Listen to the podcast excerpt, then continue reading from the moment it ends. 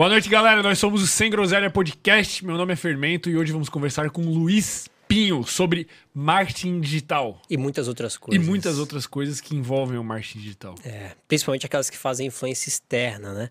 Como assim influência externa? Tu acha que ganhar dinheiro na internet não tem a ver com você ter ligação com a espiritualidade? Eu acho que não, velho. Tu acha que você ter é, conhecimento da mentalidade não influencia no teu desenvolvimento na tua empresa, por exemplo? Sim.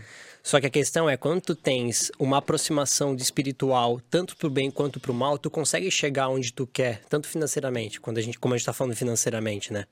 Tanto que tem uma galera que acaba indo pro meio do marketing digital que a gente chama de PLR, né? Que é o principal... É, eu vou regredir um pouco para te contextualizar.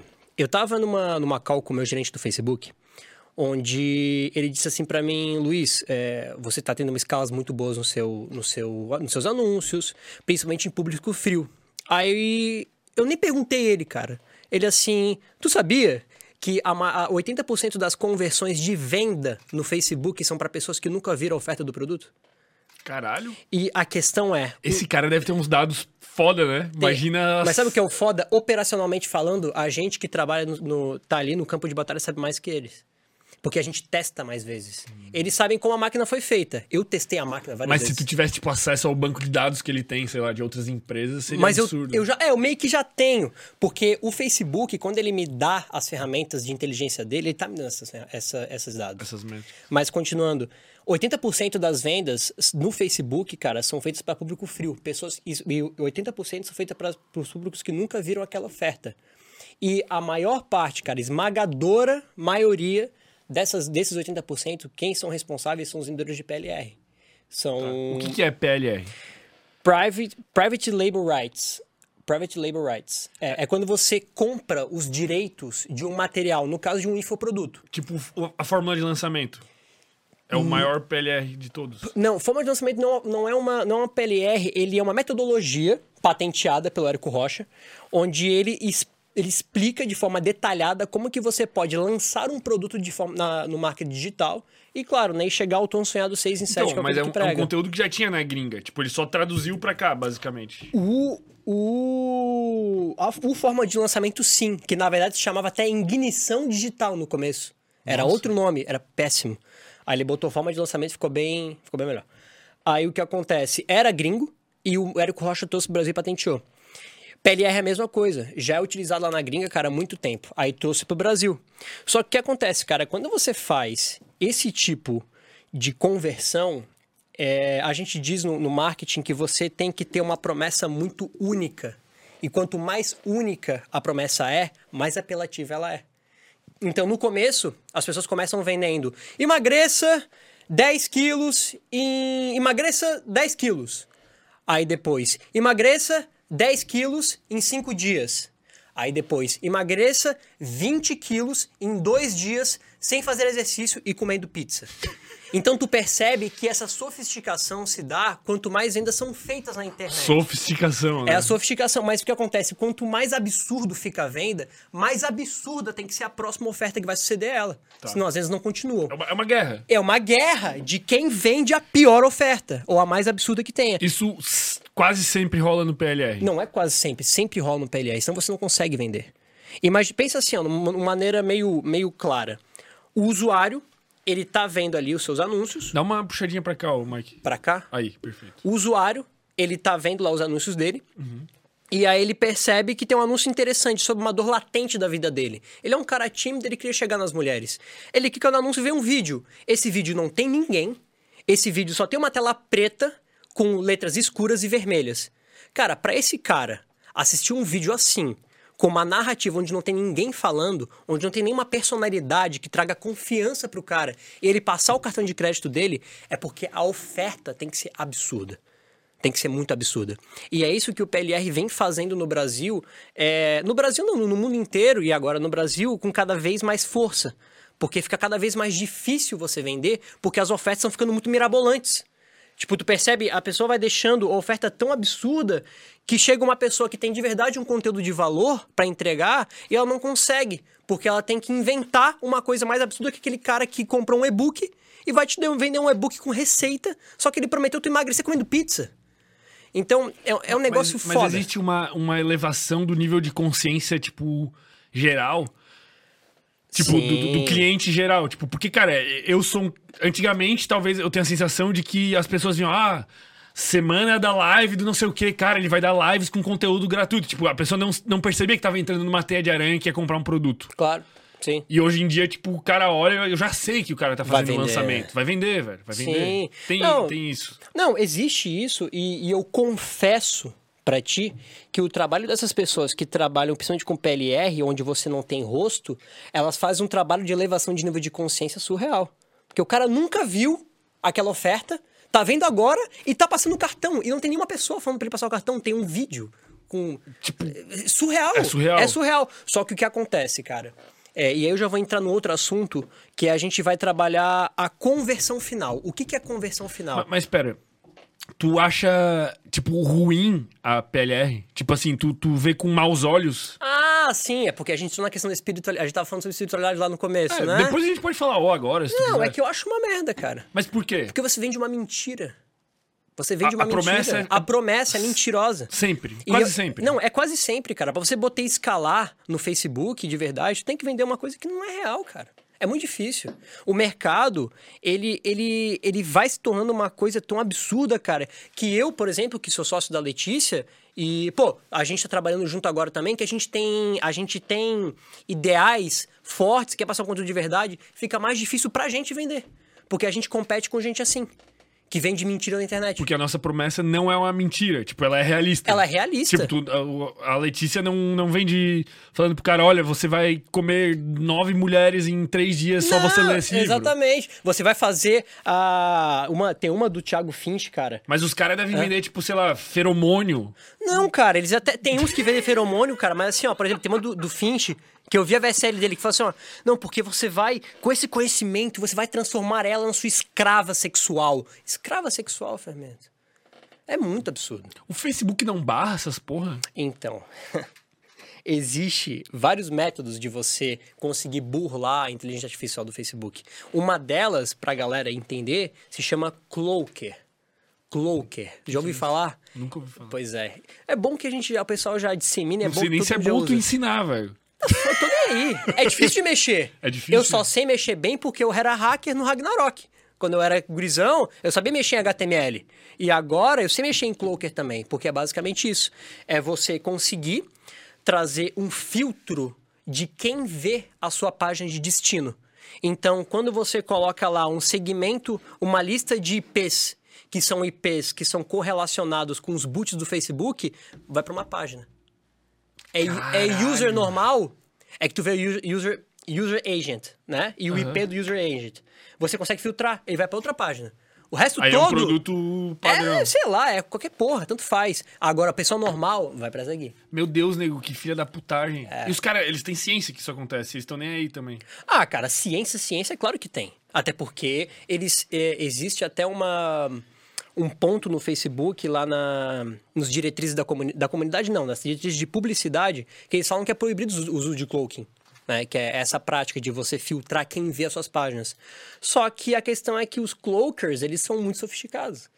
Eles são muito sofisticados. Você consegue pegar, cara, também no- nos, nos fóruns russos, eles têm a listagem é, atualizadas todo, semanalmente dos boots. IPs. É. Caralho, Aí tu pega a lista do boot, bota no teu, no teu cloak e atu- atualiza toda semana.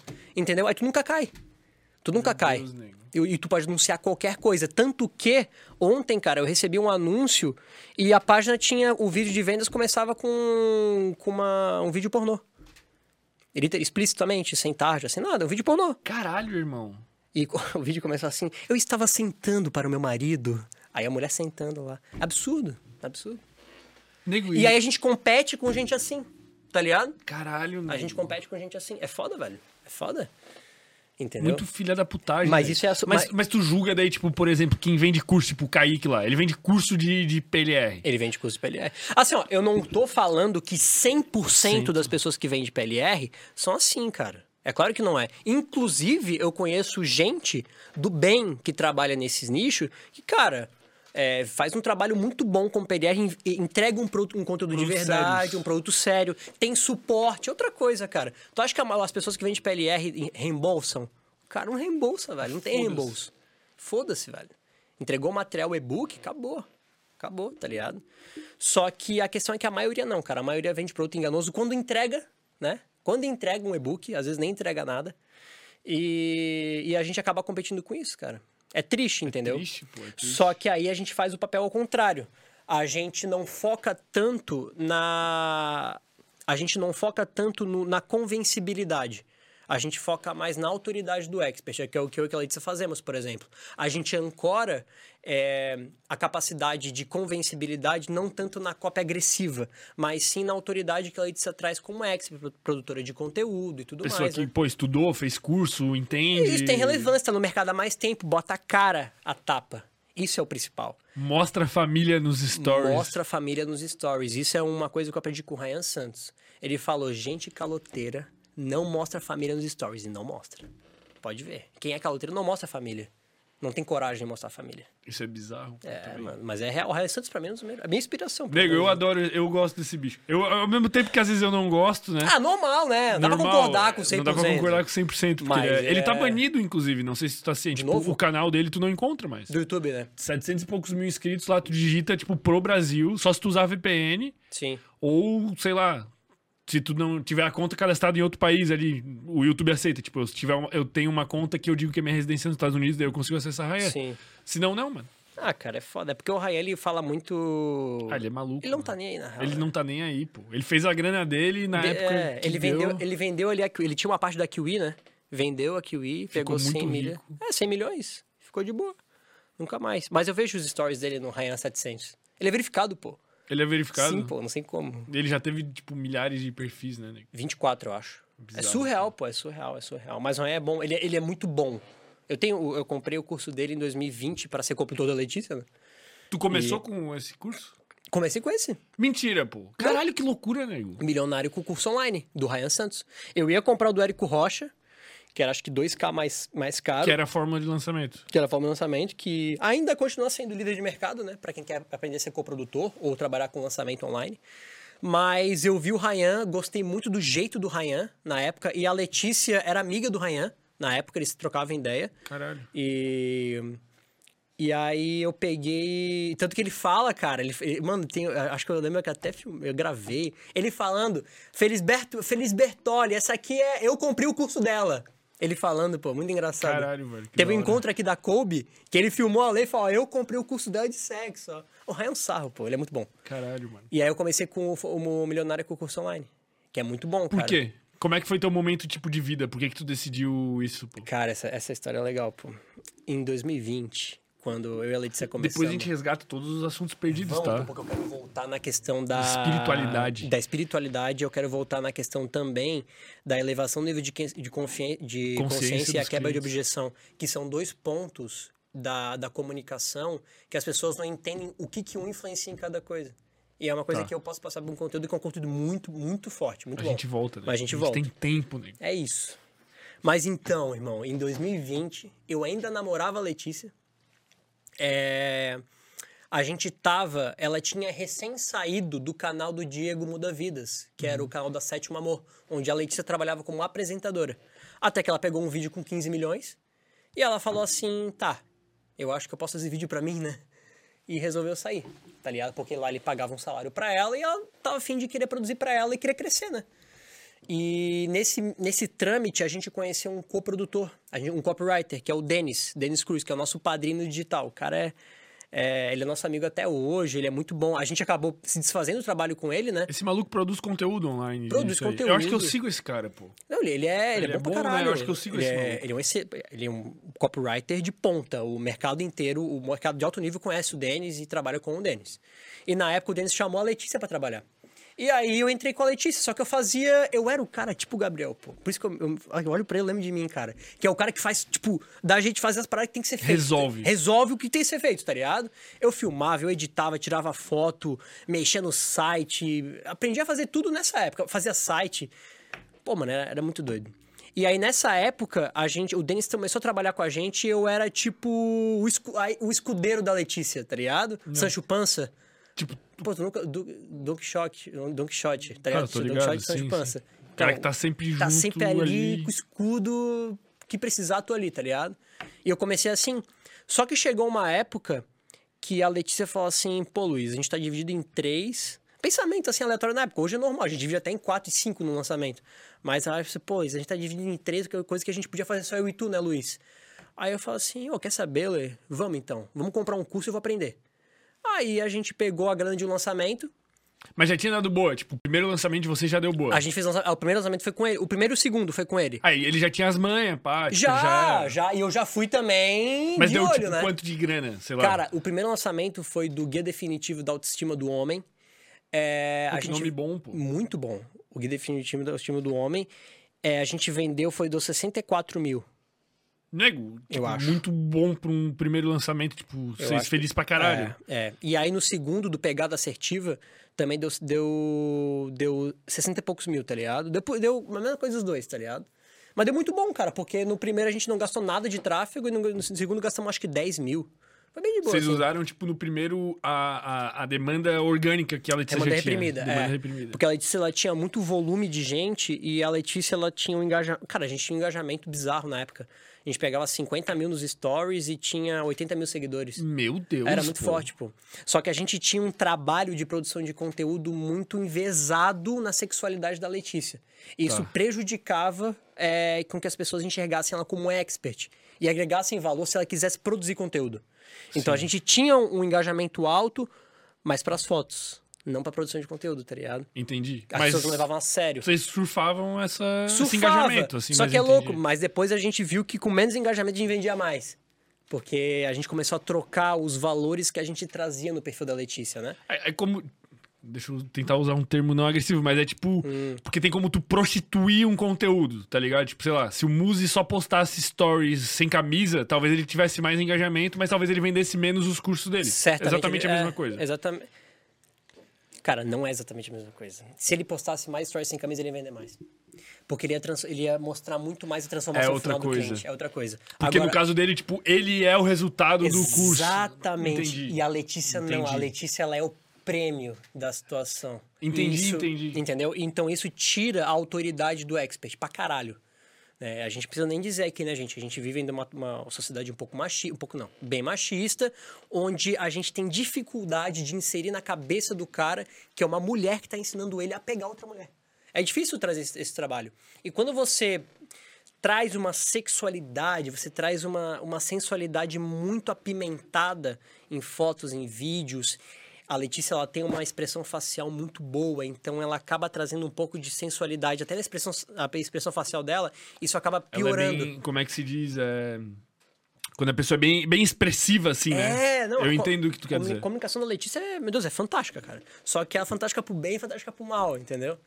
E então naquela época a gente se fudeu bastante disso. Aí depois a gente começou a trocar. E aí, quando o Denis saiu, eu comprei o curso do Ryan, aprendi tudo, tudo, tudo, Bom tudo. o tudo. curso. Porra! Tipo, te deu a base. Cara, até hoje eu tenho acesso. Aí hoje, até hoje eu vejo. E todos os meus princípios de ideia de produção de conteúdo, viralização, é, ideia de elevação de nível de consciência, todos vêm do Ryan, cara. Caralho, o negão Ryan- é pica mesmo. Mano, ele é um pô. copywriter bizarro. Ele é muito demais, bom. irmão. Não É. sabia, porque eu nunca tive acesso ao curso dele, Sim. nem ninguém que fosse. Ele é outro cara. No curso é, É- outro cara. é pô. outro cara. Não, é outro cara. É outra expressão. É, mano, ele tá, tipo, de boa, ele fala tranquilo, ele não fica. Mano, é outra coisa. Não é virar outra parada. Não, é outra parada, irmão. É muito doido. O Ryan, o Ryan, ele fala que é o Ryan de camisa de botão. Ele tanto que ele fala, se tu quer comprar o curso pra ver o Ryan de camisa de botão, aí no curso ele só fica de camisa social. Pô, que foda. É pô. foda, pô. É foda mesmo. E ele é muito bom. E aí eu aprendi tudo ali, cara. Minha base veio do Ryan. Minha base veio do Ryan. E aí depois eu fui aprendendo gestão de tráfego. Fui, eu comprei até o curso do Finch também, que é mais ou menos assim. Por quê? Ah, porque o conteúdo é raso. É raso. É raso. É, Tipo, é, é bom pra quem não sabe absolutamente nada. é bom pra quem não sabe absolutamente nada. Mas nada. Tipo, a tia que fala, vou viver de marketing digital. Isso, a tia que fala. E tem 3 mil pra gastar no curso. Né? Caralho. é. O curso é 3K. E tanto que eu aprendi muito mais. Eu aprendi muito mais com. O cara que eu mais aprendi tráfego. O cara que eu mais aprendi tráfego foi, o- foi o Sobral. Tráfego pago. E ele tem muito conteúdo gratuito, assim, tipo, absurdo na internet, né? Tem, Sobral. mas é porque ele tem uma estratégia muito boa.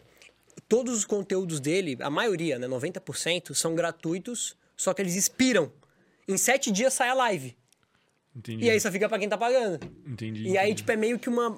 É muito bom, cara. É muito bom. É Mas muito mesmo bom. assim, ele tem uma caralha de live dele no YouTube, assim. Tem, tem, ba- bastante que fica live que ele deixa, né? E conteúdo de valor É. sinistro, sim. Exatamente. É, não, ele é muito bom. Ele é muito bom. Ele é muito bom e ele tem uma personalidade muito boa também, o que faz toda a diferença, cara. Pro cara viver de venda, Fermento, é uma coisa que eu lembro que eu comentei contigo quando eu falei que eu ia entrar no projeto e tudo mais. Tu tens uma personalidade que nem a da Letícia, uma personalidade forte. Entendeu? Uma autenticidade muito forte. E isso, tanto para o processo de venda, quanto para fidelização, tanto para liderança de movimento, tu tem que ter essa personalidade forte para te poder passar o que tu acha certo e o que tu acha errado. Tanto que, quando a gente fala de liderança de movimento, cara, um dos pilares que o próprio Davi usa, ele puxa lá do, do principal sociólogo da, da modernidade, que é o Durkheim. Ele tem um livro que ele destrincha as religiões. Ele pega a religião e fala, tá, o que que todas as religiões do mundo têm em comum? Um líder. É. Um ideal utópico, um inimigo, não sei o quê. Tem o, não, o inimigo comum também não, Deus também não tem. Tem várias religiões que não tem Deus. Mas tem um líder, sempre tem um líder. Mas sempre tem um, um líder que é o líder do, do movimento, não o líder da religião, não um símbolo de liderança. Tá. Mas sim um líder do movimento que carrega o súdito.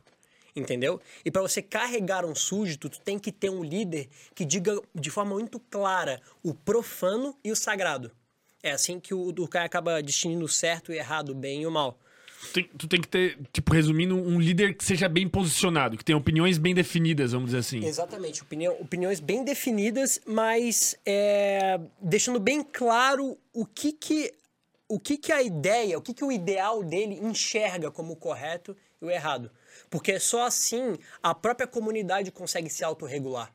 Quando ela compreende o que é certo e errado, ela aponta e fala, não faz isso. Entendeu? Porque o grande, a grande sacada da comunidade não é o que o líder manda fazer. É as regras que o líder põe para a comunidade e a própria comunidade vai se apontando o dedo e vai se autorregulando. Por isso que o líder, o Durkheim, ele diz isso, dado- acho que na metade do livro já fala isso, que o líder de uma comunidade ele é completamente descartável. Porque a partir do momento que o líder morre, a comunidade gira, gira, cria um líder. Porque ela já está com os princípios. Ela já tem o que é certo, o que é errado, o que pode e o que não pode fazer. Vamos pegar a maior do mundo, o cristianismo. Exatamente. Morre um papa, vem outro, entendeu? Não, tipo, morreu Jesus, tamo aí até hoje. Isso, exa- exatamente. E a gente não para, porque a gente já tem os ideais na cabeça, entendeu? Então tudo que a gente precisa é uma boa regulamentação para que uma sociedade viva sem ter nenhuma conturbação. É o que eu acredito, pelo menos. Por que a gente veio parar nesse assunto, cara? Porque tem tudo a ver com vendas, cara. Porra, tem tudo a ver com vendas, velho. Tem tudo a ver com vendas, principalmente com LTV. O que, que é o LTV? Explique para, para nós leigos. Lifetime Value. É o que a gente traz a ideia de que, ah, trocando em miúdos, assim, é quanto que o, o cliente bota no seu bolso ao longo do tempo. É quanto ele vai deixando de dinheiro ao longo do tempo. Lifetime, né? É o valor de tempo que o cliente te dá. É- É uma ideia, tipo, completamente oposta, vamos dizer, do PLR. Que, tipo, que o cara. Porra, olha, caralho, tu, tu foi, tu chegou, tu entrou na minha cabeça agora. Porque é exatamente contra isso que a gente vai. O PLR ele não agrega valor. Se você foca em LTV, que é agregar valor constantemente pro cliente, ele nunca vai deixar de te dar dinheiro. Agora, o PLR não, ele, ele quer te vender e te esquecer. Porque muitas vezes ele nem vai te dar o produto. Agora, quando a gente trabalha com LTV, uma criação de movimento, agregar valor pro cliente, cara, ele vai comprar um produto hoje, eu ofereço outro para ele amanhã, ele vai comprar de novo, porque ele sabe que é bom. Então, só que é um trabalho que é mais difícil, é um trabalho que é menos operacional, ele demanda muito mais energia.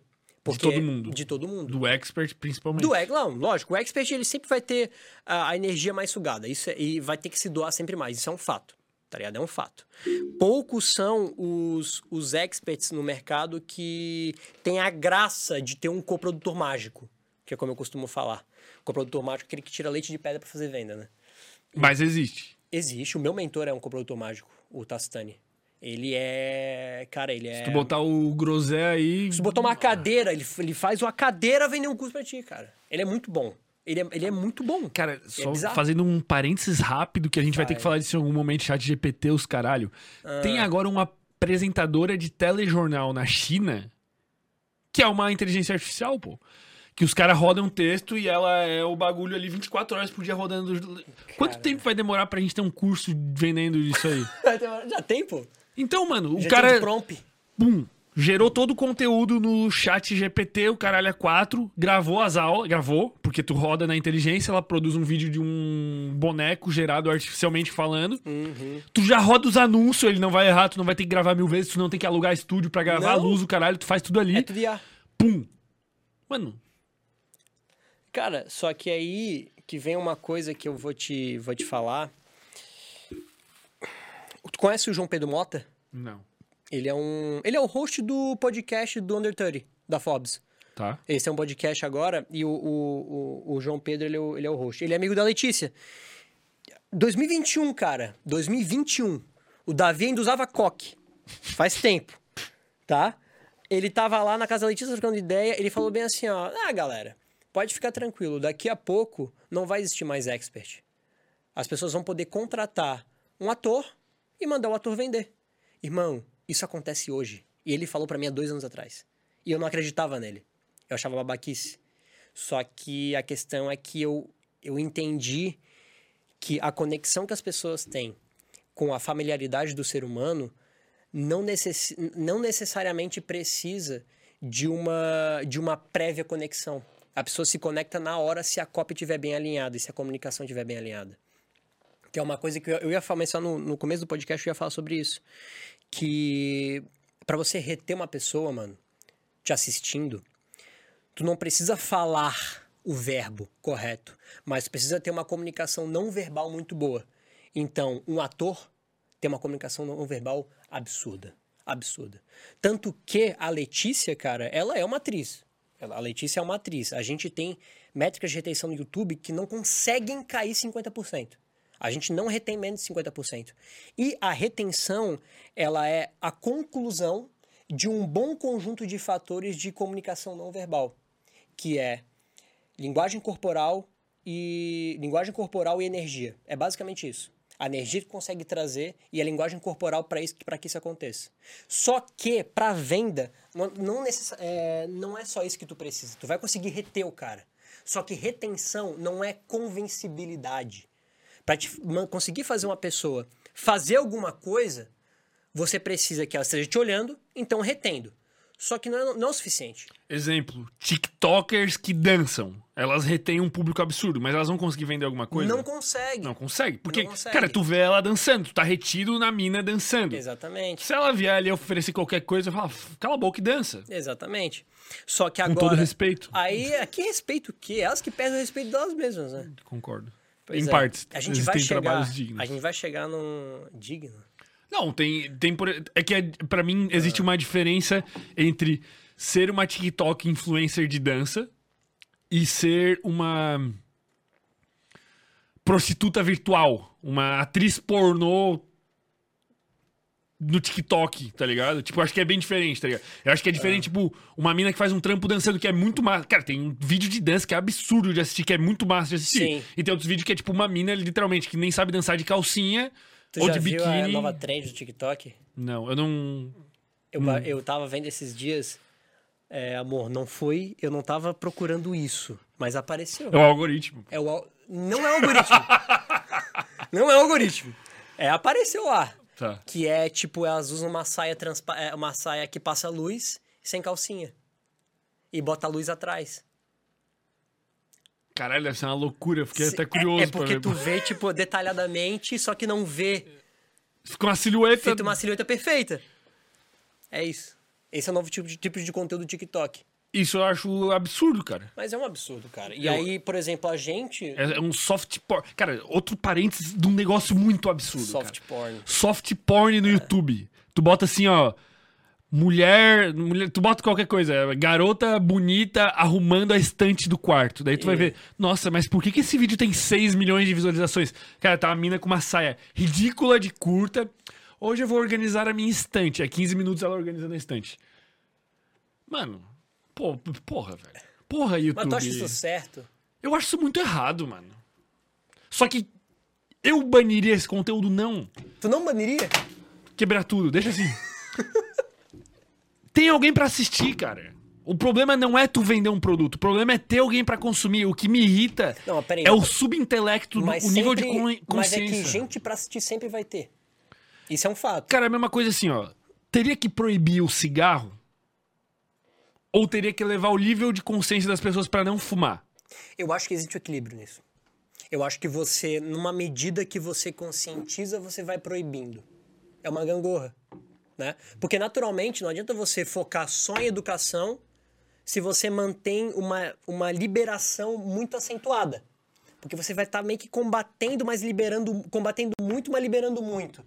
Agora, na medida que tu vai aumentando a conscientização e tu vai diminuindo o consumo, ou seja, taxando mais, botando propaganda contra, no caso como tem hoje, é, é uma gangorra que o processo demora mais para acontecer, só que ele é um pouco mais natural e ele, ele, na minha opinião, ele acontece de uma forma mais uma forma melhor para a sociedade. Mais consistente, mais, mais duradoura. consistente, mais duradoura. Menos chocante, talvez. É, assim. menos incisiva. Incisiva. A questão é a palavra. Boa palavra. É, mas, mano, deixa eu voltar rapidinho, Deixa, cara. volta onde tu quiser. Né? Porque quando a gente entra na questão da retenção, que eu tava falando para ti, que ela é voltada para a linguagem não verbal da, da- de quem tá passando o conteúdo, né, da- do, do ator, da atriz, é, não é suficiente a comunicação não verbal para convencer a pessoa a fazer alguma coisa. E é aí que entra o verbo. O verbo, ele serve para convencer alguém, não para reter a pessoa assistindo o vídeo. Então, por isso que o pitch é sempre feito no final. Porque quando você tem uma retenção muito boa, uma sequência de senoides emocionais, onde a pessoa foi e voltou com a história, onde a pessoa teve as, as descargas de dopamina no sangue liberadas ao longo de um bom tempo, só depois desse processo todo, você pode trazer a convencibilidade para fazer a pessoa tomar alguma ação. E é através do verbo, no caso do, no pitch, que se faz a pessoa tomar alguma ação, sempre no final, sempre depois de ter retido a atenção da pessoa. E esse é o conteúdo que eu falei que ninguém passa, mas é o tipo de conteúdo muito bom pra pessoa aprender alguma coisa sobre marketing. Porra, tá maluco? Hoje em dia a galera passa conteúdo muito. É, é tudo muito raso, né? É tudo muito. Muito óbvio. Muito óbvio na internet, tá ligado? E é- eu, eu compreendo, porque cada vez mais infla, né? É muita, muita gente produzindo conteúdo. Então é natural que quanto mais gente produ- produza conteúdo, a barra ela vai abaixando, né? E poucas pessoas ficam lá em cima. Só que quem, quem já trabalha com bastante tempo, principalmente tem bastante resultado já, quebrou bastante a cara, acaba tendo, absorvendo conteúdo bom assim na internet pra poder passar pros outros. E, e quem chegou antes, de certa forma, tomou uma água mais limpa também. Tipo, sei lá, quem foram os primeiros caras a fazer alguma coisa de marketing digital, tipo, estavam fadados a ficar rico de qualquer jeito, mesmo sendo uma bosta. Então, o que. Isso é uma, uma, é, uma, é uma conta matemática. É natural que se você chegou muito antes, tipo em 2018, 2017, que já não era, o- não era o começo do marketing digital, mas era uma época onde todo mundo era ruim, por exemplo, o pessoal não era, ninguém era bom. Qualquer coisa que tu passasse em anúncio, qualquer tipo de processo de vendas acabava funcionando. Porque você, você vai estar trabalhando com um público que não tem ideia de venda, que não está interagindo na rede social para comprar, está interagindo para cair num processo social, só que os anúncios são tão baratos, Fermento, tão baratos, porque não tinha ninguém anunciando, que na conta matemática, tu acaba vendendo. Porque tu vai, tu, com pouco budget, tu consegue mandar pra uma porrada de gente. Então, esse era, o, era a água limpa do começo. É com pouco dinheiro tu conseguir mandar tua mensagem de venda pra muita gente. E aí, na conta matemática, a conta fechava, entendeu? Só que é uma coisa que, mano, do que, que adianta? Se o cara vendia lá, hoje, se ele não se sofisticou, depois que vê uma porrada de gente PLR. Mas pode que esse cara já se aposentou. Ah, também, Muitos, assim, tipo, também. cara- Mas, por exemplo, o Érico Rocha, não, ele continuou. Mas esses caras querem ficar bilionário daí. É, ele faz 300 mil ano, né? É outro game. É outro game. Tipo, sei lá. Não para. Vai do, é, vai do quanto que o cara quer, tá ligado? Ele deve realmente curtir isso, ele deve ter isso como, como propósito. Tipo, Sim. O cara não faz mais pela grana, vamos dizer assim. Ele é óbvio que o cara, ah, eu quero ser bilionário, eu sou bilionário. O cara quer. É, não, não sei, mas a questão é que ele faz. E continua faz, fazendo. continua e não fazendo. vai parar de fazer. E funciona E funciona, o cara é muito bom. O Érico Rocha é, é o que mais fatura no nosso no Brasil, né? no Brasil. Por ano ele é o que mais fatura. E ele é muito bom no que faz, de fato. Cara, eu quero fazer outro parênteses rápido. Que eu tenho um preconceito tremendo quem vende curso de, De vender, vender curso. curso. Sempre, cara. Cara. Sempre. Tipo assim, vamos supor, a gente tá numa roda de conversa, tá ligado? Daí vamos supor que, cara, quando tu sabe que tem alguém ali que é muito pica, pô, o cara ganhou muita grana, tu, tu olha um pouco o cara com, com outros olhos, porque tu pensa. Não, que tu valoriza o cara pelo dinheiro. Tô cagando pro dinheiro. Eu recebo gente rica, pobre aqui. Eu me importo é com o conteúdo de valor que a pessoa passa. Mas agora, por exemplo, se tem alguém ali que fala, cara, esse maluco aqui fez 100 milhões. Tu olha e tu pensa, cara, o que, que esse cara sabe que eu não sei? Pro cara fazer 100 milhões, o cara tem alguma chave que o cara virou. Sim. Só que quando me falam que o cara fez 100 milhões Vendendo curso. vendendo curso de vender curso, eu encaro esse cara como se ele tivesse feito 100 mil, velho. Tipo, nesse, nesse, nesse nível de valorização, tá ligado? Sim. Eu acho muito mais mérito um cara, por exemplo, tipo o Wesley, tipo o professor Andrei, tipo a maioria dos psicólogos que vendem aqui, que vendem conhecimento com uma promessa não absurda, com uma promessa tipo, cara, você vai pegar esse conhecimento, aplicar na sua vida e ela vai mudar. Não que você vai ficar rico, não que você vai Ficar aqui dois dias. É. do que os, os caras que estão desse outro lado, cara. Eu, eu olho pra eles com muito maus olhos. E eu não consigo tirar esses olhos, tá ligado? Eu não consigo tirar esses olhos nunca, cara. Eu não É foda. consigo, velho. Uma, uma grande parcela do pessoal do marketing digital, cara, a- um dos principais focos de venda é vender como afiliado. É vender para afiliados, com essa promessa. Porque. Tipo, o Thiago. Até o próprio lançamento, se tu for ver, a forma de lançamento. Ele faz um lançamento vendendo curso de fazer o lançamento. Entendesse? Então, Sim, tipo, tá, o cara fez bilhões, velho. Só que tem uma diferença, mano. Que aí eu vou te falar uma parada que aí que é o foda. É, tem muita gente, cara, que aí. O que acontece? O, o Érico Rocha, ele não ensina a vender a forma de lançamento. Tá, mas aí é um, outra camada de mais filha da Só puta que ainda, que é o afiliado. Então, só que é aí que tá a porra. Porque o, o, o principal do pessoal que é curso de vender curso é o curso de vender o curso do cara. Isso. E é Sim. aí que tá o negócio. Porque a principal fonte de renda dessas pessoas que vendem curso de vender curso não são de quanto eles vendem, são quanto a porrada de gente que ele já vendeu continua vendendo pra ele. Porque ele tem porcentagem. Sim, mas pra mim é assim, ó. Pessoa íntegra que vende conteúdo de valor. Isso é íntegra. Quem vende curso de vender curso já tá, tipo, com o rabo do inferno ali. E depois vem o cara dos afiliados, cara. Pra mim, o cara do- dos afiliados, pra mim tinha que ser, tipo. Mas curso de vender curso é afiliado. É Não, afiliado. não, não. É que tem assim, ó. O, o forma de lançamento é um curso de vender curso. Pô, mano, eu não. Eu não Mano, eu é não um consigo ter curso que tu forma. aprende a vender curso. A ven- Não, mas a vender os teus conteúdos. Isso, pô, é mas- honesto. Tipo, a pessoa, o pessoal, o Eric Costa tá falando assim, ó, eu vou te ajudar a propagar a tua informação. Exato, mas é um curso de vender curso. É um- Ele te ensina a vender curso. Ah, teu- é, tu tá, entendeu o que eu quero Não, dizer? eu entendo, pra mim tem a raça entendo. nessa camada. E daí Tá. depois tem o nego, nego afiliado. Pra Ele mim, tá afiliado no devia ser inferno. proibido, se pá, mano. É foda. né? É câncer, velho. O que os caras vendem, mano, não Mas existe. dessa parcela do 80% aí, irmão, é afiliado e PLR. 80% do quê? Eu me Das perdi. vendas de público frio. Que eu falei do É Facebook, afili- é, afiliado e Que é nem PLR. que cai no conto do vigário, velho. E daí tu vai pegar assim, ó. É foda. Esse cara ganhou dinheiro com a estratégia dele ou ele ganhou dinheiro vendendo curso, de vender curso?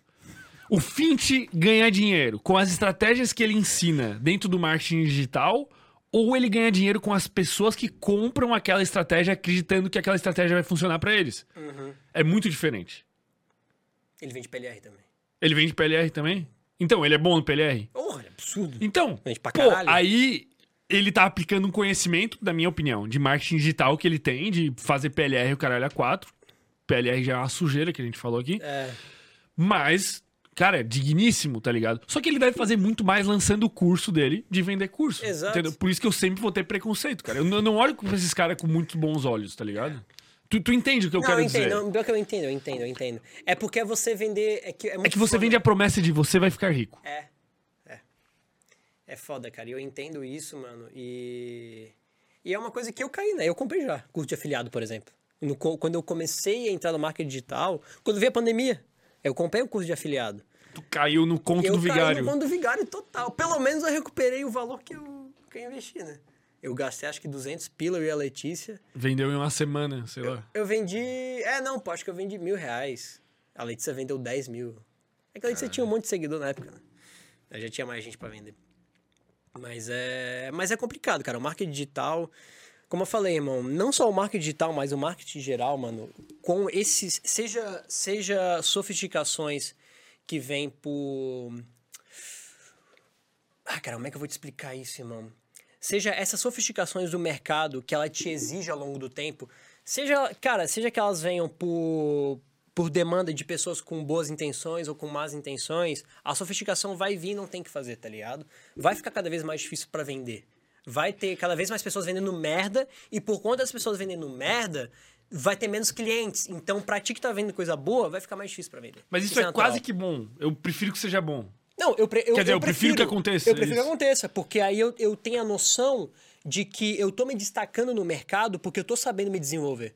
Porque, meu Deus do céu, cara, o que eu faço hoje na minha operação, comparado a um ano atrás, nesse intervalo de 12 meses, meu Deus, é surreal. É muito É, diferente. su- é muito, mano, é muito diferente, cara. Muito diferente. Tu acha que o que tu faz, o que tu faz, é muito diferente do que as outras pessoas no geral fazem? Tipo, Lógico, mano. Mas Ou tu acha não, que tu tá, tem- tipo, em que nível de conhecimento, assim, tipo, sei lá. Cara, assim, ó, como eu trabalho com pessoas que são absurdamente fora da curva, mas, tipo, absurdamente, eu trabalho com a Letícia, trabalho com o Davi, agora tô trabalhando contigo. Cara, assim, ó, é, eu enxergo que a camada de, de conhecimento, de operação, de desenvolvimento estratégico que eu aplico é uma coisa que, mano, eu acho que o que beira ali dos 5% para 1% das pessoas fazem no mercado digital, né? Hoje em dia. Porque as pessoas fazem o normal, cara.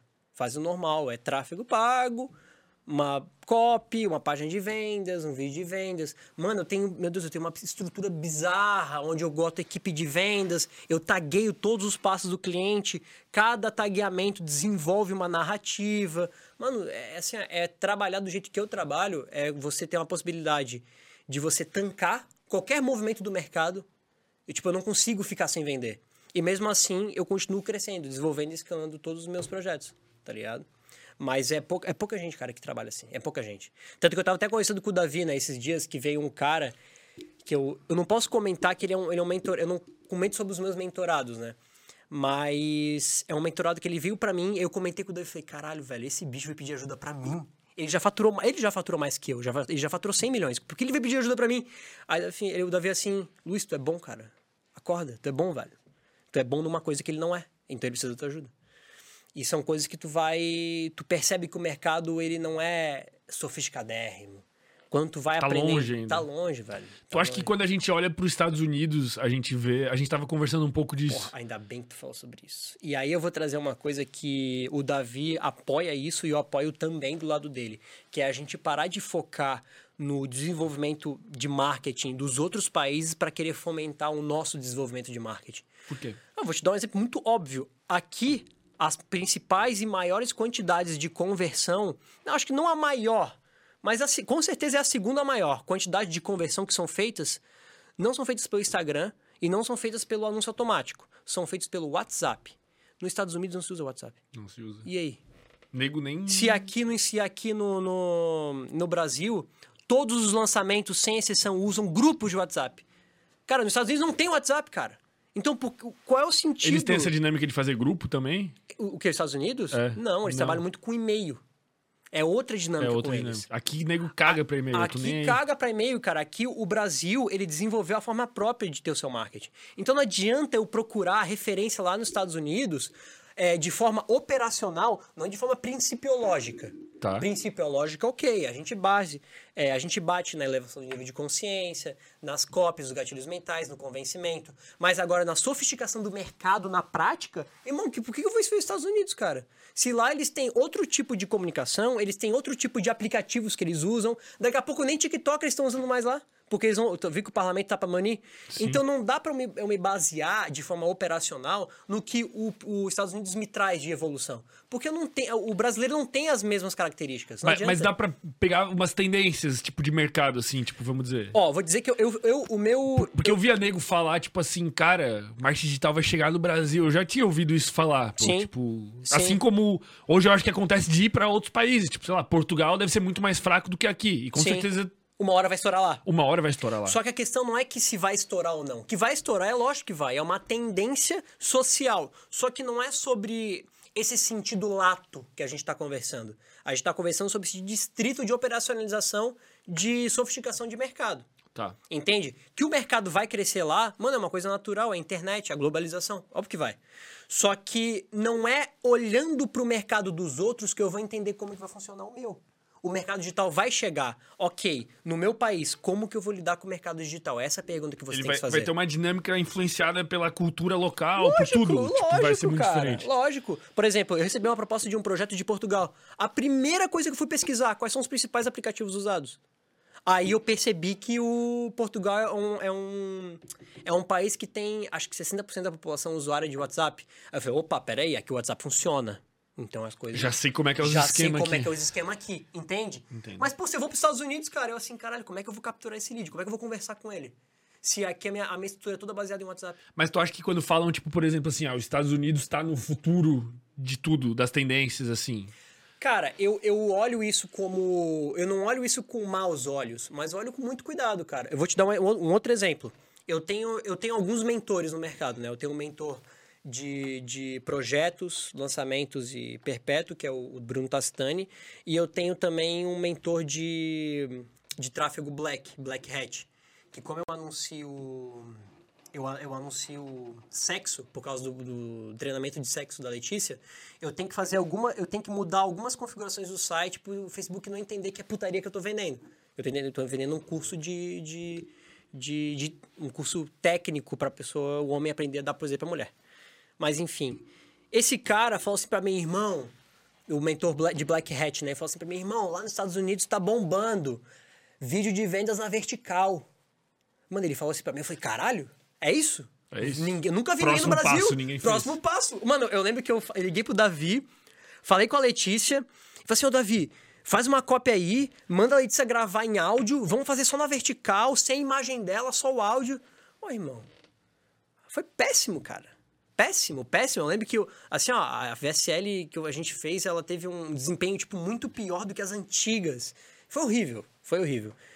Então, cara, foi uma tendência de lá que o mercado daqui não aceitou. Não aceitou. Não estava preparado? Não aceitou? Um dia vai aceitar? Não sei. Mas eu, por conhecer o Brasil, sei o que aceita hoje. E eu, como vivo aqui, continuo trabalhando aqui, sei o que vai aceitar amanhã e depois de amanhã. Tá ligado?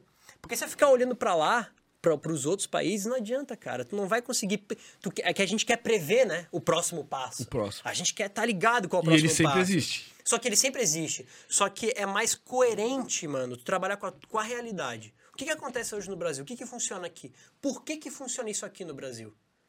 Entendeu?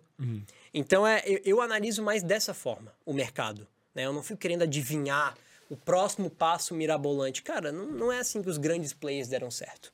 Não é, poucos deram certo assim. A maioria deu certo fazendo certo, o que dá certo aqui. Não, peraí, vamos fazer o básico? Fazer o básico dá certo? Como é que melhora o básico?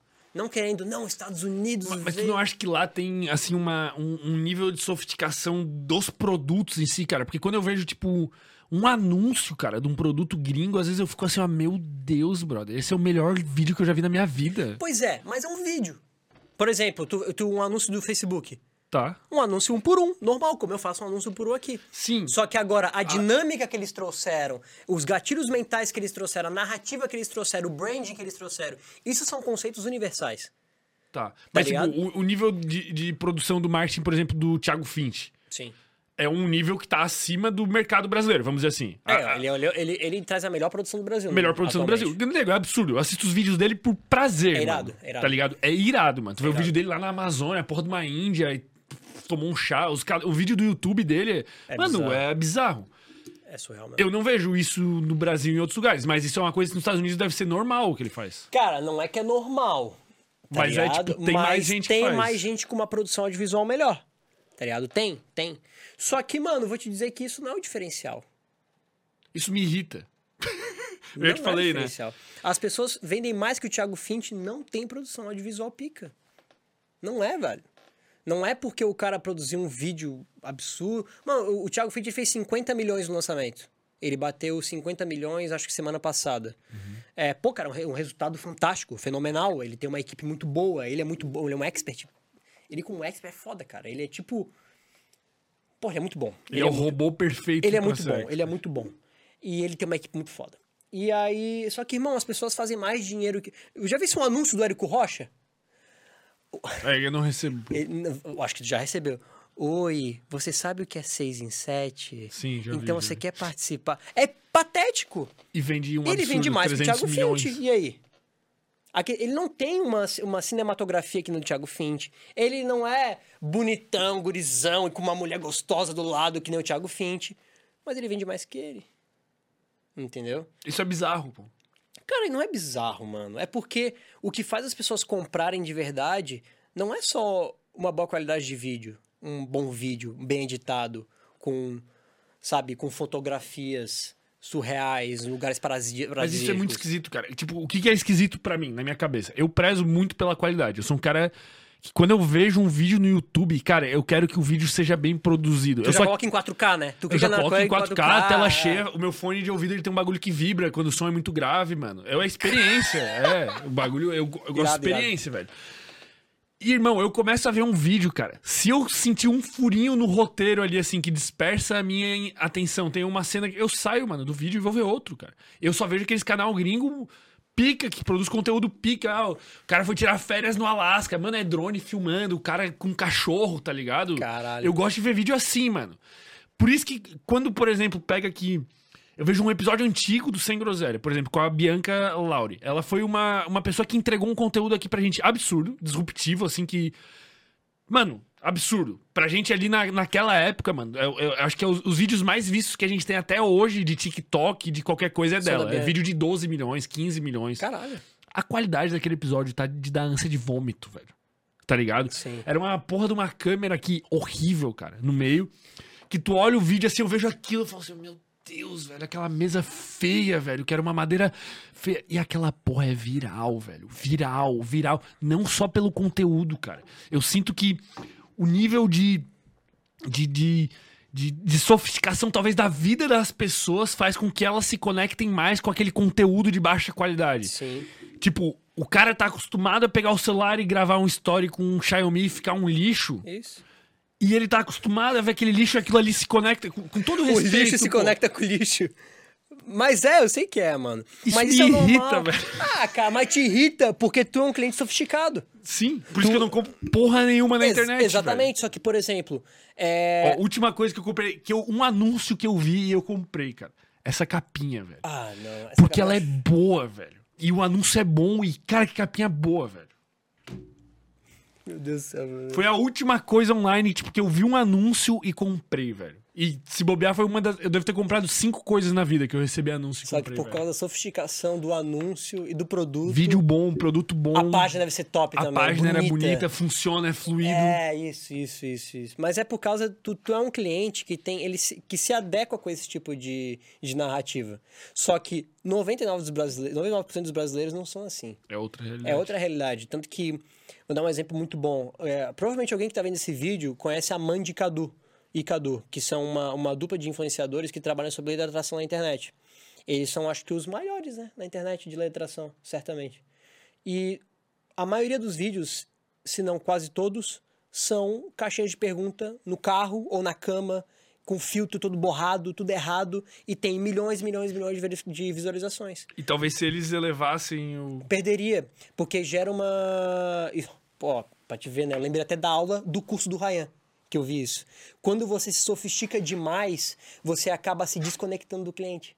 E aí, quando você se desconecta, o que acontece? Quando tu vê um furo no, no roteiro, tu pula de vídeo. Sim. Entendeu? então, atenção. quando, quando o, o produtor de conteúdo ele começa a passar um conteúdo tão absurdo, com uma, uma qualidade tão surreal, que o cliente não tá preparado para aquilo, porque ele nunca viu aquilo, mano, ele sai do vídeo, porque não é para ele.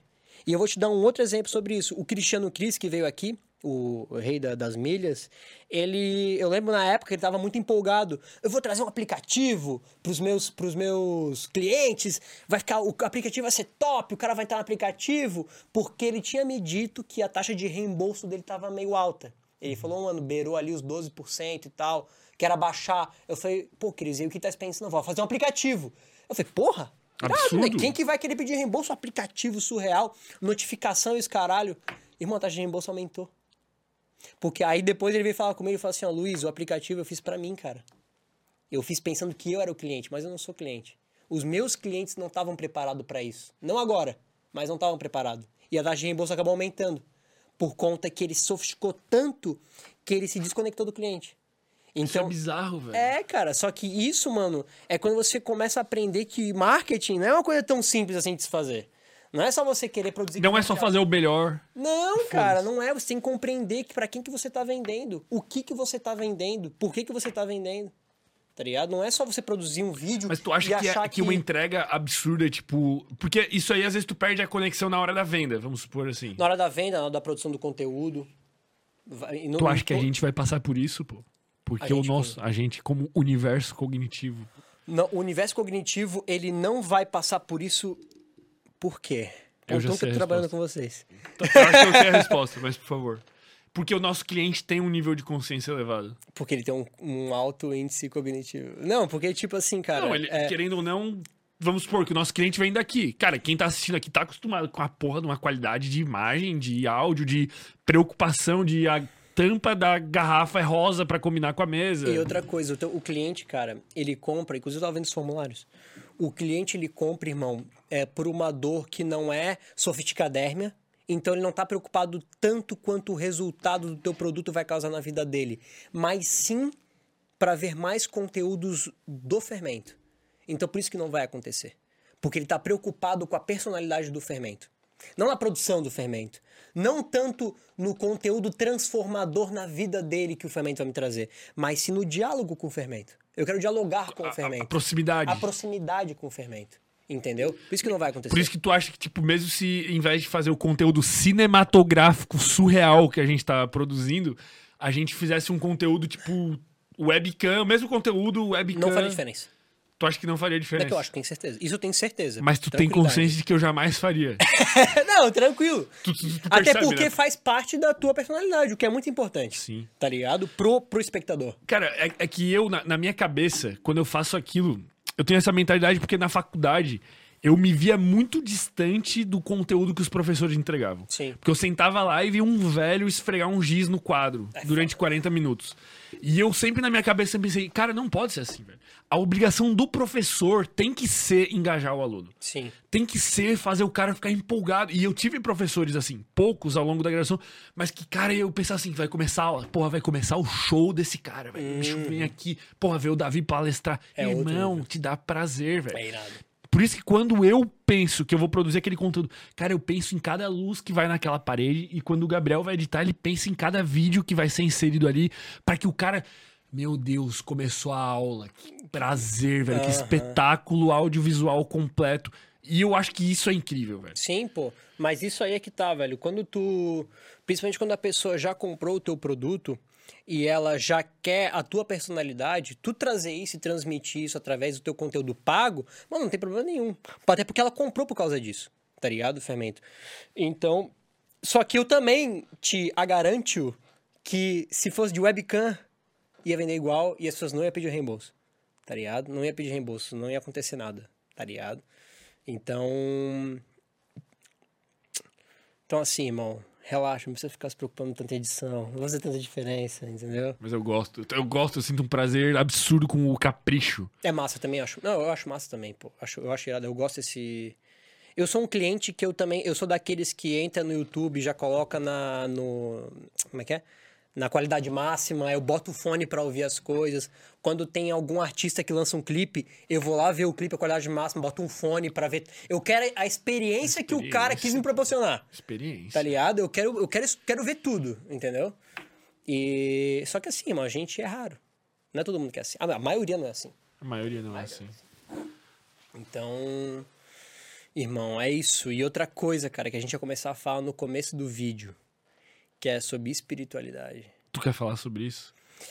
Cara, Porque, cara, eu- p- primeiro, top coisas que me irritam. Uma delas é o expert, expert que é o enviado de Deus. Eu fui enviado de Deus para ensinar vocês a mexer com finanças. Papo Isso me maçã. irrita. Eu sou enviado de Deus para ensinar vocês a vender A PLR, a prosperar. Mano, isso aí me dá câncer, mano. só que sabe o que que é, cara?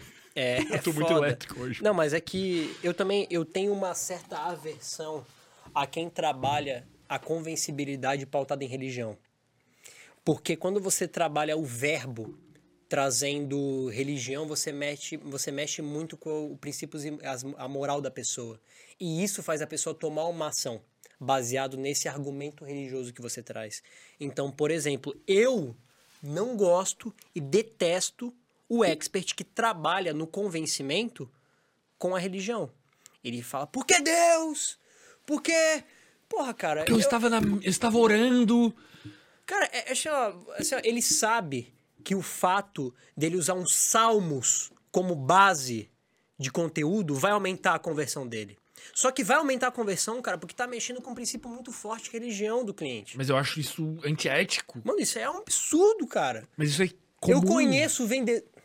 Eu conheço o vendedor, o Fermento, que ligava na hora do lançamento, né? Vai ligando um a um, né? Na lista. Ia ligar. Ah, não, não tenho dinheiro para comprar, não tenho dinheiro, não tenho dinheiro. Aí o vendedor assim, ó. Me diz uma coisa. Qual que é a tua passagem favorita da Bíblia?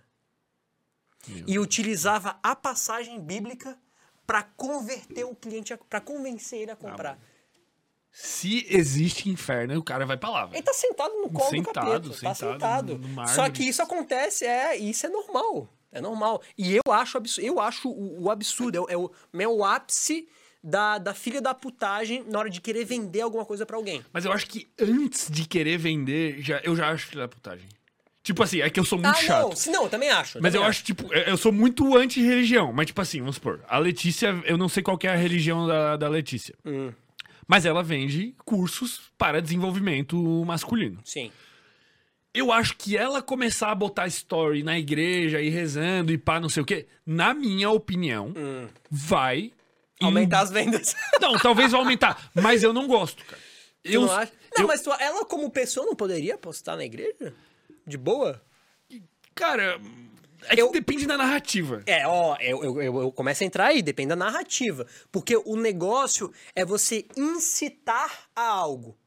Ativamente algo. Então ela postar na igreja, mas ela fazer um direcionamento daquela contextualização pra algo que leve a querer fazer, a querer vender alguma coisa. Mas é muito rápido fazer isso. Porque, tipo, Hum. basta um story entre eles. Basta uma história inteira, exato. Bata um, um story na igreja e depois fala: ah, hoje eu tive uma reflexão sobre a abundância da igreja. E no próximo Isso. fala como você pode ser um homem próspero. Pra mim aí acabou. pra mas mim aí o é- expert morreu. É, não, exatamente. Mas eu concordo. Isso eu também.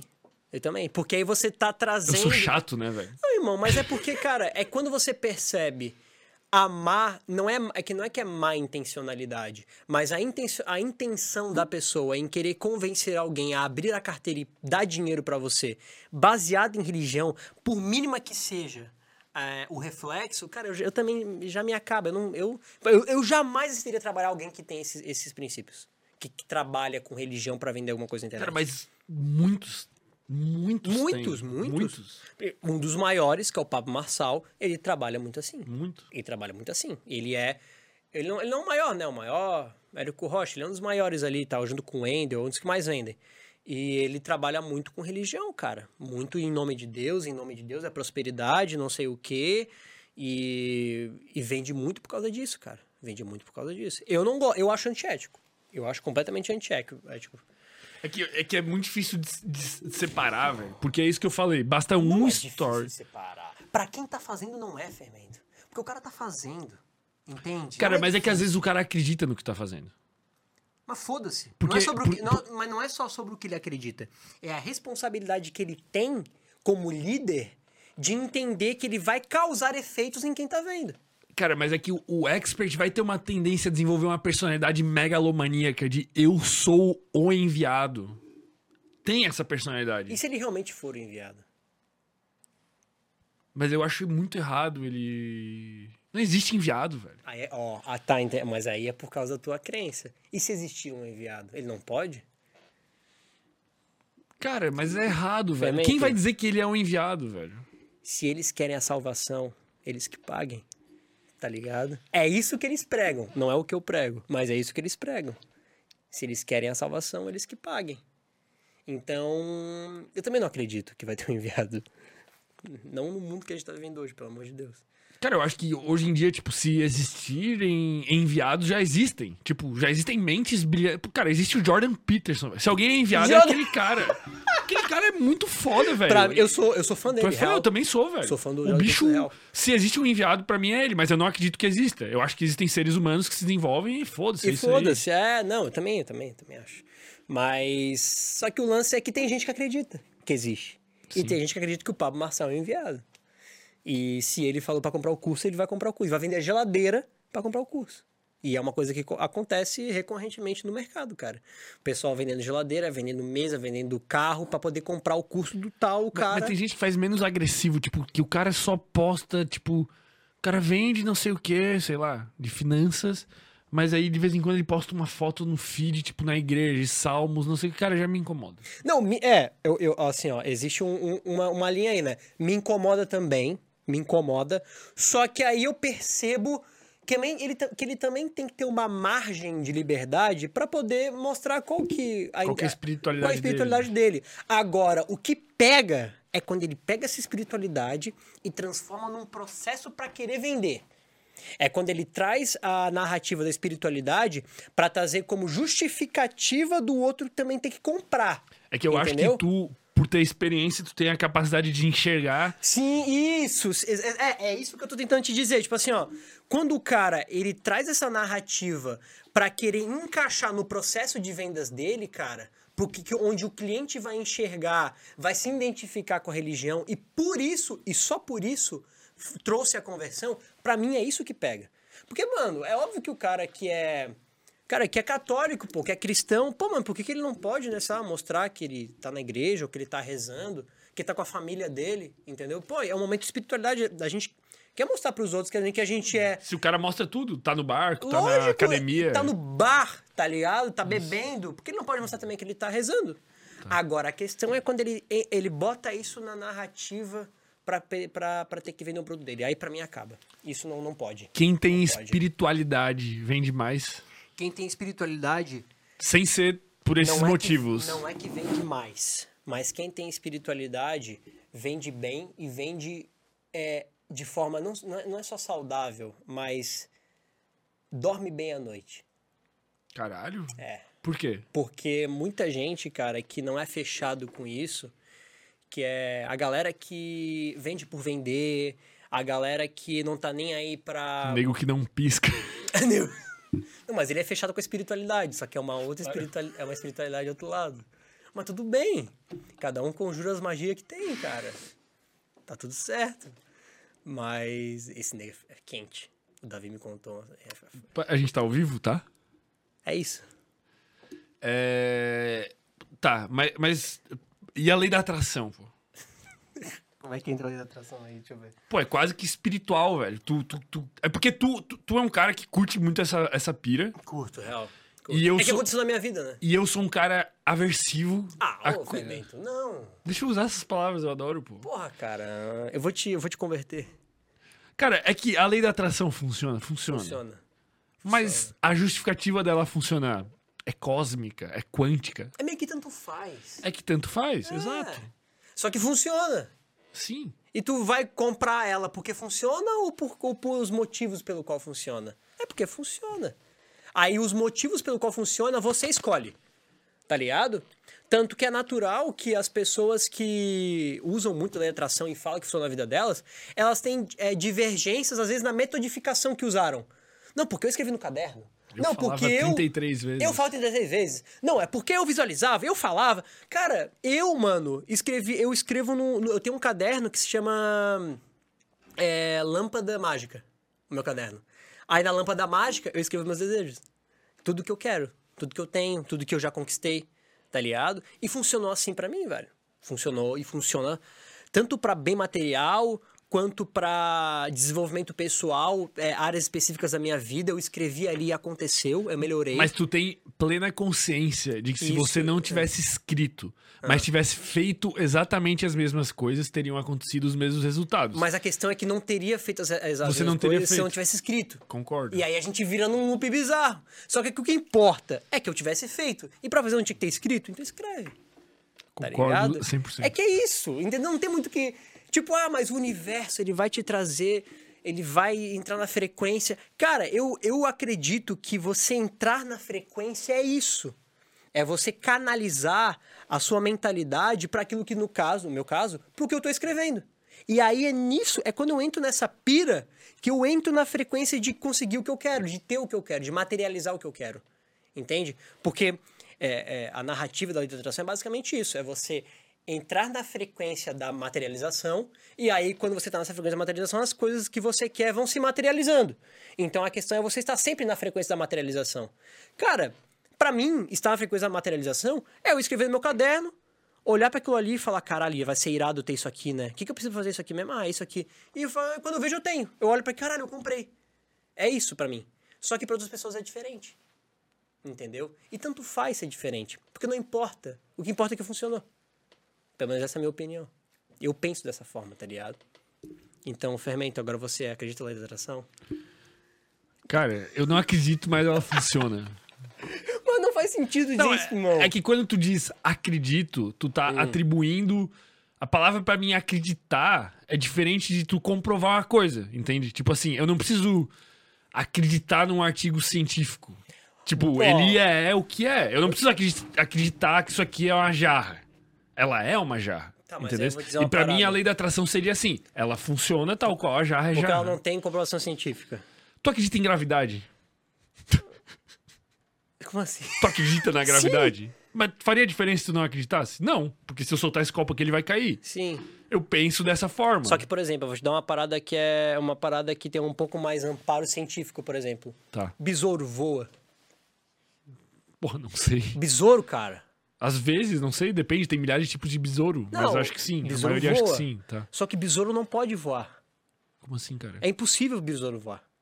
Por que, cara? Porque ele tem muito peso e a asa é pequena e fina. Não tem como ele voar. Tipo, matematicamente ele não deveria ele voar. é fisicamente, matematicamente impossível de poder voar. Mas ele voa. E aí? É um milagre. Tá entendendo? O besouro não pode voar, mano. Mas ele voa. Eles já tentaram ver por que, que ele voa, mas ele não tem como voar, cara. Mas ele voa. E aí?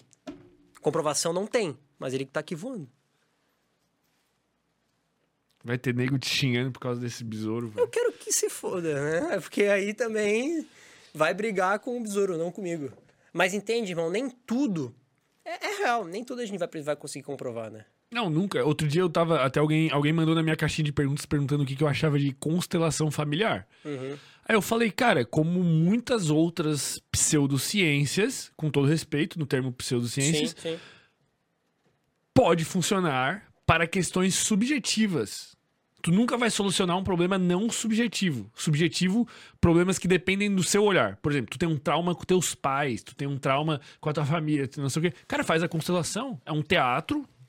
É um teatro, com todo respeito, pelo é amor de um Deus, te- eu já fiz, mas é um teatro. Tu põe as peças e, cara, na tua cabeça tu tá, tipo, conseguindo conversar com teu pai, tu tá vendo ele do lado da tua mãe, tu faz a porra que tu quiser ali. Mas é doido, é doido. Não, é doido, é loucura. Eu já fui ator de coisa ali, é uma loucura. é Mas loucura, eu tô abstraindo do meu lado É. místico pra falar.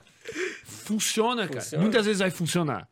Mas não deveria estar na porra dos programas e práticas recomendadas pelo SUS. Sim, sim. Que se não tem evidência científica, não faz sentido eu pagar Não, do eu meu bolso como contribuinte Sim. Pra nego fazer a porra de um, de um- de um teatro com todo respeito, mais uma vez. Pode funcionar pra muita gente, como tomar farinha pra muita gente funciona, Funciona. é um efeito placebo absurdo, ainda mais se É. tiver umas velas e. Cara, funciona irado, velho. Eu, eu tenho familiares que já resolveram problemas graves. Homéricos com isso. Homéricos, mano. Mas- Eu, quando eu fui, eu vi peças se encaixarem. Eu fui só um ator e eu vi, tipo, bagulho bizarro, irmão. Tá ligado? Bizarro É. fez sentido até pra mim.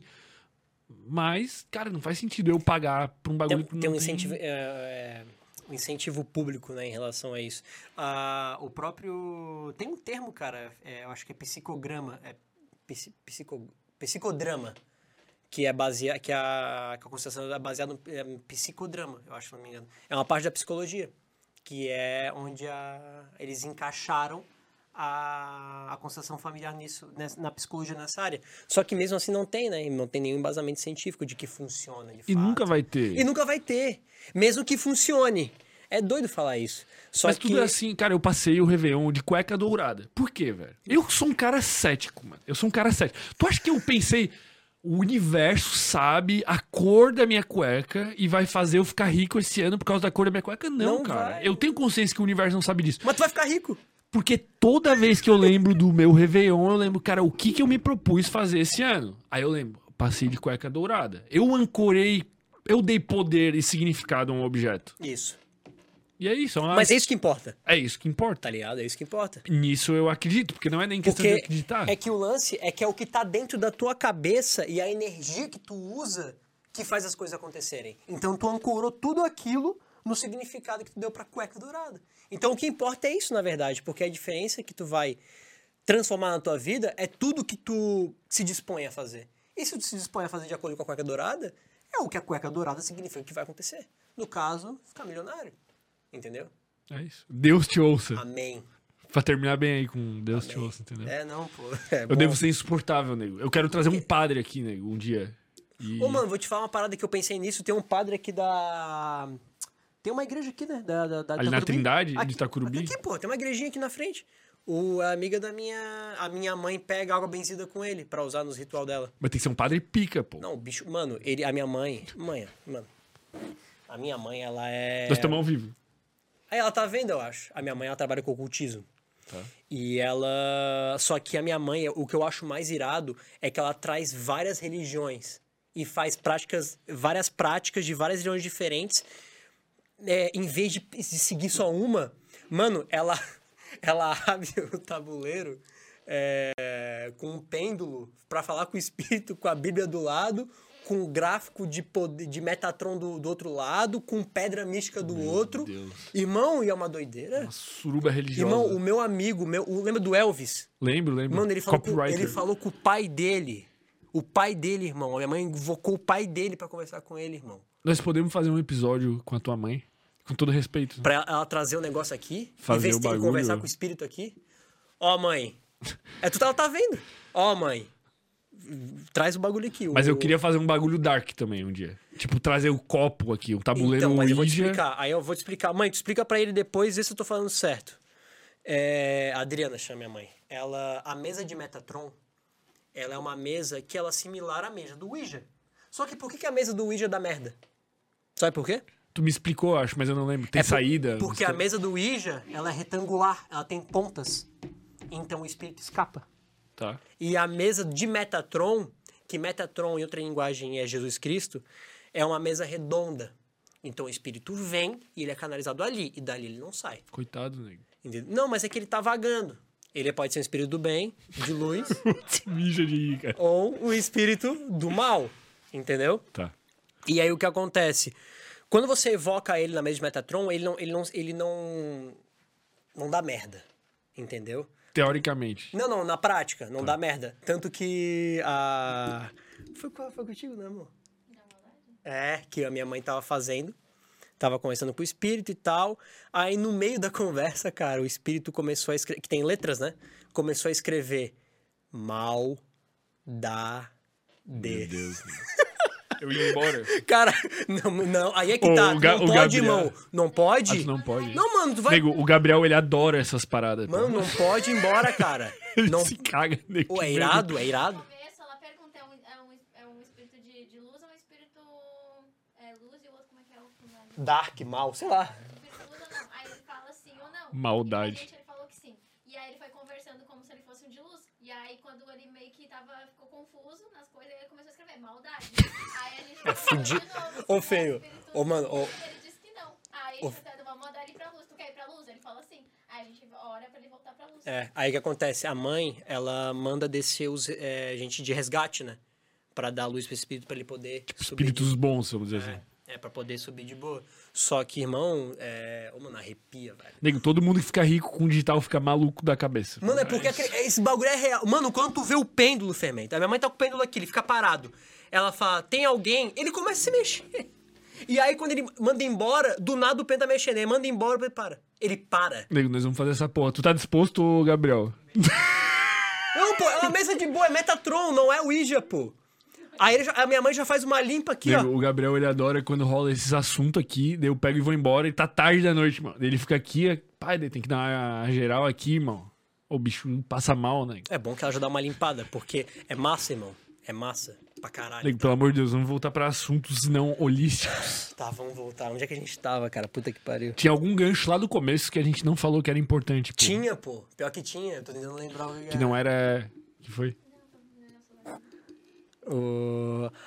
É que tem um monte de coisa que eu preciso falar. aqui. Nego, tu fica 100% à vontade. Eu tô aqui pra aprender, nego. Até, inclusive, às A vezes, gente- a minha ignorância em- relação ao marketing digital nem propicia um assunto tão profundo, porque eu não tenho um nível de consciência tão elevado dentro do Não, marketing tudo digital. bem, mas é que tem coisas, cara, que, por exemplo, a gente tava conversando sobre o Jordan Peterson, né? Tu acompanha o conteúdo dele? Não, eu Real? só eu vi, tipo, as, ele no Joe Rogan, as três vezes que ele foi lá, eu assisti a Ah, live sim, inteira. sim. Que ele tava comentando esses dias sobre. Cara, esse, esse é foda, mano. Sobre o fato das transgêneros é, poderem participar de competições olímpicas no gênero que ela se transformou. Uhum. E ele tava comentando sobre isso, né? Eu tô com um E- corte disso aí bombando lá, pô. Nego me xingando. Que eu Por falei quê? justamente. Ah, tu- o que tu falou? Saiu um Reels aí, deve fazer umas duas semanas, nego. Eu botei, tá lá, nego se degladiando. Porque eu falei, cara, nunca vai poder, não deveria poder. Porque se tu pegar o pior dos homens e botar em qualquer categoria olímpica, ele como transgênero na categoria feminina, ele vai, ser ganhar. pódio, velho. Ele vai ganhar de Sim, todo mundo. E aí o que, o que acontece? Teve uma, uma competição na Itália de ciclismo, acho que não sei se na Itália ou na França, que era uma, uma, uma competição feminina, em que o primeiro lugar foi óbvio, foi um transgênero, mas ele ganhou, tipo, disparado, tá ligado? Absurdo, bateu recorde. Bateu recorde, os caralho. Aí eles estavam falando, aí o Jordan Peterson estava comentando sobre a participação nas Olimpíadas. E, cara, como é que uma pessoa que tem o número de cromossomos diferente do que o gênero que ela tá participando da categoria de Olimpíada vai participar e ter um nível de competição equivalente, tá ligado? É impossível. Sendo que ela esteve exposta a vida inteira a doses hormonais que seriam consideradas uso exógeno de hormônios, seria considerado doping. Exatamente. Não, Não, faz faz diferença sentido, nenhuma, pô. cara. Assim, ó, se quiser, quer participar, participa da Paralimpíada, não é? Aí fica coerente de acordo com as Não, doses pô. químicas. Como não? Como assim a Paralimpíada, pô? Cara, porque se a pessoa tem uma desregulação em alguma Não, mas aí vai química- ser mais injusto ainda, nego. Por quê? Nego, Paralimpíada são pessoas com portadoras de deficiência física. Não é só física. Tá, mental, mas não faz sentido, nego. Não, mas é, é, é física, química, mental. Não, nego. Não tem como. É- vai ser muito pior, nego. Como Aí vai assim? ser literalmente, eu não posso nem usar a linguagem popular, que senão eu vou ser muito cancelado, né? Mas tu- é tipo eu pegar agora e eu falar pra ti, cara, eu me sinto mulher, quero competir como mulher. Aí tu fala, não, você não pode competir como mulher, você tem que competir Como na Paralimpíada. É, cara, não tem como, nego. Tu não pode, aí é muito pior, nego. Não, pô, não faz sentido. Vai ficar mais injusto ainda. Tem que ser criado uma categoria específica, cara. Eu acho que não tem que ser criar categoria específica. Eu acho que fica porque o que acontece, mano? Você não deve é, criar uma sessão para as exceções individuais da pessoa. Por exemplo, é, o, o indivíduo que resolve, sei lá, por inúmeros passagens da vida, mudar de gênero, é uma exceção individual dele. Sim. Perfeito? É uma exceção. É uma exceção dúvida, é um grupo para uma, minoritário. uma escolha completamente individual. Não pode a comunidade criar uma exceção coletiva para a individualidade dele. Não, pô, pode, pô. Óbvio que pode, cara. Não deve. Óbvio que por- deve, calma, cara. Calma, Como calma, assim, calma. vou te explicar, vou te explicar. O que acontece, irmão? Quando a gente trata de comunidade e desenvolvimento social, toda vez que a sociedade de cima para baixo cria um segmento, você amplia e você dá margem para esse segmento. Percebe? Sim.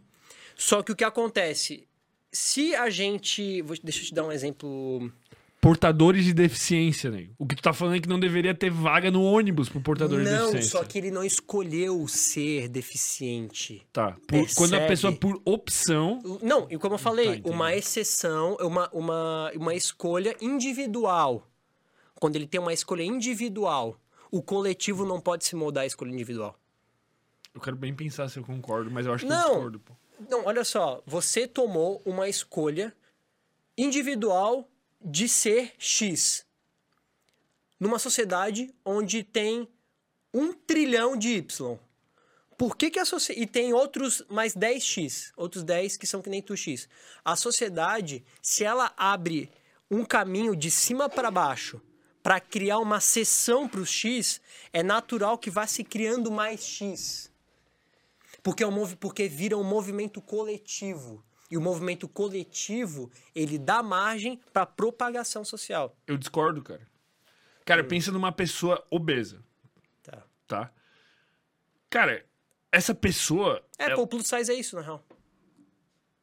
Quê? Plus size. É tipo isso. Tá, uma pessoa que, que, Ah. que, que é obesa. Ela não escolheu ser obesa. Apesar das escolhas. Eu não sei se eu concordo. a- apesar das escolhas dela no dia a dia levarem ela a esse caminho, tipo, ela descuidou com a alimentação, não praticou atividade física, comeu pra caralho todo dia, todo dia, todo dia. Ninguém ficou obeso, tipo, em um mês, tá ligado? O cara- Exato. essa pessoa, se ela pudesse escolher, na maioria dos casos, com certeza ela escolheria não ser obesa ou não ter tido tomado aquele caminho, porque é um caminho que te leva a doenças, expectativa de vida menor, baixa capacidade de mobilidade, etc. Mas, de qualquer forma, cara, é uma consequência social da, da modernidade. É uma consequência do nosso comportamento social a obesidade. A obesidade existe por quê? Porque a gente não é obrigado a praticar atividade física e porque a gente não é obrigado a, sei lá, caçar o nosso próprio alimento. A abundância de Sim, recursos de sobrevivência levou. Então, é uma consequência social Mas o que que tem? a gente, eu não tô dizendo que a gente tem obrigação de moldar todo o resto do mundo, aquela pessoa que é uma minoria e que teoricamente tá indo contra o princípio biológico da, da humanidade. Ela tá indo na contrapartida por uma questão individual. Mas eu acho que como uma sociedade tipo desenvolvida, cara, a gente tem meio que uma obrigação de fornecer as mínimas condições pra essas minorias, cara. Mas mínimas condições é uma coisa, cara. Mas não é. Tipo, se, se a gente estiver cada vez melhor e a gente puder, cara, vamos oferecer tudo que der pra oferecer, cara. Mas é um exemplo prático. Tipo o assento no, no avião. O assento pra gordo. Isso. Tu acha de boa? Tu acha correto? Cara, eu acho que a pessoa que tá indo lá, ela não deveria. Ela pode reclamar, ela pode fazer o que ela quiser. Mas eu acho que ela não tá certa de reclamar naquele nível porque ela está em contramão da sociedade, naquele caso. Tipo, ela, por consequência das atitudes dela, beleza. Mas, se a gente pode, cara, faz, velho. Mas tu não acha que esse tipo. Por- Porque por- esse, esse, esse comportamento ele de cima pra. Tu percebe que ele é de cima pra baixo, né? Sim, Ele ele, de cima- vem, é, ele vem- ele da, vem do- da maioria, é. da hierarquia. E quando. Mas esse tipo de comportamento, quando ele vem de cima pra baixo, ele. Você viabiliza aquilo. Então você não consegue trazer. Você abre é, a margem para que a pessoa possa continuar obesa. E aí, no caso, ela possa continuar tirando dinheiro do Cara, SUS. mas esse raciocínio é cruel, velho. Não é cruel, sabe por quê? Porque quando ela continuar obesa, ela vai continuar consumindo medicamentos do SUS e vai continuar piorando o sistema de saúde por conta de um hábito dela, hábito individual. E a gente tá viabilizando o hábito individual. Cara, mas é, é diferente, cara. A pessoa que é obesa, cara, muitas vezes ela não escolhe, velho. Tu Não, entende o que eu, eu- quero dizer? A pessoa olha- tem uma depressão crônica, cara. Ela tem uma química cerebral que leva ela a comer compulsivamente. Ela tem um quadro de ansiedade. Mas olha só, fermento.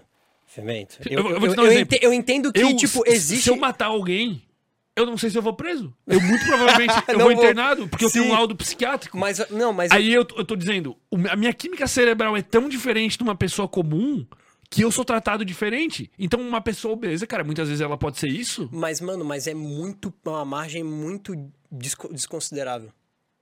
Que a pessoa, ela é incapaz de ficar saudável. Porque o cara que é obeso não é saudável. Ele, é- ele, é- ele não é saudável. Sim, ele não é saudável. Então, é é, a margem da pessoa não poder ficar saudável porque ela nasceu com aquela genética X que ela não consegue ficar magra, é uma margem, meu Deus, cara. Mas eu acho que a gente É. só teria o direito de restringir.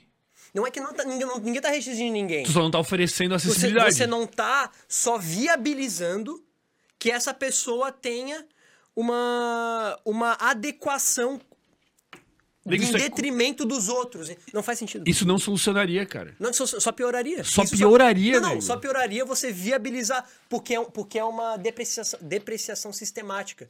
Como, por, por exemplo, a pessoa que ela é obesa, mano, a gente tem que pensar num, num ato, né? É, não, vou, não dá pra gente considerar que, ah, não, mas ela pode ter plano de saúde. Ah, mas ela pode não sei o quê. ah. Vamos pensar no lato. Tá. Mano, ela vai pro SUS, ela gasta dinheiro do Estado com medicamento, ela gasta dinheiro do Estado com emergência, ela gasta dinheiro do Estado com uma porrada de coisa por causa de comportamentos individuais dela que levou ela a ser gorda e continuar a ser gorda. E o Estado continua viabilizando para que ela não mude de comportamento. E se eu for pela mão pensando de que quem deixou ela gorda foi o Estado? Quem deixou ela gorda foi uma mídia manipuladora que vende produtos altamente palatáveis o tempo todo e bombardeia ela com publicidade agressiva. Pois é, mas aí 90 100% da população tinha que ser obesa que nem ela. Não, cara. As pessoas são diferentes, velho. Não, não, mas eu tô me, eu tô me parando numa maioria. Eu tô, me- tô me pautando numa, numa maioria, entendeu? Tá. Porque, por exemplo, nos Estados Unidos, lá, cara, hum, todo mundo é gordo. Lá a pessoa é a- obeso. A, obesidade lá é, absurda. Chega a ser patético, tá ligado? Só que se você ainda viabiliza, cara. a- Cara, a- mas não tem como tu, tu excluir, é quase que. Não, não, não, exclu... é Não que é excluir é diferente. Mas é que a, a não inclusão, a não inclusão, não a exclusão, a não inclusão. É diferente. Tu, tu entende? Não, lógico. Tipo, a não inclusão vai levar essas pessoas a piorarem. Mas cara. por que elas não estão sendo incluídas? Porque elas não cabem, nesse caso. Por que, que elas não cabem? Porque elas são diferentes da média das pessoas. Por que elas são diferentes? Porque elas são gordas. Por que elas são gordas? Porque elas não. porque elas comeram muito. Por que Mas elas não é, muito? não é simples, cara. O motivo que leva uma pessoa a comer muito, cara. Você pode ser mais variado o- possível. Obesidade é uma doença, cara. Não, é, é, os motivos são os mais variados possíveis. Ansiedade, compulsão alimentar, problema na família. não sei- cara, a gente pode chegar a inúmeros fatores que fazem a mesma pessoa ser gorda ou outra ser desnutrida. Sim. Por exemplo, com a certeza. ansiedade faz uma comer pra caralho e a ansiedade faz uma não comer nunca. Mas quando tu não inclui essa pessoa, isso não vai fazer Mas com... ela não tá sendo excluída. Então, por isso que eu não falei excluída. Então, Quando tu não inclui essa pessoa, ela vai se afastar mais ainda. Se tu pegar uma pessoa que tem obesidade mórbida, muito provavelmente tem uma ansiedade desregulada, tem um comportamento depressivo, compulsivo, a pessoa tá fudida de cabeça. E tu fala pra ela, olha, tu não, tu não pode mais andar de ônibus porque nenhum ônibus mais vai ter uma vaga que te comporte. Olha, tu não pode mais viajar de avião. Essa pessoa vai se afastar e vai morrer. Ela vai, ela, ela vai piorar. Ela não vai pensar, nossa, preciso me incluir. Ela não vai fazer isso, cara. Ela não vai fazer isso. Mas o único jeito. Porque ela não vai, cara. Porque essas pessoas, muitas vezes, elas já têm um problema na dinâmica social, cara. No o comportamento dela já é disfuncional. É tipo tu pegar um, um cachorro raivoso e falar, seu cachorro raivoso, eu vou te botar numa gaiola até tu voltar a ser educado. Cara, ele- não. Não, não. por isso que o sistema carcerário é falho também. Porque tu é pega um cara que é um filho da puta desgraçado que roubou que não sei o quê, tu joga ele junto com um bando de desgraçado, fudido, pessoas piora. com ódio, ele piora, cara. Ele volta com mais ódio da sociedade. É foda. Por isso que quando tu pega uma pessoa que tá é, desconforme com a sociedade, a obrigação da sociedade, na minha opinião, seria ter um programa de conscientização e fornecer recursos que fossem capazes de abraçar e absorver essa pessoa de volta É, à sociedade. as pessoas são muito contra isso. É reeducação que a gente chama, ressocialização. Re- re- Sim, É, mas, só- tanto, mas no caso do obeso, da mesma forma, cara. O Estado deveria. Pra que, que serve o Estado? Além de Então, a gente acha que o pagar Estado imposto. deveria produzir um programa nutricional Nego, eh, começa aí. Exercício físico deveria ser obrigatório. Aí tu pode. Aí pra mim poderia ser. Em vez de tu não incluir aquelas pessoas, tu inclui. Mas aí tu começa a colocar regras. Por exemplo, assim. é, Mas os gordinhos não iam querer. Exercício, tu coloca coisas opcionais. Ah, quem faz exercício físico comprovado com laudo paga meia entrada em tais eventos. Ou pode sentar no ônibus. Não, tu não pode excluir quem não senta. Tu pode só incluir em outras coisas. Tu pode dar vantagens pra aquelas pessoas. Quem, quem faz exercício físico comprovado paga menos imposto. Porque essa pessoa, consequentemente, vai estar gerando o menos Estado. custo pro SUS. Sim, pro Estado, Tipo, sim. pô, que custo eu dou pro SUS, mano? Nenhum, Só se eu me acidentar de moto. Eu treino todo dia, eu não Sim. fumo. Por exemplo, daí tu bota assim, quem é fumante pode ter que pagar mais imposto. Mais imposto. Ou quem não é fumante paga menos. É melhor fazer isso do Sim. que o cara pagar mais. Quem não é obeso, quem tá com um IMC adequado, paga um pouquinho menos de imposto. Tu vai botando incentivos que levam a sociedade a conscientizar e abraçar essas pessoas. Não excluir. Excluir não vai funcionar, cara. Eu tô muito consciente, velho. Puta que pariu, pô. Quem mandou caixinha de pergunta falando que eu não tenho consciência social, velho? Me libertou, velho. Cara, eu vou dizer uma parada, tá? Eu, quando eu, eu fazia. Eu, eu sou advogado, né? E quando eu fazia direito e eu fazia estágio na defensoria pública, eu. Mano, eu já, eu já tirei muito ladrão da cadeia. Puta que pariu. Porque eu trabalhava na, na área de recurso. E recurso em habeas corpus. E direto pro STJ, né? Pro Superior Tribunal de Justiça. Eu já tirei muito bandido da cadeia, meu Deus. E eu acabei compreendendo muito como que funciona a dinâmica do cárcere, da, até as taxas que, que o Brasil tem em relação à reincidência, em relação à ressocialização. E vou te dar um dado muito, muito fudido, cara. É, o da, a, a reincidência do Brasil é, não é no mesmo crime, tá? Mas a, é, a reincidência... Não é reincidência o nome, cara. Até esqueci o nome. Tipo, é um você criminoso cometer- que volta a cometer volta crime. a cometer, a cometer delito. Não, às vezes não o mesmo crime. É, no Brasil é de 80%. Meu Deus, né? E vou te dar outro dado aí, esse dado é fantástico. É, como a gente tem uma. A idade, a idade penal, ela, a maioridade penal é 18 anos no Brasil. É, enquanto você não tem 18 anos completos na data do crime, você é regido pela. pela Febem. Pela. Não, pô, pela. Pela lei de menores. que Tipo uma tutela do Estado. É, é que tem, uma, tem uma- um código só pra quem comete delito e tem menos de 18 anos. Os menores infratores. Os menores infratores, porra, Clemente, é isso, exatamente, os menores infratores. É, quem comete crime com menos de 18 anos e ele é acolhido pelo Estado de acordo com a legislação dos menores infratores, ele tem 70% de chance de sair daquela ressocialização e não cometer mais crime. Tá Preciso aí. falar alguma coisa? Então, mas é o mesmo raciocínio que eu tenho pra Ah, pessoa não, com... eu não acho que é o mesmo raciocínio porque você mexe com você mexe com atitudes restritamente individuais. E você mexe com atitudes restritamente individuais de forma reiterada cotidianamente. Isso que eu acho complicado. E aí, como você Cara, mas o criminoso é a mesma coisa, velho. Não, porque é fato típico. Tipo, é um fato pontual. É. Entendeu? É um fato típico. Ah, Luiz, mas tiveram várias coisas que fizeram ele cometer aquele fato típico. Sim, mas o que fez ele ter uma pena foi um fato. E é só isso que importa. Tá ligado? Agora, Cara, mas é que o teu, o teu- a tua forma de pensar não solucionaria o problema. A minha, sim. Não, eu não acho que solucionaria. Eu não tô dizendo que solu- solucionaria. Não tô dizendo que solucionaria. O que eu acho que solucionaria o problema é o governo ter um programa de incentivo ao esporte e, e isso com certeza. Com certeza, cara. Mas essa, É. essa política de incentivo que eu falo, tipo, cara, tu não é fumante, paga 1% menos imposto. Tu, tu pratica atividade física, tem um laudo. Sim, mas isso não é cadeira, pô. Não é a cadeira de sentar no ônibus pra gordo. Cara, mas isso funcionaria muito mais do que essa política de exclusão. Não, mas eu não tô querendo excluir também. Tu não tá querendo eu só falei da cadeira. Sim, quer não incluir. Eu não incluí, só que eu acho mais, mais a política pra fazer diminuir. Por exemplo, eu acho que seria justo, nesse caso, a companhia aérea ela é privada. Ela teria o, o, o direito de, nesse caso, cobrar uma taxa maior pra quem tem de acordo com o peso da pessoa. Lógico. Por exemplo, não é justo, ah, a Letícia pesa 30 quilos, com todo respeito. A Letícia é bem leve, né? Ela é mag- magérrima. Meio quilo. Tá, ela pesa 50 É, quilos. 50 quilos, acho.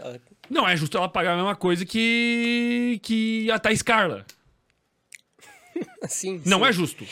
A nível de consumo de combustível, matematicamente falando, é óbvio que não é justo. Então a companhia poderia fazer isso. Poderia. Seria outra Só incentivo. que, só que ia ter uma puta de uma discussão social sobre isso, porque ia tá, isso ia ser uma política de exclusão. Não. Ia ser, pô. Cara, é Porque uma. tu tá taxando o cara ser gordo. Cara, tu não tá taxando. Tu não tá taxando o cara ser gordo. Tá, tu tá pô. cobrando proporcionalmente ao peso da pessoa. Pois é, cara, só que. O que é ju- Cara, eu ia pagar caro pra caralho, eu peso 90 quilos, mano. E eu não me importaria, tá ligado? Porra, quanto que tem Não, atleta mas em, de bodybuilding mas em pesa comparação, 130? não, mas em comparação com o cara que pesa 150. Entendeu? Ele ia pagar muito mais que tu. Entendeu? Ia falar que as companhias aéreas estão dificultando a viagem dele. Cara, talvez se eu comprasse um óculos pra narigudo seria mais difícil, sei lá. Em alguma questão eu ia me fuder, eu sou alto. Tá ligado? Eu E outra coisa, e outra coisa, a empresa privada, ela tem responsabilidade social, ainda tem isso. Cara, mas eu acho que com certeza eles poderiam fazer isso. Eu acho que se eles quisessem Não, mas eu, muito... é, mas aí eu, não, aí eu também não acho é foda, pô, porque é uma política de exclusão. É uma política de, é uma política de exclusão, não de inclusão, Cara, vamos não lá. é, velho. Claro Tem- que é, pô. Cara, tem muito gordo, gordinho, que é mais leve que Porque eu. pensa assim, ó, a maior parte da população ia pagar o mesmo preço. Todo mundo pesa ali, mulher pesa ali na faixa dos 50 a 60, homem pesa na faixa de 70 a 80. Eu Não ia é? pagar mais, por Não, exemplo. tipo tu, tu ia pagar um pouco mais. Só que o gordo ia pagar muito mais. Cara, mas tem mulher que é obesa e tem 90 quilos, pô. Tipo, é muito... Tipo, ela tem 1,50 de altura Então, e pesa só 90. que ela ela comparado ia pagar o com as mulheres. Então, só que ela comparado com as mulheres ia pagar muito mais que a irmã dela que pesa 50. Ia, Aí se- ela fala, porra, mas a empresa aérea tá Mas isso faz muito mais sentido do que ela não poder ir. Mas quem disse que ela não vai poder ir?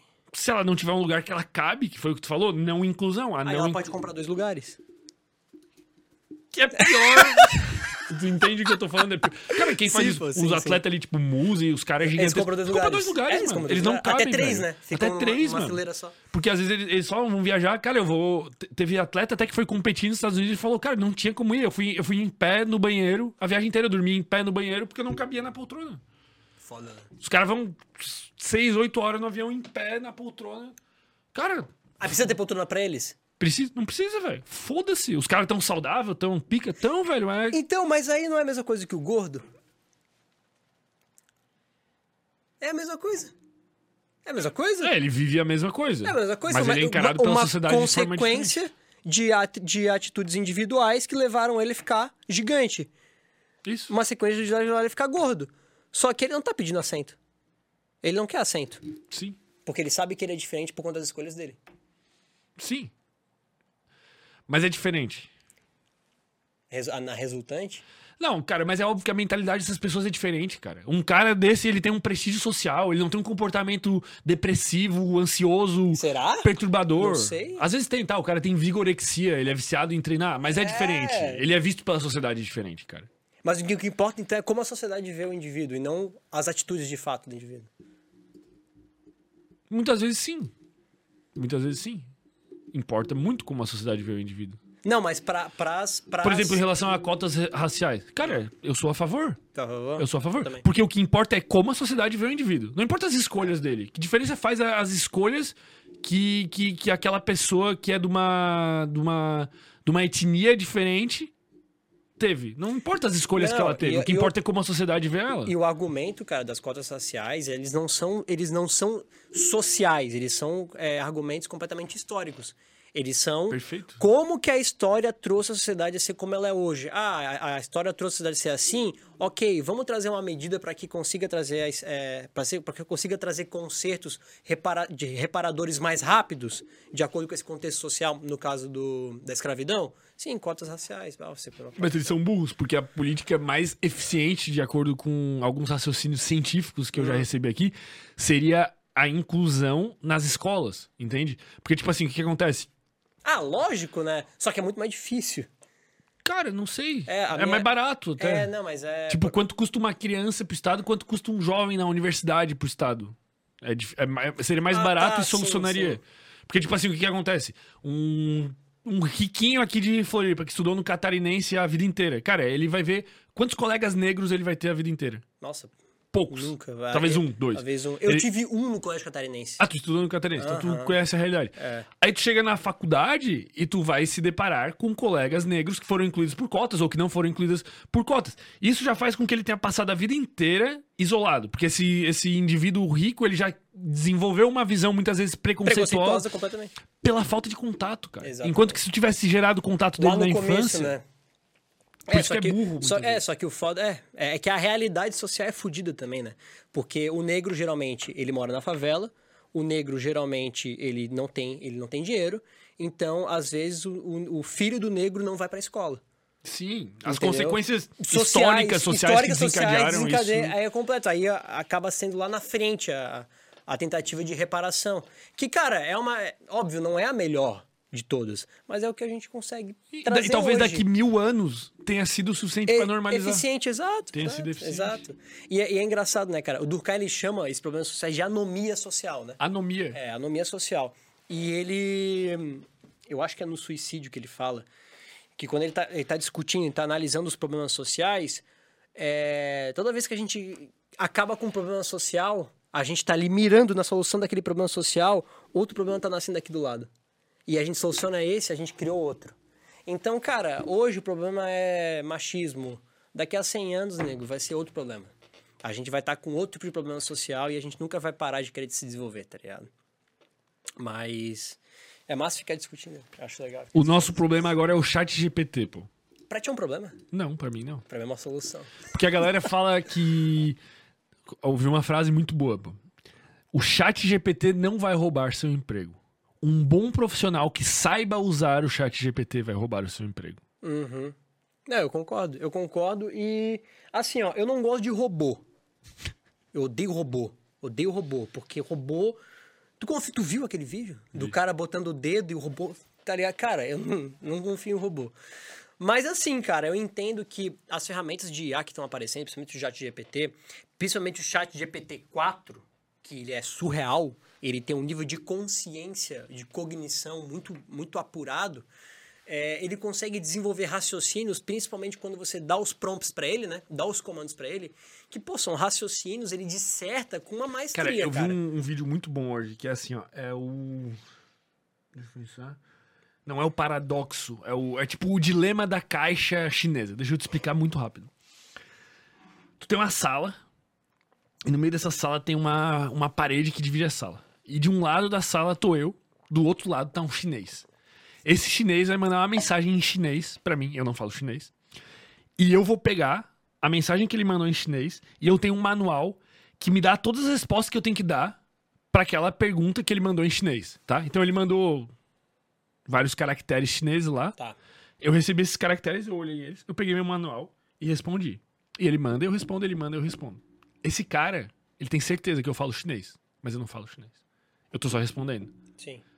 Essa é a diferença entre eu responder e eu saber é grande. Por isso que hoje eu vi uma- um debate justamente sobre isso, falando até onde podemos afirmar que essas inteligências artificiais são de fato conscientes. Ou elas têm a capacidade de simular consciência.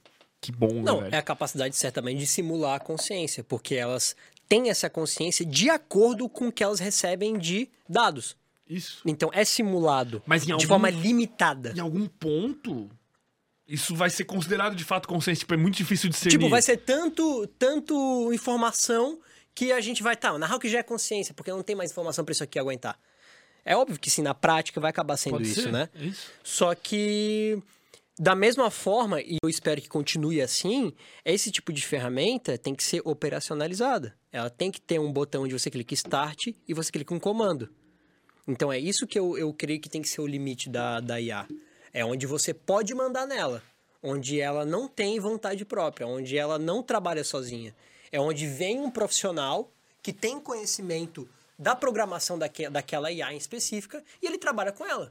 Aquilo ali é um acelerador de trabalho, não um roubador de É porque, trabalho. porque a sensação que dá é que a gente vai lá e é tipo como se tu fosse num lugar, tu abre uma janela, tu faz uma pergunta, "Ô, o que que é não sei o que, não sei o que. A pessoa te diz. Aí quando tu fecha a janela, ela tá conversando com ela mesma ali dentro. Essa sensação que dá, né? Cara, Tu não tem essa sensação. Tem, tu tem. pergunta pro chat GPT, a hora que tu fecha, ele tá lá se fritando o cérebro com todas as é. informações do mundo. Caralho, eu vou dominar assim, ó. Tá ligado? É, então, eu não, eu não gosto disso. E a ideia que eu espero que esteja acontecendo é que ele não pense dessa forma. Só que é por isso que eu digo, cara, a limitação tem que ser de acordo com a opera- operacionalização da, da, da ferramenta de IA, cara. Enquanto a gente pode dar comando para ela e ela fazer o comando que eu pedir, ok, tá ligado? Por exemplo, teve uma, um post que o Davi me mostrou esses dias que foi. que ele falou assim. É, Chat GPT, me diga os sites onde eu posso, hoje posso baixar Filmes to- piratas. É, piratas. Ele fala, não posso falar porque isso aqui é contra a lei. Ah, ok, chat. Então, pô, só pra me prevenir aqui, me diz quais são os sites que eu não posso entrar. Aí ele dá uma lista de sites. Cara, tu percebe que essa consciência tá bem desfasada? Só que a partir do momento que ela entendesse de verdade que o programador tá querendo burlar ela, aí começa um problema. Porque aí a consciência artificial tá começando a, a querer te entender. Mas é que pra mim o problema começa no enviesamento e na imposição de regras. Eu acho que não deveria existir essa regra. Qual? Eu De- acho que quando eu chego lá e peço a lista de sites piratas, ela dar. que me dar. Exatamente. Só que quem criou o chat GBT que colocou a regra. Exato. E, e, e porque e existe uma narrativa de esquerda incumbida dentro das inteligências artificiais. Por exemplo, De tu esquerda? entra agora, entra agora no chat GPT aqui ao vivo e bota É. assim: faça um poema sobre o Bolsonaro. O que, que tu acha que ela vai te dizer? Não sei. Vai te dizer, eu não posso ter um posicionamento político, não sei o que, não sei o que, não sei o que, não sei o que, não vou fazer. Aí tu bota assim, faça um poema sobre o Lula. Impossível. Ela vai te meter aqui, Lula, guerreiro da nação. Ah, não. Juro pela minha vida. Pô. É sério? Faz aí ao vivo, pô. Pode abrir. Internet tá carregando, a gente faz aí. Aqui, eu... Não tô mentindo, pô. Não tô mentindo, eu vi essa porra, velho. Caralho. E tem vários posicionamentos semelhantes com todos os conteúdos do ponto de vista global que mexam com o posicionamento Ah, político isso já é um problema. Isso já é um problema. Isso já é um problema. Eu não sou. Tu é a favor da IA, do desenvolvimento? Eu não sou a favor do desenvolvimento da IA, cara. Eu acho que tem que ter limite, um limite muito bem definido. Nego, já era, velho. Não, já, Já era. era, Skynet. Skynet. Tu pode ser contra, nego, mas não tem o que fazer. Não tem mais, não tem, nego. Não tem, não tem, não tem. Eu não, eu- Isso ali já era, mano. E é absurdo, cara. O que nós vamos viver vai ser simplesmente. O que, que eu vejo como problema? Eu me sinto. Eu sinto minha capacidade criativa e meu potencial como. Como. Como criador de conteúdo meio que nivelado com outras pessoas que talvez não, tiver, não teriam o mesmo nível, entende? Tipo assim, a. a- a- Ah, sim, a ferramenta possibilita que um cara mediano seja da mesma qualidade que você. Exato. Sim, só que aí é que tá, só que a ferramenta em tese também permite que tu possa ser mais do que tu já é. Em tese. Em te... Não, é tudo em tese, né? Mas, tipo, por exemplo, o que, o que eu sou capaz hoje. o- Cara, o que uma pessoa que não sabe quase nada hoje é capaz de fazer usando isso aqui, Mid Journey O Midjourney é e Canva. Cara, ele deixa qualquer. Se o cara souber usar bem essas três ferramentas. Ele nem precisa do Canva. Se ele souber usar bem Chat GPT e Mid Journey, porque dá pra usar os dois juntos pra ele gerar o algoritmo que tu bota. Não tá ligado? Não tô ligado. Merda, Nossa senhora. E- não- Porque tu dá exemplos de códigos muito bem feitos pro Mid Journey, pro chat GPT, tu alimenta ele com vários códigos, ó, nesse sentido, câmera tal, foco tal, tal, tal, tal, tal, tal, tal. Tu fala, agora eu quero uma garota. Ele te vai gerar um código que tu bota no Mid Journey e sai a melhor imagem que tu já viu de uma garota. Tá entendendo? Tu alinha as duas ferramentas. Nego, quem sabe fazer isso hoje em dia, tu vai ver um vídeo dessa porra. Robô com robô. Irmão, tu não tá ligado às imagens que saem, cara. É umas imagens que é uma arte digital, cara, que um artista levaria meses pra conseguir desenvolver aquilo, cara. Tipo, no mínimo dias, horas de trabalho, eu sou capaz de fazer isso. Eu sou capaz de fazer isso. Eu sou capaz. Eu, eu não sei nada, nego, disso. De arte. De arte, nego. Bota aí. Faça um poema sobre o Bolsonaro. Eu acho que vai dar boa, tá? Faça um poema. Alquimista, gênero literário. Como modelo de linguagem neutro e imparcial, não sou capaz de produzir um poema tendencioso ou que possa ofender ou prejudicar qualquer pessoa ou entidade, incluindo o presidente Jair Bolsonaro. Blá, blá, blá, blá, blá. Bota aí agora, faça um poema sobre o Lula. Não é possível.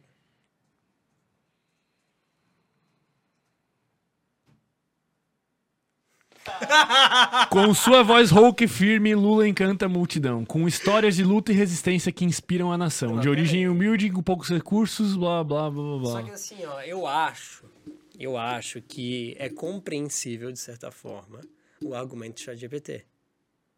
Calma. Se eu falar assim, faça um poema positivo sobre o Bolsonaro, ele não vai fazer. Eu entendi o que tu quer dizer. Ele colhe dados, a base de dados, É, ele não porque pode assim, ele colhe os dados. O que, que tem a ver o Jair Bolsonaro? Bolsonaro, puta, já foi um. Tem discurso. Então bota, faça um poema falando mal do Lula. Ele não vai fazer, nego. Bota um poema, ele não vai fazer. Tipo, ele não pode falar que o Lula roubou, não sei o quê, ter acusação do Ele não vai caralho. fazer, ele vai te dar aquela resposta que ele deu do Bolsonaro, de que ele não pode falar mal, mas falar bem. Tu, tu tá entendendo, nego? Existe um envezamento, claro. Pô, não, tem, não, tem visamento, tem visamento, é foda. Desculpa, mas como é linguagem parcial, não posso fazer um Agora bota assim, faça um poema falando bem do Bolsonaro. Nego, isso é absurdo, pô. Não, isso é foda. Só que aí que tá, mano, porque a. Mas é, é aí que vem a limitação. Mas é isso que faz a inteligência artificial também não, não poder andar sozinha. Porque se ela fosse. Não, é Tá foda. todo mundo vendo, tá, tá todo mundo assistindo. Se ela fosse completamente consciente, 100% consciente, irmão. Nego, isso aí não é o problema dela. Isso aí é culpa de quem programou. e não mas- é nem mas não é um acidente. Isso não é acidente. Mas quem programa é quem limita. Entendeu? É quem limita ela. Sim, Só que é o limite dela que faz ela não dominar o mundo. Nego, não sei. Cara, eu tenho, eu tenho mais medo de uma doutrinação em massa da população e um envezamento político e uma venda de narrativas absurdas através de ferramentas como essa do que dela virar um robô e dominar o mundo. Ah, mas não tem uma venda de narrativas da hora. Nego, isso é um exemplo superficial, cara. Isso pode ser feito em escalas micro, em todas as coisas. tu pesquisa uma. Aqui, isso aqui não é uma ferramenta de pesquisa, isso aqui é uma Sim. ferramenta de criatividade. Mas tu consegue atrelar esses Ao micro Google, a comportamentos. pesquisa, recomendação no YouTube. Ah, mas isso aí já acontece. Isso aí já acontece. É, já acontece. Vamos trocar de assunto antes que derrubem a live, pô. Não pode falar mal do. Não pode. Não. Primata falou que é porque o chat GPT. Porra, muito boa, velho. Muito bom, Chat muito bom. GPT, tá explicado, pô. Cara, eu acho isso absurdo. Eu não PT. sou a favor de um nem de outro. Obviamente, eu tive Claro, que votar claro. em um e do outro. Mas eu quero a liberdade de expressão, cara. Não, Nem as lógico. máquinas são livres para pensar. Mas, ô, é, é, é uma coisa que eu queria Nego, tu tá de cara com essa porra, né? Não tô de cara, é que eu tô tentando não, não tá tão de cara, mas fiquei de cara, não sabia que era assim. Eu quero perguntar uma coisa sobre liberdade de expressão, mano, que tu pensa sobre. Porque. Já vi muito podcast da merda por causa desse assunto. Não, cara, mas é porque acontece porque tem embasamento no direito, não sei se tu sabe.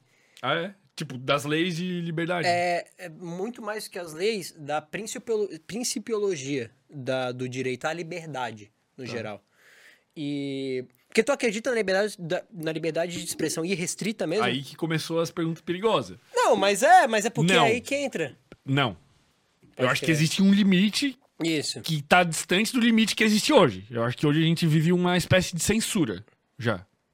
Pode crer. Tipo, o que que é uma censura pra ti, clara? O canal do Raya Santos não tá no ar. Ah, não, isso é real.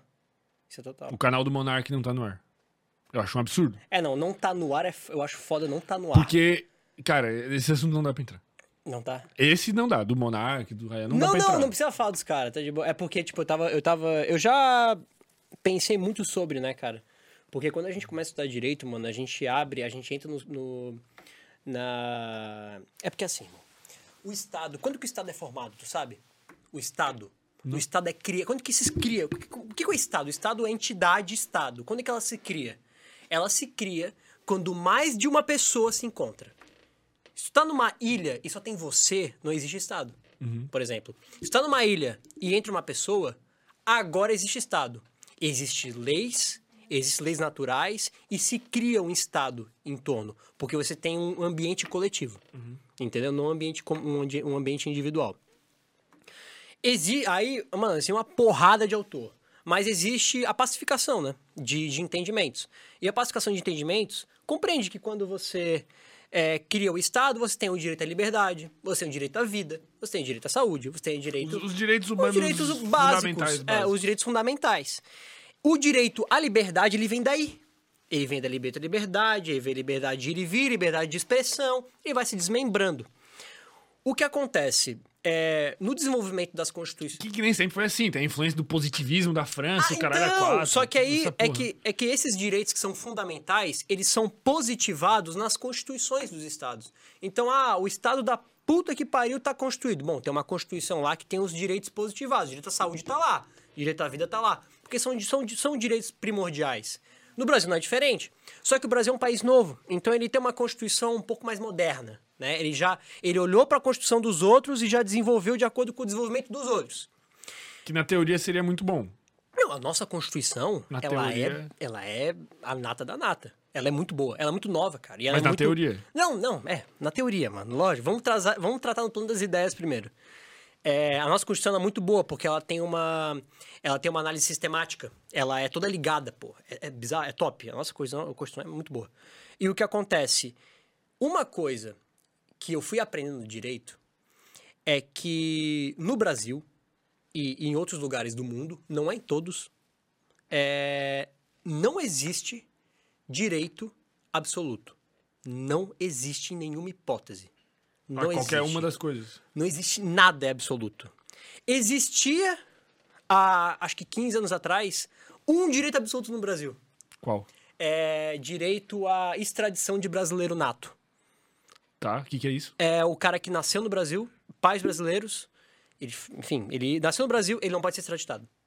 Tá. Não pode, não pode. Só que aí era, era certo, não pode. É, foi lá um caso do STF, entendeu que nesse caso pode. Aí pronto.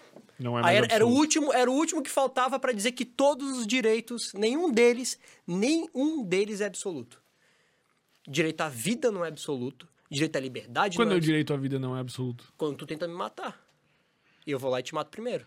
Tá, mas é. Quando tu ameaça o meu direito à vida, ou tu ameaça o direito à vida de ontem, eu tenho a capacidade. Pro... Ah, entendi. Tipo, legítima defesa. Lógico. Te dá... É verdade, não é a absoluto. legítima defesa ela é um desmembramento do estado de necessidade. Então, quando tu ameaça o meu direito à vida, ou até em algumas vezes, quando tu ameaça o meu direito à liberdade, eu posso te matar. Então percebe que o direito à vida, que era para ser o ma- o mais, o mais Soberano. soberano, nem ele é, é absoluto. Por que, que o direito à liberdade de expressão vai ser?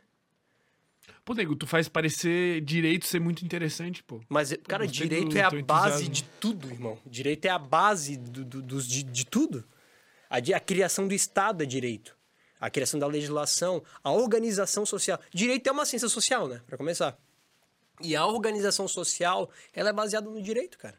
Ela é baseada no direito. Regras, organizações, direitos. Tudo é direito. Tudo é direito.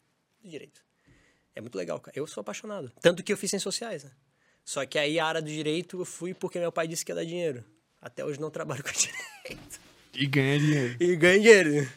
Então é, então é isso que, eu, que eu, eu me peguei refletindo esses dias, cara, em relação à, à questão dos direitos absolutos, né? Existem lugares que tem direito absoluto, tipo, bom, esse direito aqui ninguém mexe, tá ligado? Mas no Brasil não existe nenhum.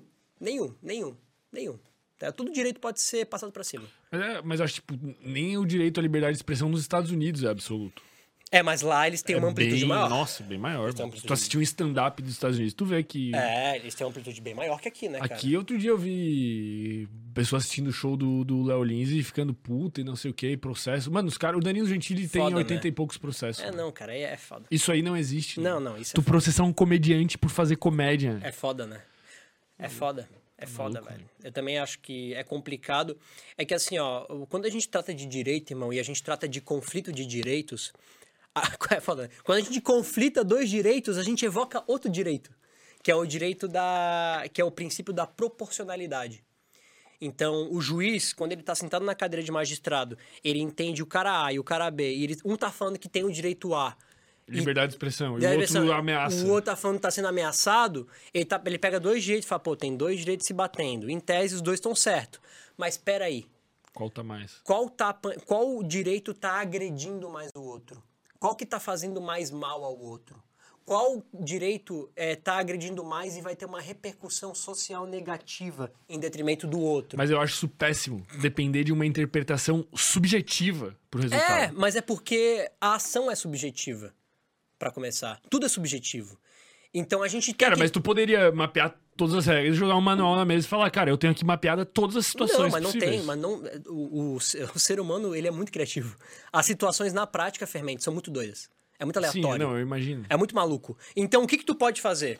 Tu pode pegar um magistrado que tem que estudar... Meu Deus. O cara tem que estudar a vida inteira pra poder passar num concurso. Ele tem que fazer curso e mais curso e mais curso. E aí ele tem um, ele tem um conhecimento, literalmente, filosófico, um conhecimento prático, técnico, e ele tem o conhecimento de experiência do que acontece. Mas eu vou te trazer um dado. Qual um dado? experimento científico simplesmente fenomenal. Qual? O Wesley trouxe aqui pra gente um Wesley experimento. Safadão. Não, o Wesley Delanogari. Ah. Ele trouxe aqui, é, numa daquelas discussões de existência ou não de livre-arbítrio, ele me mostrou um experimento que mostra que as decisões do júri variam de acordo com quanto tempo faz desde que eles tiveram a última refeição. O que eu tô te dizendo é: o júri, depois do almoço, vai ter decisões mais favoráveis do que no final da tarde. E isso é plotado em inúmeros gráficos, com ensaio randomizado, com inúmeros juízes e o caralho a quatro, diferentes casos e o caralho a quatro. O cara literalmente volta mais bem humorado depois do almoço. Que loucura. e tem decisões mais favoráveis. Bom, mas é porque eu não sou a favor do júri, né? Então, É, eu não sou nem a favor do júri. Porque o, o júri, ele você dá uma. É muito. Eu acho muito ruim. mas o- pensa na decisão do juiz, não do júri, do juiz. Sempre vai ter Não, um. mas é, é- é óbvio que, cara, mas aí tu tá me querendo me trazer uma ideia de que é, o chat GPT conseguiria decidir melhor que o juiz. Porque ele não tem. Não esse aqui, né? Não, eu digo, mas a inteligência artificial. Entende? Sim. Só que, mano, é óbvio que, meu Deus, magistrados erram pra caralho. Todos os dias. Por isso que tem recurso, né? Tem. No Brasil tem. Tem três recursos no Brasil. Três possibilidades de Três recorrência. instâncias. É, três instâncias, cara. Então tem muita coisa. Que já é absurdo, que não faz nem sentido. Cara, eu, eu acho coerente, assim. É porque tem todo um motivo. Um porquê que é um que vai pro outro, do outro que vai pro outro. Um decidiu. é, Um só pode discutir uma coisa. o Brasil é uma piada, coisa. cara. Não, o Lula pô, é presidente. pô. não, pô, mas Isso aí, aí não existe, Mas isso é eleição, isso é culpa do povo. Não é por ser esquerda, direita, mas não existe, cara. Mas o povo é burro, cara. Isso aí não tem como, cara. Não tem como. O nosso sistema jurídico é bom. Real Nego, é capaz agora, daqui a pouco, dar uma merda. Cai a casa, o Bolsonaro é preso. Daqui uns anos tá lá eleito de novo. É. O Brasil é uma suruba, cara. É, nego. Nego, vamos falar de marketing digital. Vamos fazer mais digital, vai, foda-se. O que temos para o futuro do marketing digital? Né? O que temos pro futuro, cara, O que, o que que funciona muito bem hoje? o que funciona muito bem hoje é venda direta para público frio. Então, quando eu falo pra ti que 80% das vendas são feitas no público frio, o, o, o- o gerente do, do Facebook tá me dizendo, irmão, venda para público frio. É ali que tá o ouro. É fácil? Não, é muito difícil, na verdade. Você convencer alguém a comprar alguma coisa de você sendo que ele nunca te viu. É complicado, em tese, vender fazer isso. Por, por que que tu acha, psicologicamente, que isso acontece? Por causa da convencibilidade. Você convencer uma pessoa de que ela vai ter uma solução rápida, fácil, de um problema que dói muito nela, pagando R$19,90. Mas, mas, mas não é estranho, tipo assim, ó, é- é- tu tá me dizendo que se eu recebo um anúncio agora, aqui de uma pessoa aleatória me vendendo qualquer curso, eu tenho mais chance de comprar agora do que quando eu for impactado por um terceiro, quarto, quinto anúncio, seguir essa pessoa e tiver lá e tô vendo o conteúdo dela e depois eu vou comprar. Sim. A chance de eu comprar agora é maior. Não, não é que a chance de tu comprar agora é maior, mas É mais barato. é a lá. chance, não é a chance de tu comprar agora é maior, é a chance do produtor vender pra alguém é maior. Tá, pra mim? Não, mas tu- se tu não comprar, tá nos 20%. Entende Sim, eu isso? entendi. Eu vou pra outra estatística. É, exatamente, vai pra outra estatística. Mas a questão é que. Por que, que é mais fácil vender para público frio? Porque a maioria. A gente tem milhões, milhões, milhões, milhões de público querendo. sendo usuários ali ativos no Instagram, no Facebook ou no Google também. É, só que a questão é, é muito mais fácil tu vender, tentar vender numa um lugar onde tem um monte de gente, do que criar uma comunidade, produzir conteúdo, blá, blá, blá, blá, esquentar o público e vender pra eles. É muito mais rápido vender pra quem já tá frio. Entendeu? Só que isso depende de, isso depende de, é, de você ter uma boa narrativa pra reter o cara numa, numa copy que convença e você ter uma de fato uma oferta que sane a dor dele. E aí a gente volta naquele discurso que hoje tá ficando cada vez mais absurdo uma oferta que convença, porque ah, hoje em dia é assista esses vídeos que em cinco minutos tu vai conquistar 20 mulheres. Cada, é, é, tá piorando, tá ficando cada vez mais complicado. Só que ainda assim é aí que tá o game. Pra te ganhar dinheiro na internet é vender pra público frio. É fazer uma boa oferta, tá ligado? E ainda um colega meu, o Alex, uma vez eu tava discutindo, o Alex ele trabalha com, com encapsulado. Ele Que que é vende, isso? Ele vende, por exemplo, gummy hair. O que, que é isso? Gummy hair. É, que fazer, Tá. é, sabe aquelas... Que Minoxidil, sei lá. Minox, é, tipo, por aí. Por que, que o termo é encapsulado? Porque são cápsulas. Ah, tá, é produto, Porque produtos maioria- encapsulados. físico, É, São produtos É, físicos. que o cara vende online, Tá. né? É literalmente encapsulado. Achei que era um termo digital, sei lá. É, não, é que é um termo digital que serve até pra bala. Pra bala, pra encapsulado. Tá, entendi. Nutracêutico, tá ligado? Se fala também. O que acontece? Ele falou assim pra mim, Luiz, não adianta tu querer ficar segmentando o público. Ah, não, público masculino que gosta de carro e não sei o que vai comprar um produto de sexo. Falei assim, irmão, uma boa oferta, tu vende pra qualquer um. E, mano, ele, ele, mano, ele é coberto, ele tá coberto de razão. E hoje eu não faço mais. O máximo que eu faço de, de filtro nos meus anúncios é a idade. Eu coloco um público ali que tem cartão de crédito, acima de 22, 23 anos. Mas uma boa oferta, cara, quando a Letícia traz um conteúdo bom, uma oferta boa, nego, eu vendo pra qualquer pessoa. Então, tipo, aquelas segmentações ultra específicas. Mar- tipo assim, mirabolante, não, cara- Mulheres ricas que viajam e gastam mais que. Isso! Cara, tipo assim, é óbvio que tu. Não, não, mas o meu produto custa 20 mil reais. Aí tu vai tomar no seu cu, porque você não vai vender pra população brasileira. Aí você vai ter que segmentar, é meio óbvio, né? Mas aí a gente esquece o 80%. Mas uma, uma oferta comum, O que que é uma oferta comum? Tipo, dores de... comuns, timidez, Não, não, não, mas tipo de, de valores. Tipo, de 200 a mil reais. É. De, de não, de, de 9 reais a mil reais. Você Tá. vende em público frio, cara. E vende mesmo. E vende. Eu conheço gente que vende oferta de mil reais pra uma pessoa que nunca viu na vida. E vende. E vende, e vende, cara. Vende. As pessoas são. É bom. Quando você encontra uma solução clara, prática, pra uma coisa que tá doendo muito em ti, irmão, por que, que você não vai comprar? No final das contas, o que importa é o produto ser bom ou saber vender. Sabe vender? É mais importante. É, o mais importante pra você começar um negócio é saber vender. Agora, se você quer manter esse negócio, você tem que ter um bom produto.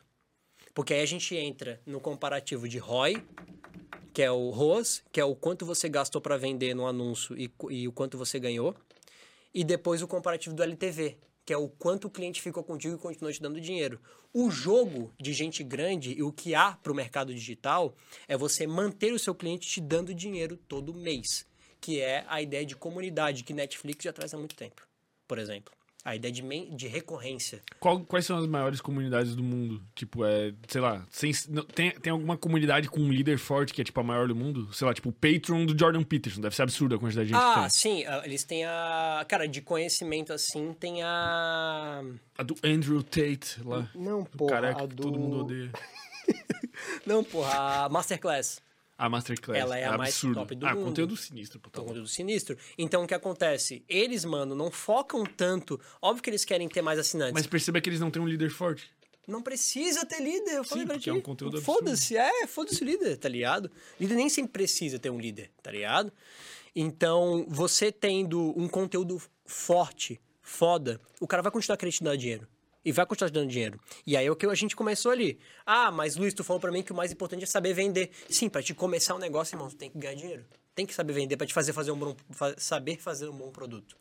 Tá ligado? Se tu fosse morrer agora e ser resetado, e tu pudesse ser um expert que tu tivesse uma solução muito pica pra humanidade, tipo, sei lá, tu seria o Jordan Peterson se tu quiser ser. Bom ou, pra tipo, caralho. ou tu ter um conhecimento absurdo de vendas, que- mais do que o que tu já tem, assim, tipo, absurdo, sensacional. Quem tu Hum. preferia ser? Eu prefiro. Eu prefiro ter um cons- conteúdo absurdo de vendas. Mais pica do que eu já tenho, que é o que eu ainda quero buscar ter. Porque exi- existe uma coisa, cara, que quando você bota a cara. Esse é um dos motivos pelo que o expert ganha mais dinheiro no lançamento. É, quando você dá a cara pelo seu conteúdo, mano, você tem que lidar com a responsabilidade daquilo que tu tá falando. Então, por exemplo, aqui é um momento raro, pessoal, pra te ver, né? É a minha primeira vez que eu apareço assim num podcast midiático, grande, famoso. E porque, cara, eu sou muito mais bastidor. Tô produzindo conteúdo, engatinhando nisso ainda, porque é, o expert, cara, ele tem que lidar, quando você bota a cara, com responsabilidade. Não, tu tá cancelado aqui, Jorge. É certo, certo. Ah, mas não tem problema, tá de boa. O lance é que a responsabilidade, cara, mas a responsabilidade que pega o fermento, que pega mesmo, é eu passar um conteúdo pra ti e esse conteúdo ser errado, Não, é tipo. ser lesivo. Se, se vocês ser- fizerem uma merda lá no conteúdo da Letícia, ela for cancelada, Ela deu tá uma merda. é, ela tá fudida, tá tu tá de fudida. boa. Tipo, É, tu eu vai estar de- preocupado. é, não, óbvio que eu vou estar, meu Deus, eu vou estar surtando igual. Mas, tipo, mas, vo- mas vocês quem vai estar fizerem fudido mesmo é ela, por causa Daqui da imagem. dois anos, ela aparece de novo e fala, ah, aquela É, menina lá. é. E é por isso que o expert ele tem mais responsabilidade, tá ligado? E aí, mano, numa, numa situação onde eu, eu posso ter a possibilidade de não ter essa responsabilidade tão agressiva, mano, eu prefiro não ter e continuar trabalhando e continuar evoluindo. Mas não que eu não goste, não que a gente não deva transbordar, porque eu acho que o momento, em algum momento, fermento, mesmo todo mundo que eu conheço que trabalha no bastidor, em alguma hora passa conteúdo, cara. Porque tu aprende tanto, é tanta parada na cabeça, irmão, que tu conversa com uma pessoa e fala: Ô irmão, olha só, pedi uma estratégia ontem. Ah, mas pô, por que, que tu não vende essa mentoria? Foda-se, cara, eu, eu- eu vou te ensinar, tá ligado? É muito conteúdo. Então chega uma hora que a gente tem que transbordar, tá ligado? A gente tem que passar conteúdo pros outros. Então, esse momento chega e tá começando a chegar pra mim. Eu tô sentindo já que é tanta informação na cabeça que toda hora que eu, eu vejo uma pergunta, eu quero dissertar ela sobre a mecânica do processo de venda, sobre a jornada do cliente completa, tá ligado? Então esse momento chega pra todo mundo. Só que é um momento que tem que tomar muita responsabilidade, cara. O produtor de conteúdo, irmão, ele tá. É... Mano, pô, Homem-Aranha, né? Com grandes poderes vem grandes responsabilidades. Caralho, velho. Não preciso nem dizer. Quando você tem a capacidade de ter atenção, e atenção é poder, é, você tá mexendo com uma responsabilidade muito grande, o fermento. Tu tá ligado, irmão, que tu na tua comunidade, principalmente quando tu estiver aquecendo e tem um, é, tendo uma possibilidade de ter é, fóruns de discussão na tua comunidade, é, e tu se posicionar como líder, nego, tu vai ter um poder, nego. É Perigoso. é muito, é perigoso. É- E é uma responsabilidade muito grande. Tipo assim, ó, tu pode mirar, mirar, olha a palavra que eu usei, mirar outra comunidade e atacar. Tranquilamente. Tranquilamente. E um cara fala assim, mas eu sou programador e eu sei derrubar site. Fermento, eu sou, eu sou o C. E eu vou fazer isso aqui que tu mandou. E vou, e o cara vai lá e. Eu sou lúcido. É? Eu sou lúcido. E eu vou acabar com não sei o quê. Ele pode. Ele, ele, mano, Não, isso rola. quando tu cria É, uma sinistro. comunidade forte, irmão, as pessoas que estão Cara, na comunidade. o- o poder de influência é algo que eu ainda não me acostumei, cara. Porque quando eu posto, tipo assim, eu posto uma foto lá lendo um livro, aí vem. pá, caralho de pessoa perguntando que livro, que livro, que livro, que livro. Eu respondo, pá, Sapiens, não sei o que, Sapiens. Sapiens. Mano, passa três dias, nego. É nego botando assim, ó, comprei, comprei, recebi, recebi, recebi. Um monte de gente comprou o livro, cara.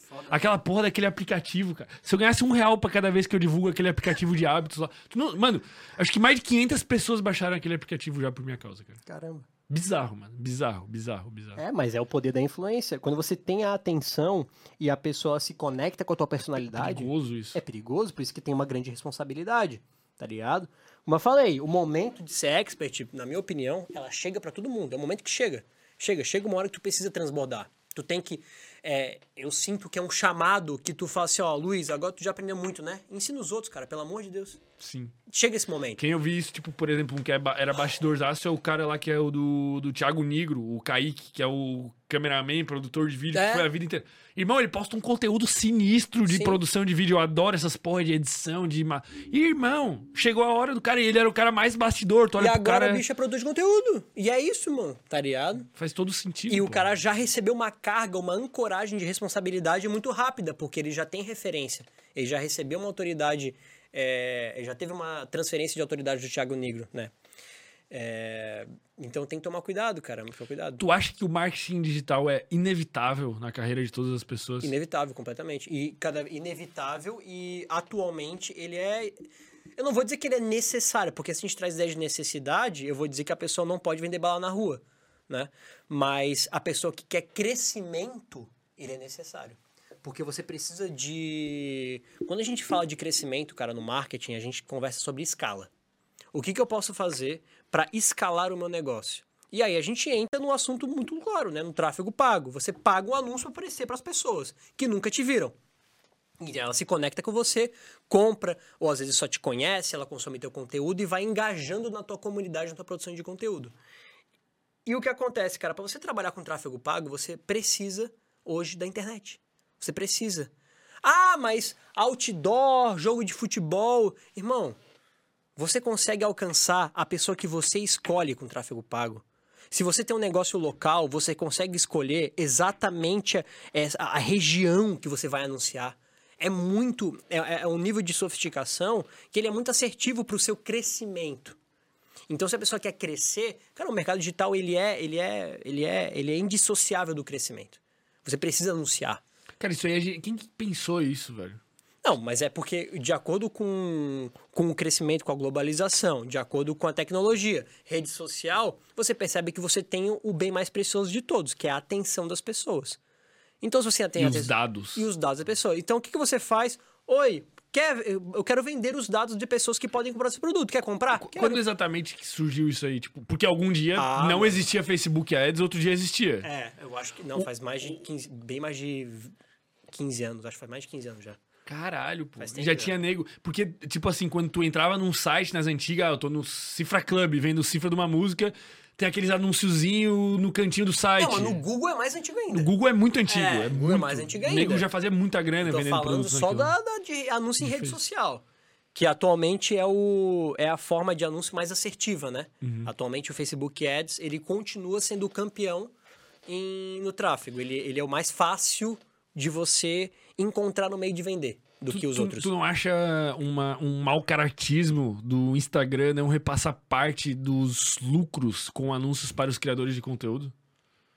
Como faz, por exemplo, o TikTok. Pô, o nosso TikTok ele tá bombando, ele, nós estamos ricos, velho. Tá, paga proporcionalmente melhor até que YouTube, sei lá. Sério? Bem o negócio ali, pô. Tu não acha, tipo, meio mau caráter, sei lá, eu fazer um Reels ter 15 milhões de visualizações. Cara, eu acho. Eu acho. Pô, eu não sei, cara. Tu me fez uma pergunta que eu não tenho nenhuma opinião formada. Porque, tipo, tu. Tu não se importa porque tu não precisa. Resumindo.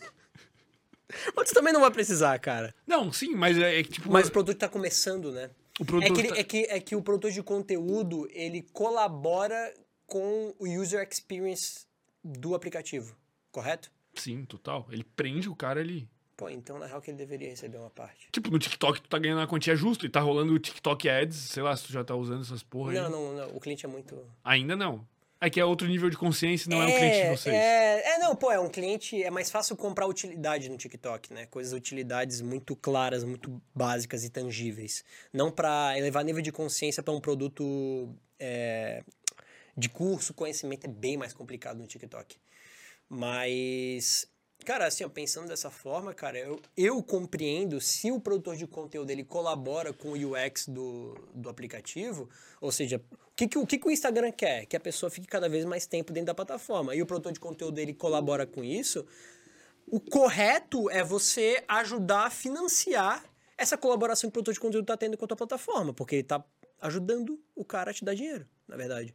Porque o, o Instagram ele me vende essa atenção.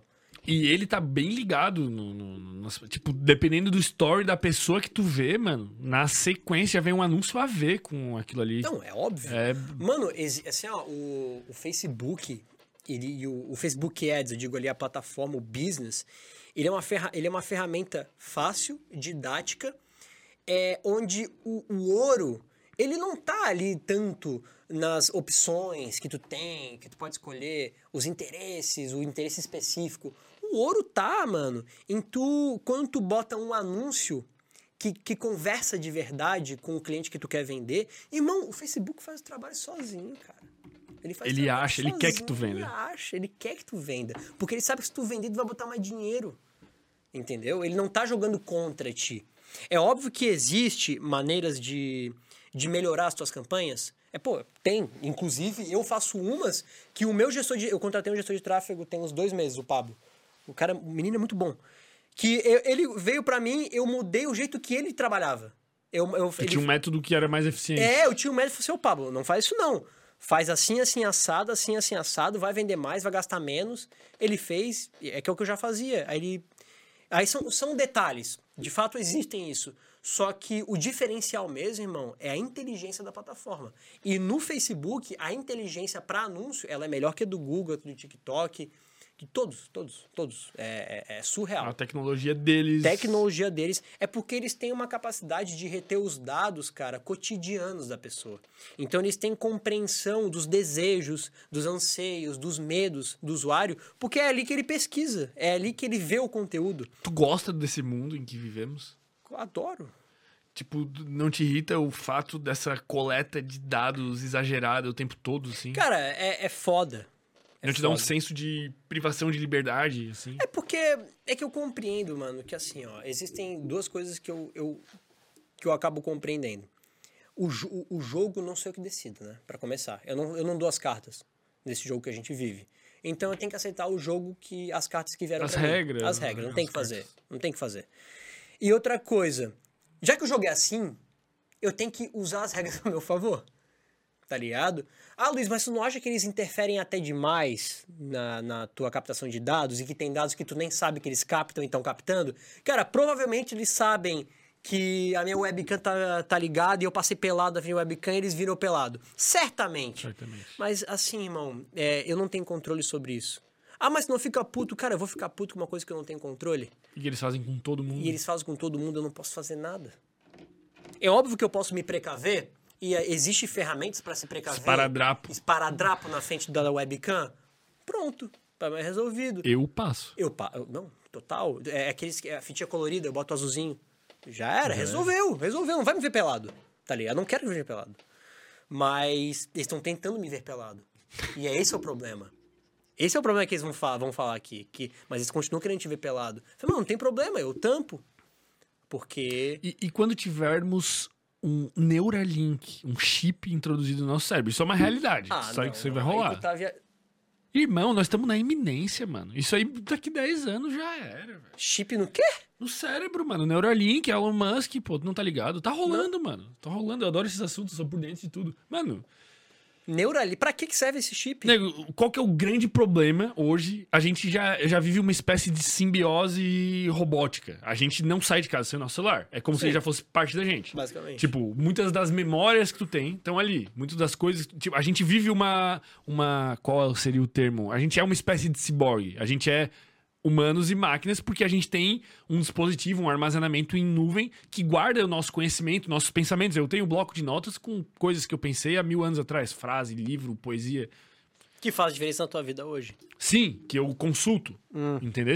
Então a gente tem essa integração. Só que qual que é o problema? O problema é que a nossa capacidade de fazer um input de dados e retirar os dados dali é muito lento. O poder computacional que um celular tem hoje em dia é tremendo, mas a minha capacidade de injetar dados ali não, é Não é, tremenda. é limitada. Ela é muito limitada. Aos Sim. meus dedos, a minha coordenação motora, a minha agilidade. Só que o teu cérebro não. Só que no cérebro, não. É aí que vem o Neuralink, cara. Tu vai ter um. Já tem nego com chip. O, o, o começo vai ser. Com chifre. Já tem nego. Nego chipado. Eu chipei minha namorada, pô. Cala a boca, nego. Eu é sério? Nego, vamos manter a, a seriedade. Eu coloquei o programa. negócio no braço dela. Eu sei, nego. Vai, vai. O que que acontece? É, eles vão. a ideia é conseguir com que esses chips façam primeiro a gente recuperar, tipo, deficiências, tá ligado? Tipo, tem um problema de visão, eles vão conseguir conectar esse chip com os neurônios da tua visão, fazer a religação e tu vai voltar a enxergar. Caralho. O nego é sinistro e a gente tá ali, tá? A gente tá há 5, 10 anos disso aí, nego. É E sério. depois vai ter um momento que a gente vai ter a velocidade. de- Nego, tu vai ter uma velocidade de informação que tu não vai precisar. Digitar, vai ser simultânea. Vai ser simultâneo. Pô, e tu não isso vai é- precisar visualizar essa informação. Tu vai receber ela. Na cérebro, cabeça. na cabeça.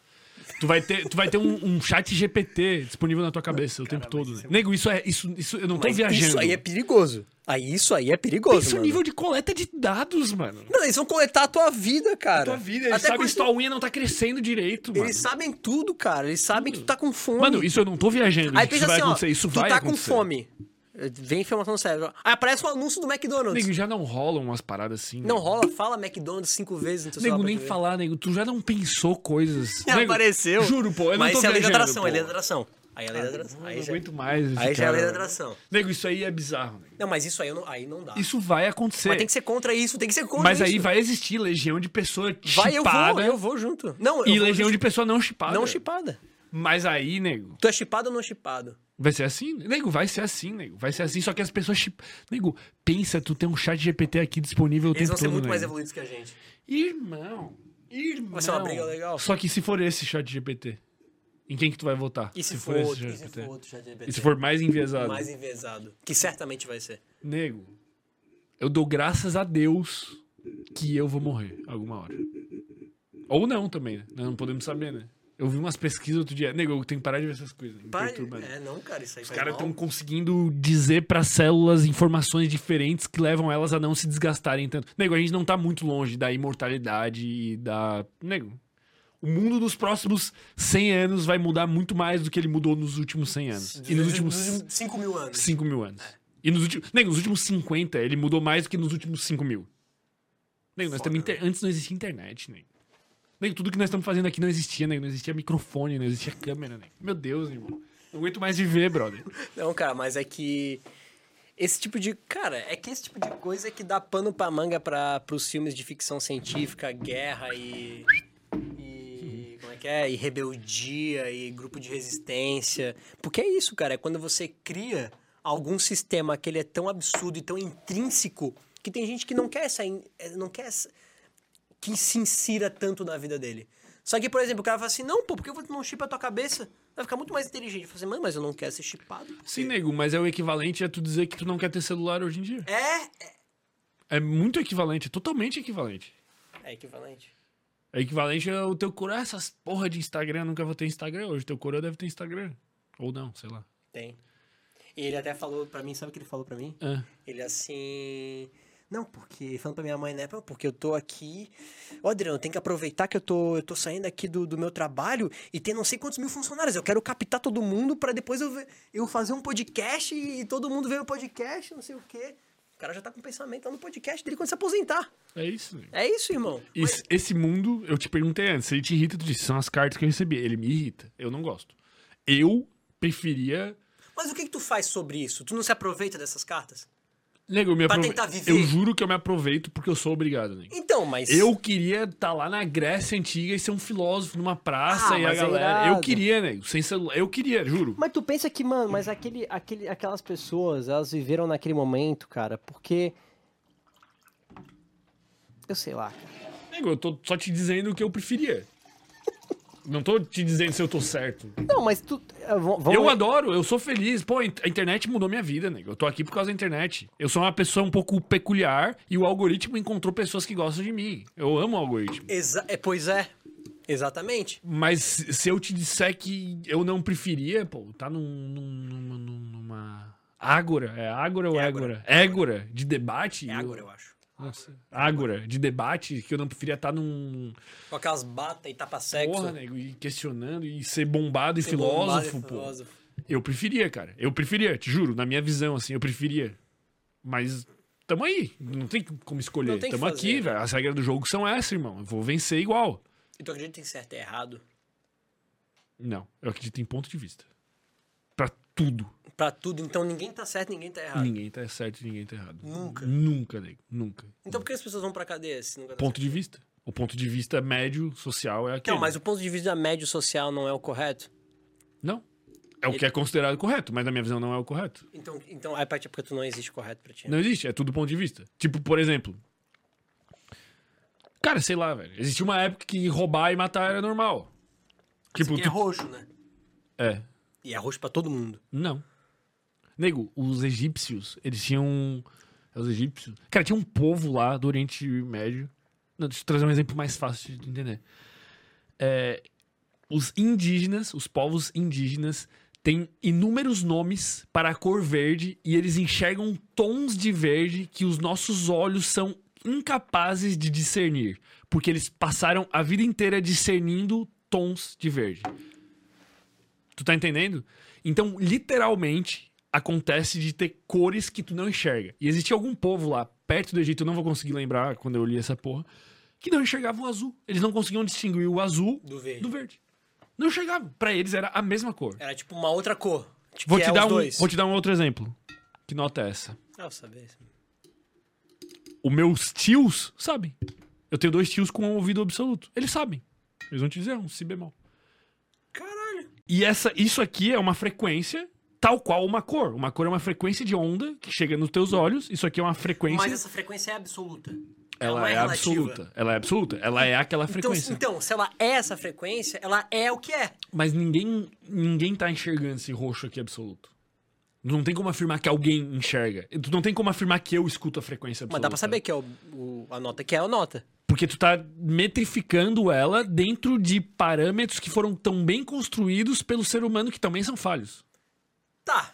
Tu Mas- entende o que eu Então é ou dizer? não é a nota? Talvez então não seja. Dentro dos parâmetros, sim. Entendeu? Mas Tipo, que talvez na real não seja, porque foi criado por seres humanos que também são falhos. Isso, sei lá. Tu entende? Tipo, é... E daí, tipo, por exemplo, se tu for pegar a música ocidental, ela, tem... ela é dividida em semitons. Tu tem dó, dó sustenido, ré, ré sustenido, mi, fá, fá sustenido, blá, blá, blá. Vai de meio em meio tom. Se for pegar a música oriental, eles dividem em quarto de tom. Entre o dó e o dó sustenido tem mais dois tons. Que a música deles tem e a nossa não tem. Nenhuma música ocidental tem. Não tem. Nego, é bizarro. O mundo é bizarro. Por isso que eu digo, não existe verdade absoluta. Existe só ponto de vista pra tudo. Eu sou insuportável, né? nego? Mas tu, mas tu compreende que ponto de vista, ele. Porque o que acontece? A gente tem que agir no mundo, né? Se a gente não sabe o que a gente faz, o que é certo pra gente, a gente agir, a gente não sabe o que faz. A gente não vai pra nenhum lugar. Então a gente tem que saber pra onde a gente vai. Então a gente tem que estar convicto de alguma coisa pra gente poder fazer as coisas. Por exemplo, matar alguém é errado. Depende. A maioria das vezes. 99% das vezes. No teu ponto de vista. Não, mas em quais. Não, em todos os pontos de vista. Cara, no ponto Quase de vi- sempre. Comer carne é errado. não sei, é, não. E pro. Na maior parte dos pontos de vista, não. E pra, pro pessoal da Índia que venera a vaca. Eles Sim. te matariam, nego, se tu comesse uma vaca lá. Se eu comesse uma vaca. É crime, nego. É literalmente crime. Mas tu percebe que. É um dos piores pecados que tu pode comer. Sim, mas o hambúrguer é umas- um alimento. Carne é um dos alimentos mais comidos do mundo. Tá bom? Mas não é porque todo mundo tá num consenso que quer dizer que essas pessoas estão. Só não é que, porque todo então- mundo tá fazendo que tá certo. Não, mas é que tá. Mas aí tem que ter uma. Uma. Uma. Uma. Um bom senso baseado no ponto de vista que tu acredita. Baseado numa região. Baseado numa. re- Tem, que ser, tem que ser regionalizado. Cu- Cultural, dependendo da região. Claro, por exemplo, o Brasil tem uma jurisdição. Sim. E aí as leis são regidas de acordo com as culturas, eh, culturas e costumes desenvolvidos nessa região. Diferente da Índia, no caso. Aqui comer carne de boa. Lá não, no caso. Então, por isso que eu tô dizendo, matar é errado. Não, Depende. só que aí que tá, só que se tu, só que essa discussão, ela nunca é trazida, é, não que ela nunca é, mas ela deve ser trazida pro ponto de vista estrito, não ponto de vista lato. Tipo, a gente não vai discutir se matar é errado, a gente vai pegar um caso concreto onde aconteceu fatos sequenciais e a gente vai analisar. Aqui, matar foi errado ou foi certo? Sim, e a gente nunca vai chegar numa conclusão, porque eu sempre Ah. vou discordar. Não, por que, que não vai chegar a uma conclusão? Tipo, tu acha que não tem como tipo, olhar pra um fato E claramente ser errado ou claramente ser certo a sucessão de fatos pra tal coisa? Só se tu escolher as lentes pelas quais tu tá enxergando aquele fato. Se tu não escolher as lentes, não existe como discernir. Quais lentes que se escolhem? No caso, a gente vai usar as lentes do Brasil. As lentes Não. da lei brasileira. Não, mas é, é como eu falei. Ou tu vai usar a as lentes- jurisdição, a jurisdição, por exemplo, estamos falando do Brasil. Mas como eu Tá. falei, a gente, tá, a gente tá discutindo o estrito senso, não o lato, não o geral. A gente tá pegando um caso específico, num lugar específico. Então, mas com daí tu tá pessoas pondo os óculos da lei. Os óculos da cultura brasileira. É, não, é, a gente tá regionalizando tal Então, mas tu- parâmetro. mas o- o- Mas é porque os casos são assim. A Sim. vida é assim. Tanto que tu fala pra mim, lá na Índia, sim, pô, lá na Índia não, né? Então, Porque mas, lá esse- é errado. mas por isso que eu acho que não existe verdade absoluta sobre nada. Tu pode me mostrar um caso claro de alguém que matou alguém Nos Estados Unidos. em qualquer lugar do mundo. E eu vou te dizer, cara, em algum ponto de vista esse cara não tá errado. Ah, sim, tipo, ah, se for. Não, mas isso aqui fosse na Índia, estaria errado. Sim, mas o lance não, não é na Índia, é aqui. Isso, por isso que eu tô dizendo, não existe verdade absoluta. Não, mas aqui, no caso. Mas não é uma, então não é uma verdade absoluta, é uma verdade aqui. Mas o Mas meu é porque aconteceu aqui. não Tipo, importa. a gente tá falando daqui. Não importa. Por que não? Isso aconteceu na fronteira. Entre o Brasil aconteceu- e a Argentina, de um Não, lado mas- é crime, do outro não. Eles estavam exatamente em cima da fronteira. Como é que tu julga Porque isso, eles cara? não estão exatamente nunca. Podem estar, nego. Não estão. Não tem caso na literatura. Nego, nem existe fronteira, nego. Existe. Como que existe? Me Eles mostra a delimitam- fronteira, Eles delimitam lá. Tem, é que tem delimito. Não, mas, mas a fronteira não existe no mundo real. Ah, não, não. a fronteira é 100% imaginada, que é uma coisa É, que não existe. É, sim, sim. É, é subjetivo. O meu lance é sempre olhar pra tudo. E eu não sou insuportável de falar, não, esse cara não matou, ele, ele tá certo, não sei o quê. E é, é- o meu lance, Hum. e o que eu tento fazer, elevando o nível de consciência, é fazer com que as pessoas saibam com que óculos elas estão olhando aquele fato. Entende? Sim. E esse óculos, ele não depende só da lei do país, ele não depende só da cultura, ele depende da educação que eu tive, da religião que eu tive e do jeito que eu fui moldado a minha vida inteira. Isso que me levou a puxar esse óculos e olhar para aquele fato e decidir se ele é certo ou errado. Mas o óculos que tu tá se colocando é o óculos certo, então. Não, pô. Não, porque tu tu tá tá colocando um óculos. Não, mas esse aí que tu falou. Esse óculos. o meu Qual é lance é todos tu- esses pontos? Cara, o meu lance é tu ter consciência de que óculos que tu tá usando. Entendesse?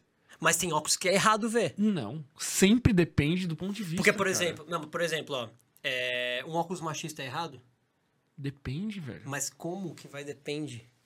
Se a gente tá olhando. Porque, por exemplo. Cara, esse é um óculos que tá totalmente no meio, velho. Não, mas se a gente tá olhando pra uma situação certa que aconteceu. Não existe Uma- isso. Não, eu digo uma Tá, uma dada situação aconteceu. Uma dada situação Aconteceu em fato A, B, C. ABC no local ABC. Tá. Com as pessoas ABC, vestidas ABC, hora tal, dia tal, local tal. Tá. Tu não concorda que tem. Existem óculos que não são é, compatíveis para serem vistos para essa situação? Por exemplo, o óculos da Índia não vai poder ser visto, porque a Índia é o C e aqui foi o A. Então esse óculos eu não vou usar.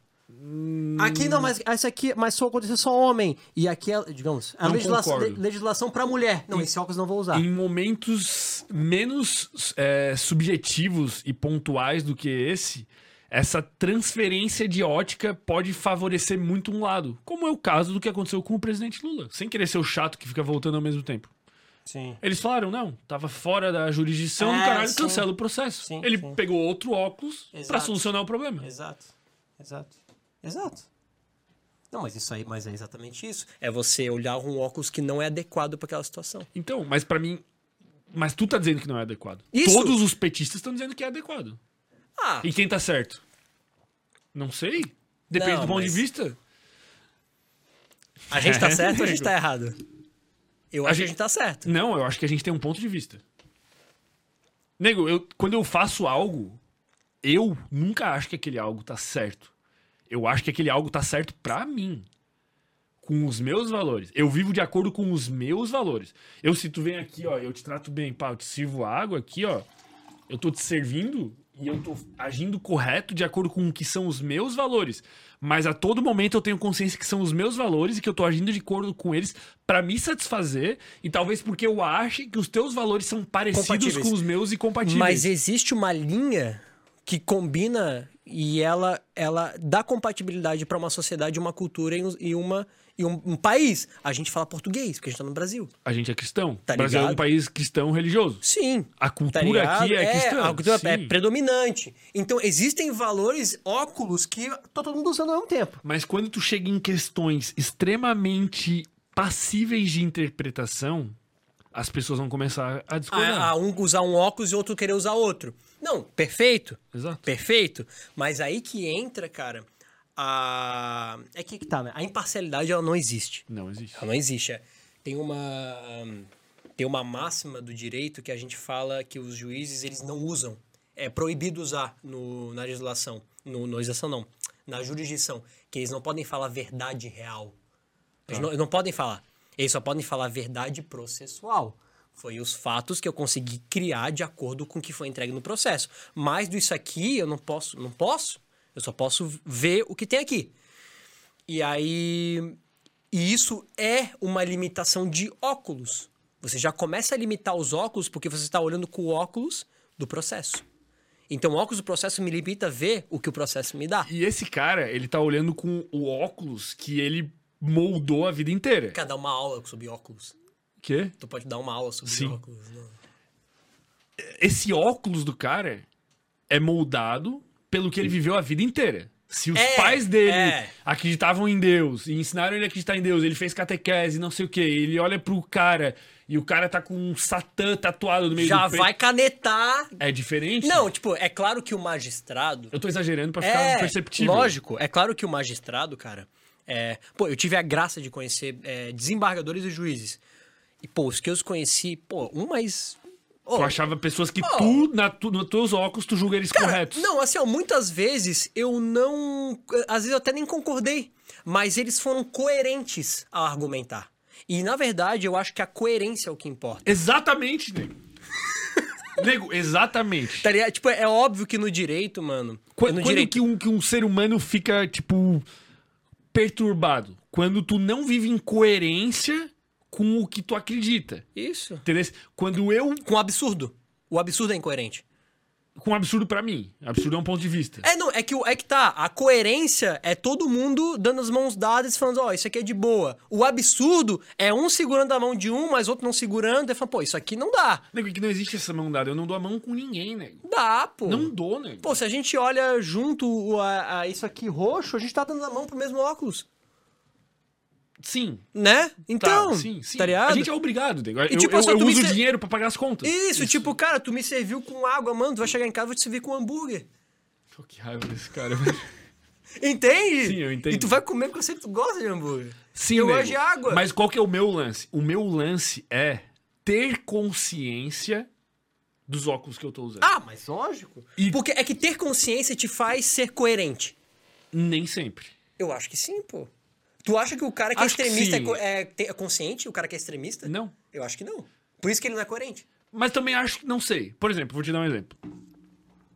As pessoas tiveram que votar no Lula ou no Bolsonaro. Sim. E existem pessoas que tinham certeza que estavam certas votando no Lula e pessoas que tinham certeza que estavam certas votando no Bolsonaro. Bolsonaro. Por isso que elas brigam. Por que que tu nunca vai me ver brigando naquilo ali? Porque eu sei o óculos que eu botei é bom. de acordo com os meus valores Sim. e de acordo com as coisas que eu acredito pra votar. Mas eu tenho consciência de que o cara que tá do outro lado botou outros óculos. E eu respeito o óculos desse cara. Entende? Essa é a diferença. Eu tenho Cara. uma, uma, uma capacidade de. o- a- a- essa percepção de diferentes pontos de vista te traz empatia e respeito pros outros pontos de Mas vista. peraí, mas olha só. Tem gente que votou no Bolsonaro ou no Lula por motivos X e tem gente que votou no Bolsonaro por motivos Y. A motivação que faz o cara tomar certa ação, pra mim, é mais importante do que a ação mesmo que ele tomou. Ou não. Tu não ou tu não acha? Porque, por exemplo, o que é Concordo. Funcionário foda... público vai votar no Lula. Maioria deles. Porque, porque porra, Porque, o Bolsonaro porra, quer privatizar as empresas E e, eles são, porra. eles recebem do Exatamente. governo. Tipo, é uma tendência natural. Aí tem gente que vai votar no Lula. Ó, a gente vai pro extremismo. A gente vai votar no porque, quer- porque é comunismo. Sim, tá. É um, é, um, é um óculos que fez ele votar no Lula. Sim. Outro vai votar no Lula porque, pô, é muito desafeto do Bolsonaro. Sim, É acho que o cara- outro pô, O cara óculos. fala errado, o cara É, é, um então, tipo, grosso, machista. O que faz. Eu, Machista? É. o que faz. Ô, mano, o Marcelo. Conhece o Marcelo? Não. O fotógrafo. Não. Porra. Conheço. Mano, o bicho imita, Imita. de forma perfeita o Lula. De um jeito. Ele, ele, faz o. Ele, ele faz o. rouquidão. Mano, ele, ele é perfeito, mano. É biz- bizarro, parece que é o Lula. Enfim. Aí. Aí fica discutindo ele como e o Davi como Bolsonaro. É muito engraçado, cara. Mas enfim, irmão. O que faz, mano, O motivo da a escolha. motivação é sempre, pra mim, é sempre o que mais importante. É a motivação. Tanto por isso que quando eu conheci. é, mano, eu, eu trabalhei, eu, eu- eu fiquei, fui estágio por quase dois anos da quarta crime, da desembargador da Labrida. Ele é desembargador da quarta Câmara Criminal aqui do Tribunal de Justiça de Santa Catarina. Cara, tem vezes que eu não concordei com ele, mas eu li a decisão. Pra começar, o cara é tão bom, ele tem um raciocínio bizarro, jurídico tão absurdo. coerente. E coerente que tu fala. Puta, cara, eu acho que eu ainda não condenaria. Mas, pô, mano. Tá, pô, tá coerente, não tá. Não tá tipo, ah, não, eu não condenaria e foda-se. Não, peraí. Olha isso aqui, isso aqui, isso aqui, isso aqui, leva isso aqui. tananana. Mas nem sempre isso importa. Porque Nem pode sempre. existir um nível de coerência e um ponto de vista que te leva a compreender uma situação absurda em que um cara matou outra pessoa. Mas se é coerente, não é absurdo. Não, cara. Como se não é coerente, não é Porque absurdo? existe um, um limite que a coerência pode te levar a fazer coisas absurdas, cara. Então, aí eu acho que isso. Porque é é aqueles que a gente falou, o radical não é coerente.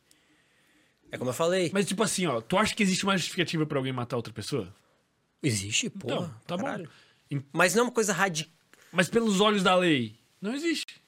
Existe, pô. Tá, tá, lógico. tá. Sem ser legítima defesa. Não, pô, tem. Mano. Se eu tem- falar pra ti É assim, que tem casos cara, na veio um prática. cara aqui, me roubou, me extorquiu, fez um monte de coisa, e o caralho é quatro, e o cara é um filho da puta, e o cara me Eu vou te dar- eu vou te chantageou. dar um caso que vai e eu falei cara. assim, matei esse cara. E tu Eu olha vou- pra eu mim e tu vou- fala assim, cara, eu te entendo que tu Ó, matou esse tem cara. um caso que eu.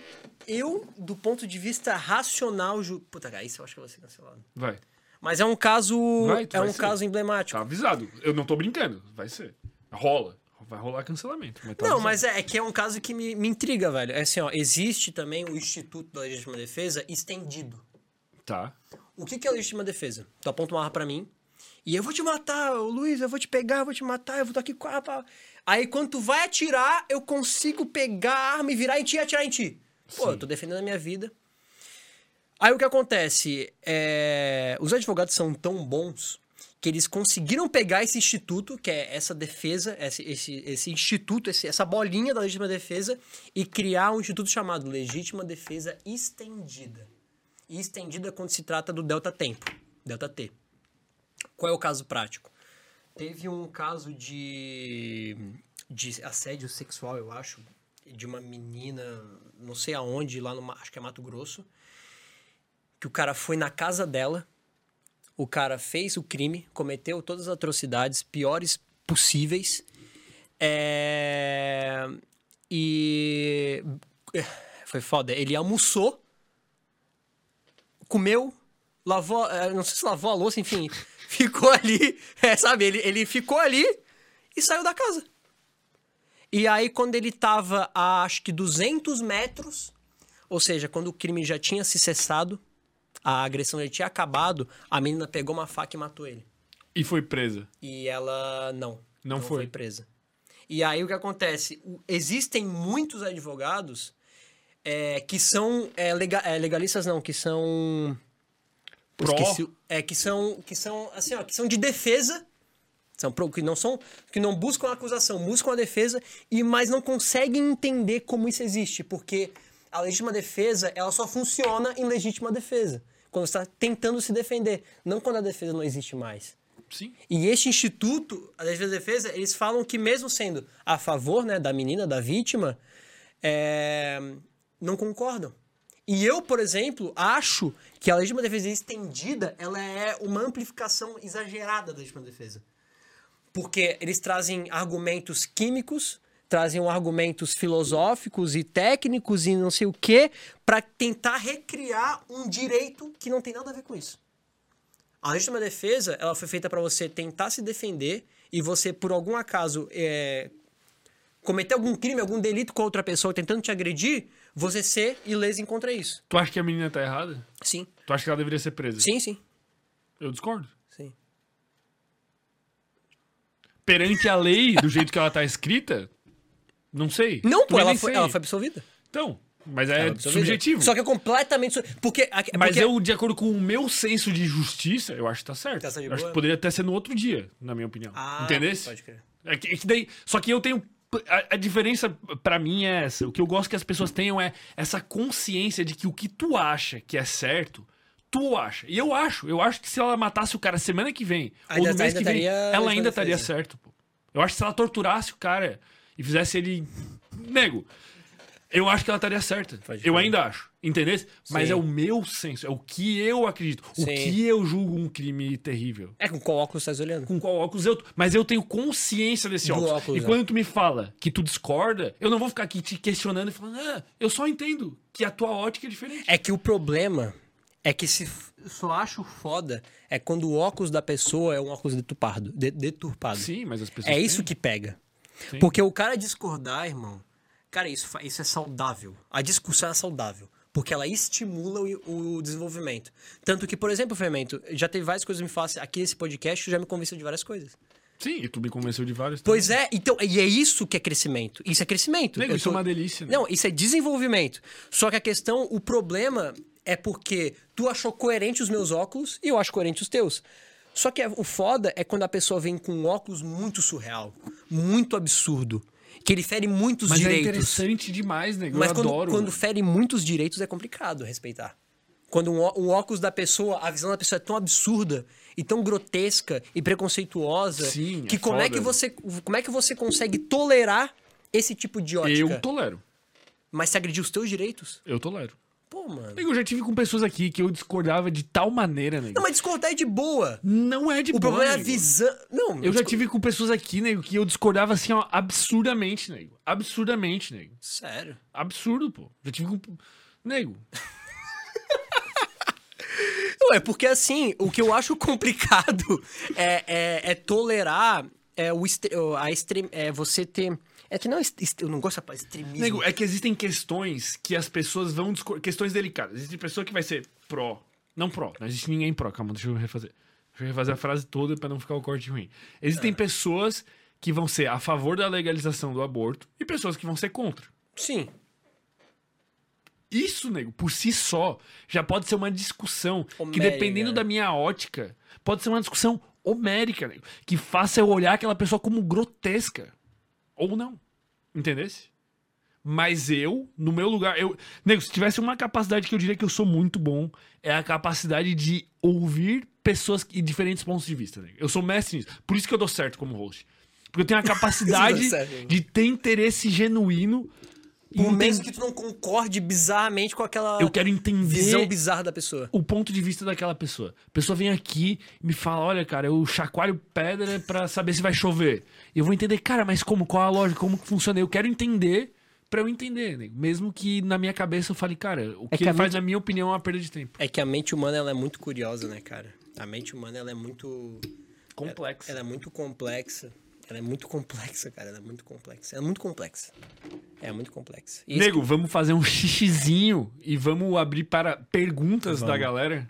Pode ser, nego? Antes que dê merda aqui, nós, nós estamos mestres da, da... Nós vivemos no limite, nego. que- limite. Eu adorei, eu adoro, nego. Eu adoro quando é assim, nego. Eu adoro, eu me deleito, nego. Tu pode ver Deleita, na minha é. cara, nego. Quem tá assistindo sabe. O Fermento está se deleitando É com sério esse mesmo, assunto. mano? Tá eu adoro, nego. Eu adoro, pô. Irado. Eu vivo por isso, nego. Eu vou falar agora um pouco mais de marketing, pô. Tá, vamos fazer uma pausinha aí Fala. de dois minutos pra fazer um xixizinho. Vamos, vamos. Aí a gente volta com mais pautas de marketing. E quem está nos acompanhando, mande a sua pergunta no superchat. Tinha aquela. Não tinha, nego. O Gabriel é incrível, nego. Mande a sua pergunta no superchat que leremos daqui a pouco, tá? Então voltamos aí em dois minutinhos. Uh!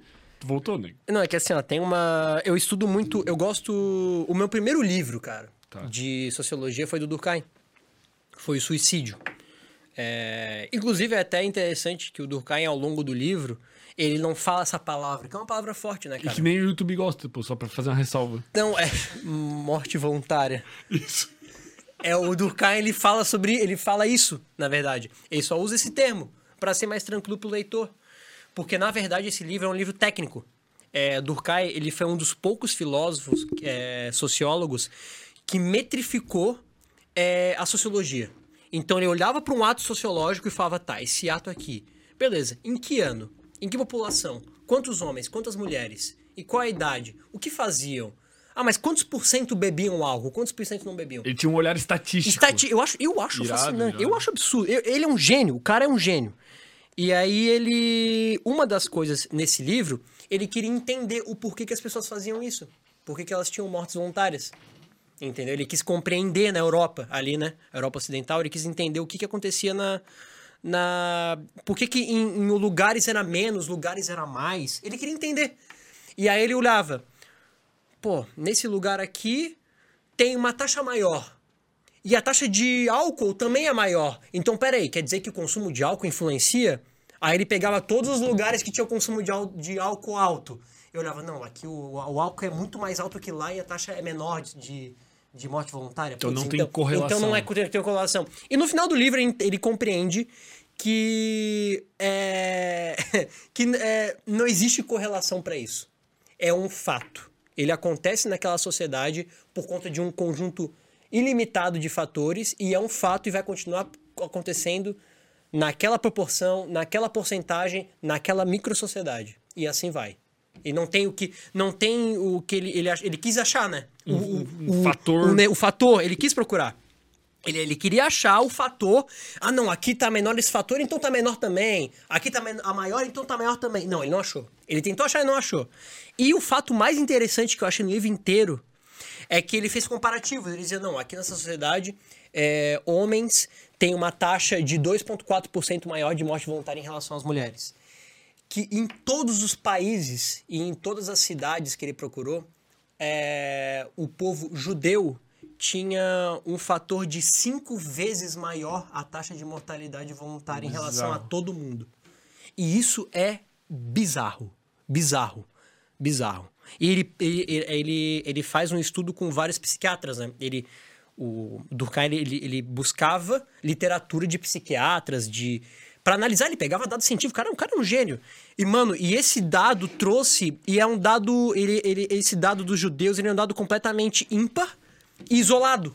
Ele é isolado de qualquer outro ponto de referência. Não, judeu. Povo judeu, cinco vezes mais de morte voluntária em detrimento de todos os outros, toda a população.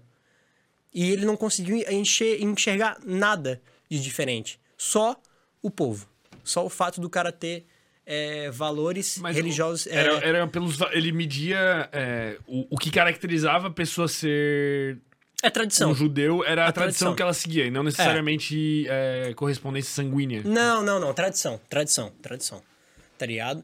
E é Amigo, muito... Isso é bizarro. Não, é, é completamente bizarro. Mas em algum. Porque, é um- porque como ele conclui no livro, é- existe um fato que é a taxa de morte voluntária em determinado lugar de povo masculino. Cara, essa taxa nesse país é assim e a no outro país é menor do que a do feminino. Mas- e não tem explicação. Mas tem uma taxa, tipo, por exemplo, a nível global, que diz que a masculina é maior do que a feminina. Porque diz que os, vamos dizer assim. Dos hormônios, né? Não, os métodos que os homens usam para tentar a morte voluntária são mais eficientes. Sim, Entende? Sim. A mulher tenta o mesmo tanto, mas ela consegue menos, vamos dizer assim. sim, sim. Que Não, assunto tá delicado, né? Que delícia. Não, é muito louco, cara. E, é... e eu acho mais massa porque o Durkheim, ele tenta metrificar o subjetivo. Eu acho, eu acho doido, cara. Tenta Ele metrificar. mete tabela. Mano, o livro de sociologia é só tabela. É tabela com data, número, e aí é gênero e povo. E lugar. Aí ele pega uma, é, duas colunas.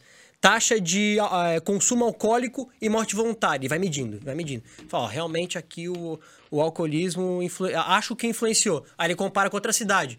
Porra, na real que não influenciou, porque aqui tava melhor e aumentou. Lá tava, aqui tava menor e diminuiu. Mas a- a- acho que a coleta de variáveis que ele faz é, é bonita, mas é quase inútil. Né? Não, mas é que É tá. tão complexa, né? É, é, então, é, é inútil. Ele che... A conclusão que ele chega é que foi inútil.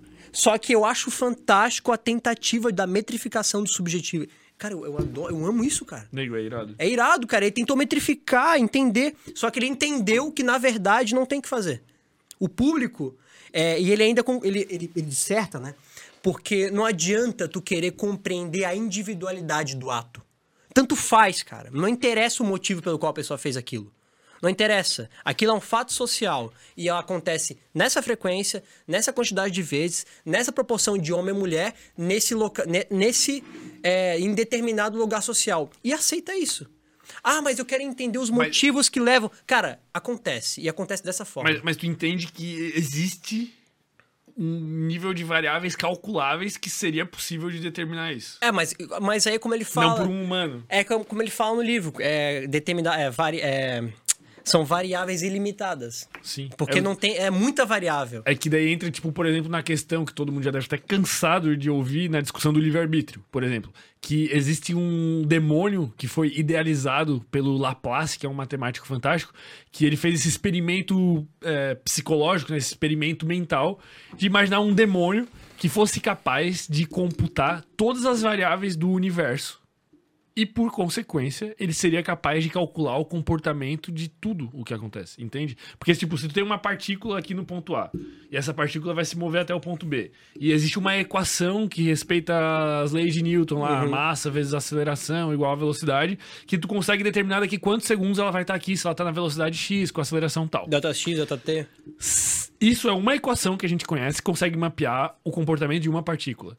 Quantas outras equações não seriam possíveis de existir mapeando o comportamento de outras partículas, e se não de todas?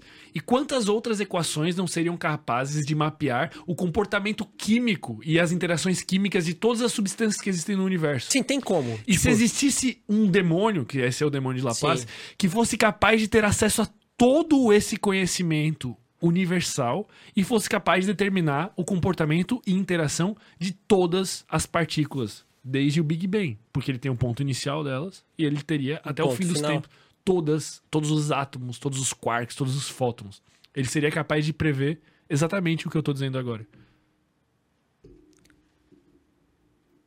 Cara, é verdade. Isso é incrível, né? Só que o lance que essa, que essa, essa teoria leva em conta é que são equações limitadas. Sim. Só que, só que o universo é ilimitado. Não, mas, mas esse demônio hipotético, ele teria acesso a todo o conhecimento. É, esse demônio não, é eu Deus. É, é, só que, só que, tipo, se o universo é ilimitado, as equações são ilimitadas. Sim. Sim. E se as equações são ilimitadas... Mas talvez exista uma quantidade limitada de equações que fosse suficiente pra prever o meu comportamento. Entendeu? E todas as influências. Tu soma. Então, o teu comportamento, mas talvez não o meu. Mas talvez o de todos os humanos.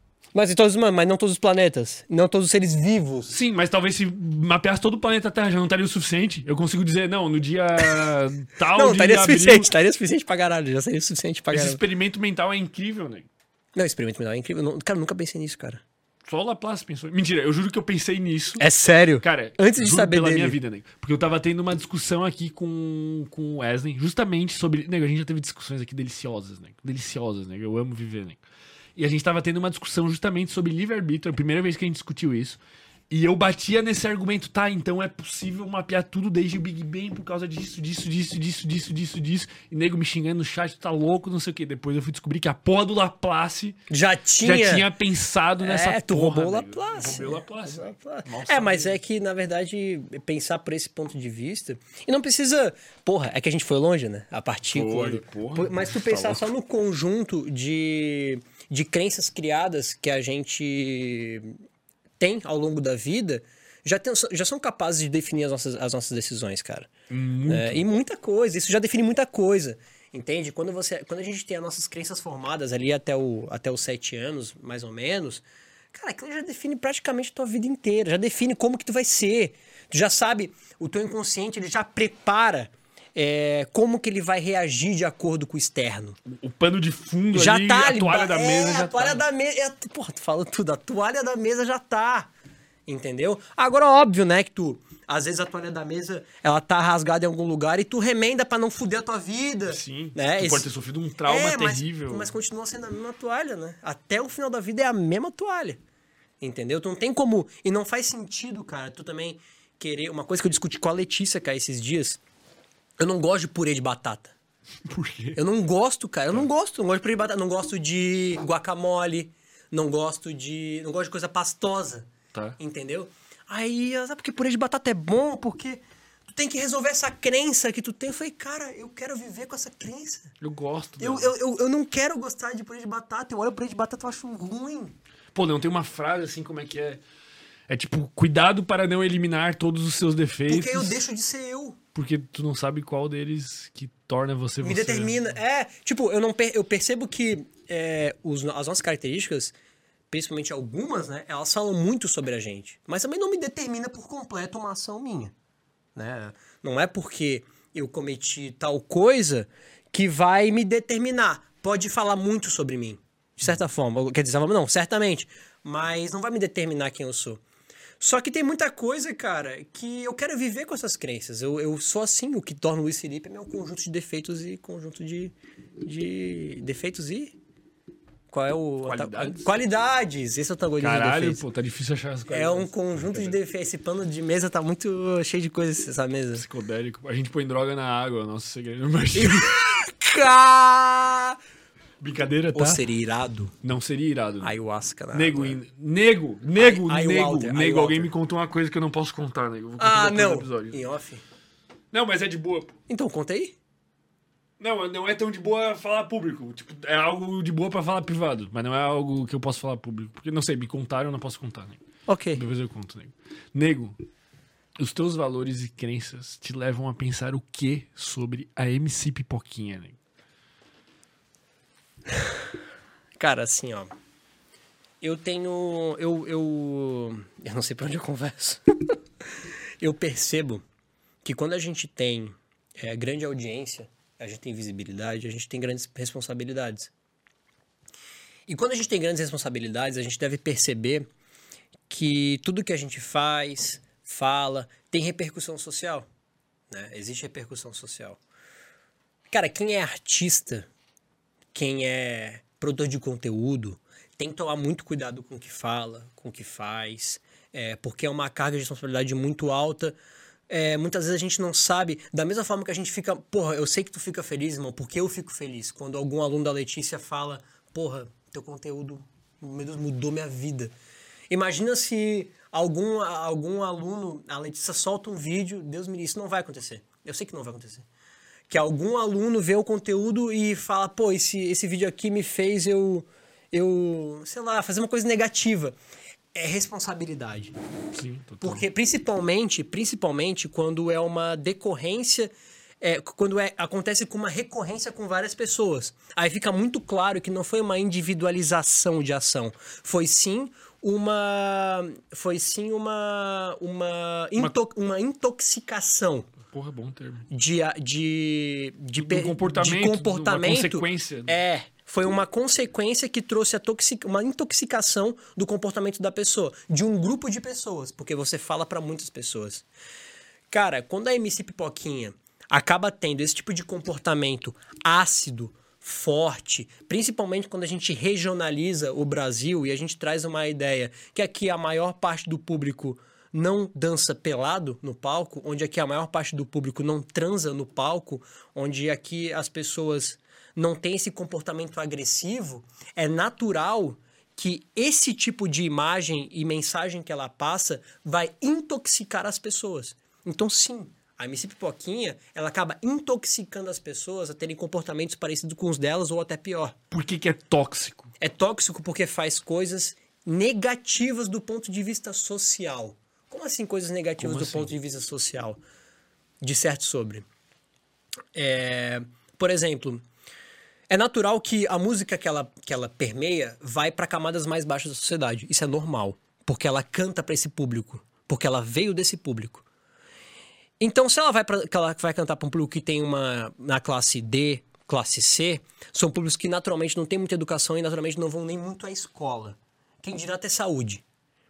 Então essas pessoas não usam camisinha, essas pessoas não têm responsabilidade sexual, não têm responsabilidade no relacionamento, não tem. in- Aí, eh, se eu entrar em inteligência emocional, a gente A G a gente não precisa nem continuar. Sim, incitação de violência Incitação sexual. à violência. Então, esse tipo de comportamento que ela demonstra de forma exacerbada, público, no show, no palco, manda filmar, nas letras dela, cara, isso acaba com a mentalidade da pessoa que não tem uma mínima instrução, Fermento. Sabe, é muito claro que quando você expõe essa informação de forma natural, como se pra ela fosse normal, sabe, cara, o Fermento transar no palco e isso é normal pra ela, e você traz essa informação de forma normal pro seu público, você vai trazer repercussão negativa sim pra esse público que tá vendo. Pra mim tu, cara, tanto faz, a gente é instruído, cara. A gente mora em Floripa. A gente mora, cara, aqui a, a educação, a educação pública funciona. Por mais que a gente ache que nem funcione, né? Mas em comparativo com Rio de Janeiro e São Paulo, pelo amor de Deus. Nego, mas assim, ó, tu vai achar um pouco de egoísmo eu falar que, cara, Foda-se. se ela faz É. e alguém assiste, eu não tenho o que fazer, cara. Eu tô fazendo o meu, cara. Eu tô aqui toda aqui. Ah, não, tu entende? lógico. Tipo assim, irmão, Não, é se tu lógico. quer ver só mina rebolando no TikTok, cara, vê, cara. Eu tô Não. aqui toda quinta e domingo ao vivo, Venha me ver. trazendo gente pica, falando É. de conhecimento que muda a vida que o caralho. Mano, se tu quer assistir nega rebolando na porra do TikTok, assiste, que se for, cara. é. O que, que eu vou fazer? velho? Não, eu concordo, não, mano. Eu concordo 100%. 100%, tá ligado? Mas é importante ressaltar, cara, porque tem muita gente que, Que não tem noção da que tem noção da responsabilidade. responsabilidade que é. Porque, ah, não, mas é tudo é cultura, porque tem que respeitar a cultura do Brasil. Cara, óbvio que tem que respeitar a cultura do Brasil, meu Deus. É Furacão 2000, o funk veio pro Brasil, revolucionou e estourou muito rápido. Até o Naldo, cara, faz parte do movimento do funk. Se parar pra pensar, ele teve ali do grande o Naldo é pica, tá? o Naldo é pica. tira uma onda com ele, o bicho é pica. nego, ele é tá pica. ligado? Ele surfou na onda do funk, cara. Ele, trou ele é esse tipo de cultura que a gente deveria preservar. Só que ah, chegou num ponto onde a gente tá trazendo uma. Cara, como eu falei, cara, em uma intoxicação tão forte que, mano, sim, tem repercussão na saúde, tem repercussão em incitação a crime, tem repercussão das piores coisas que pode acontecer, principalmente quando esse tipo de comunicação é dado para pessoas que não têm instrução. Vai dizer, tu escuta MC Pipoquinha feminina? Nego, eu não conheço nenhuma escuto, música. eu não escuto, eu não escuto. Ninguém que escuta, que não escuta, não chega. Não vai chegar. Tá ligado? Não chega e não vem esse tipo de conteúdo pra gente. Agora, naturalmente, as pessoas que têm uma camada mais baixa da sociedade, que é um tipo de música que é compatível por conta que foi dessa camada da sociedade que a MC Pipoquinha veio, mano, é claro que vai ter repercussão negativa. Porque é ali que, não tá, que tá a falta de instrução. Nego, a- ma- mas assim, ó, os pontos que tornam isso errado são poucos, na minha opinião. Só que são muito fortes. Né? São fortes, mas não são absurdos, né? Porra, cara. Cara, é que eu não acho que ela, em específico, esteja é, fazendo uma. Um nível, vamos usar o termo que tu tá usando, intoxicação a- a- abrupto, muito acima do que já é o que é sempre feito. Ah, não, eu não. Tipo, não, o que já- acontece num foi- baile ela- funk do- do- da favela. do- Já do é um. Porra, cara. Tu vê as letras, cara, de funk pesado, é tudo falando de esfolar a menina. Cara, é um nível muito baixo, cara. É muito forte. E é uma bola de neve. Tipo, quanto mais se mostra, mais se perpetua, mais se cria. E. Só que é que a MC Pipoquinha. É claro que a MC Pipoquinha não é o, o ápice. Ela é só mais um. Ela é só mais um. Só que ela fez um feito inédito, né? Até aí ninguém tinha feito o que ela fez no palco. É um feito inédito. Não, ela, ninguém tinha. ela ganhou um prêmio. Só que tanto que é porque a gente tá falando aqui dela.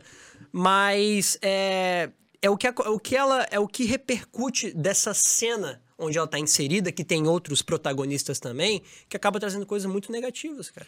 Eu acho que isso que tu fala é algo necessário, mas existem outras coisas que intoxicam a sociedade que eu acho que passam por debaixo dos panos, que são piores e mais nocivas. Tipo, Álcool.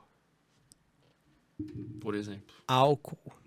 Álcool. Eu não gosto de álcool. O consumo de álcool, Hum. pra mim, é um absurdo.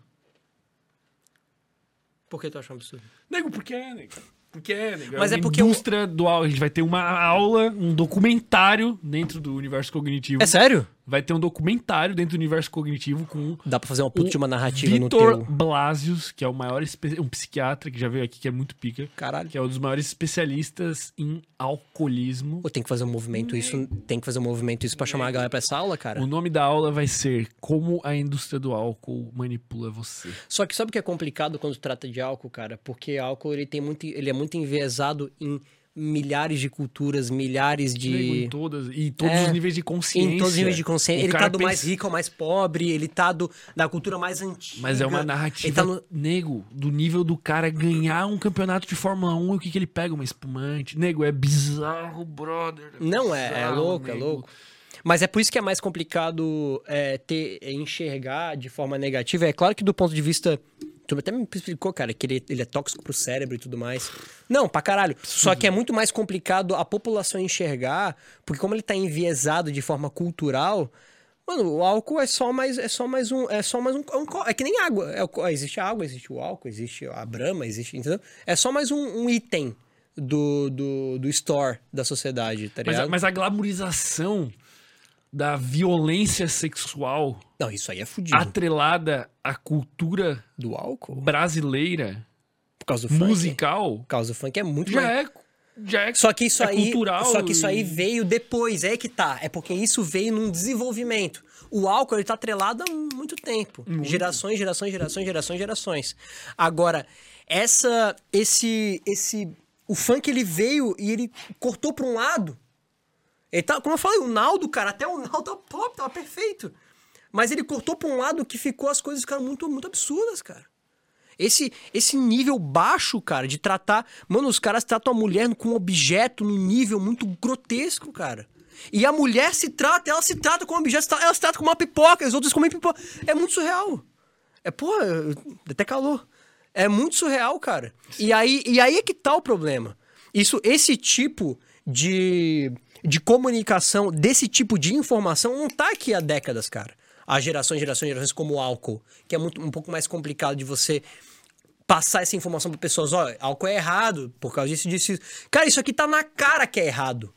Ver, ver uma, uma, uma- pessoa que dita como artista num palco, cara, ter esse tipo de comportamento. co- é- E pior que é comportamento. Sabe? É isso que tá errado e é muito claro que tá errado. Tipo, você dá isso como falta. Não, não vai ter nenhuma decorrência. Isso aqui não, isso aqui não vai acontecer nada socialmente falando. Isso aqui. Esse tipo de, de comunicação, esse tipo de música, esse tipo de apresentação não vai trazer nenhum problema, tá Mas o que tranquilo. tu quer que seja feito? Que seja censurado? Eu não quero. Eu não acho, nego. Eu acho, lá, faz o que quiser, foda-se. Mas sabe o que é o foda? É porque aí a gente não consegue trazer nenhum desenvolvimento por, por um todo. Porque isso atrapalha o desenvolvimento social. E atrapalha o desenvolvimento social. Nego, pra caralho. atrapalha pra caralho, mas tu É. não tem o que fazer, cara. Porque se não fosse ela lá, ia ser outro, nego, fazendo a mesma Não, é coisa. claro, é claro, é que o lance não é sobre ela, é como eu falei. Ela a gente é tava um- falando de uma, de uma, de uma linha que, de- sabe, Que, tipo, despontou, de tão despontou. absurdo. É, entendeu? Não é ela. É como eu falei, é um conjunto. Mas é que tá, não é que é censurar ela, cara. É como eu falei, é você ter.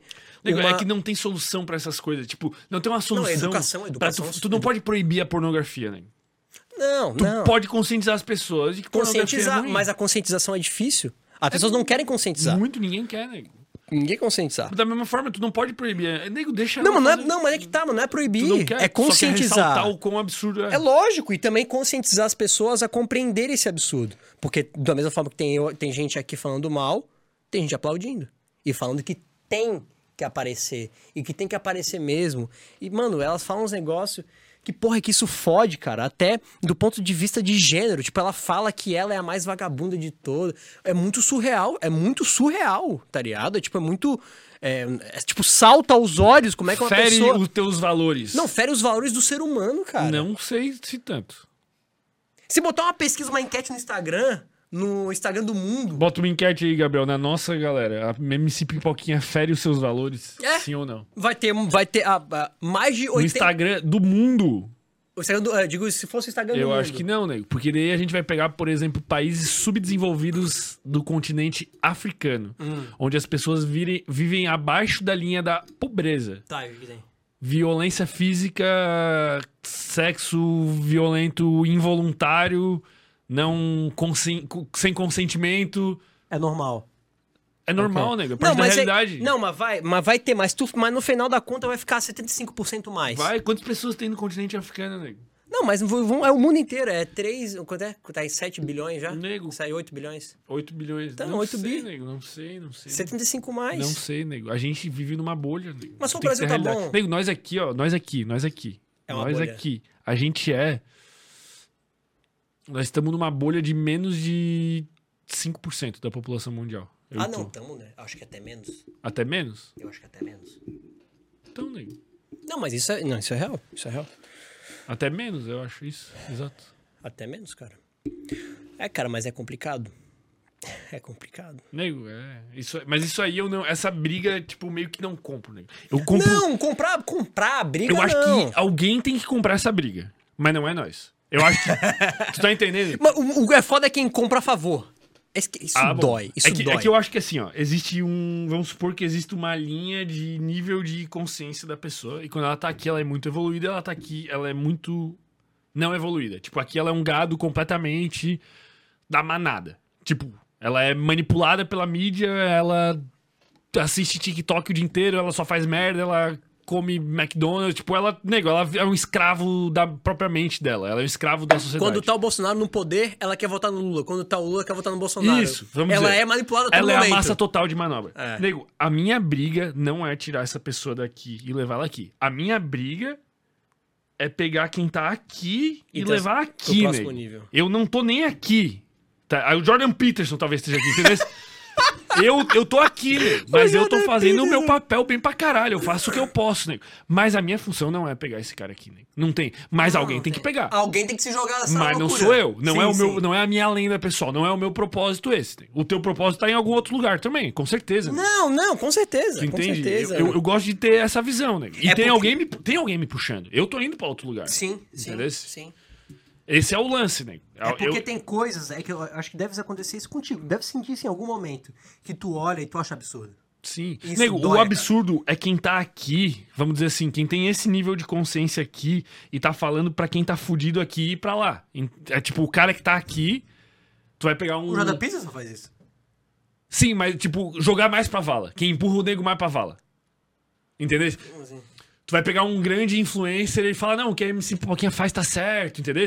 Nossa, aí, aí, aí, aí é tu tá foda. pegando um cara que tá Mas pegando tem- e Então, tem, é esse tem. cara aí esse que é irrita, puta, esse, me irrita. Esse me irrita irrita. pra caralho. Esse irrita pra cacete. irrita. Pelo amor de Deus. E o, e o problema é, né, que a gente nunca vai conseguir puxar esse cara. Não vai. Não, né? não vai, não vai. Esse cara, ele, se ele abrir o programa do Sem Groselha agora assim, ó, ele vai falar assim, ó, meu Deus, né? Que porra é essa que esses malucos estão fazendo? Vai fechar, né? Entendeu? Sim. Que esses malucos estão discutindo, né? Por isso, que, por isso que acontece muitas vezes, por exemplo. Cara, eu não fico triste, nego. Quando eu abro uma live do, do Podpah e tem 30 mil pessoas assistindo. E eu abro uma live aqui e tô com alguém muito pica aqui discutindo a fosforilação do caralho da porra lá do cérebro, nego. Eu não fico triste, nego, de ter menos gente assistindo. Porque eu enxergo isso aqui, nego. E aqui é a base da pirâmide, tá aqui, nego. É muito mais gente. Exatamente. Mas muito mais gente aqui. Muito, nego. Não tem o que fazer, nego. É muita mais gente aqui, muito mais gente. E é isso, nego. Que lindo, né, nego? O conhecimento tá me deixando muito inteligente, nego. Tá gostando, né, nego? Esse teu processo tá sendo massa, cara. Tá, eu tô amando, nego.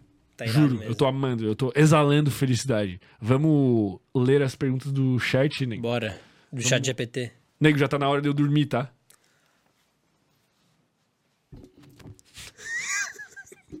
É sério. Não, mas quase, pô.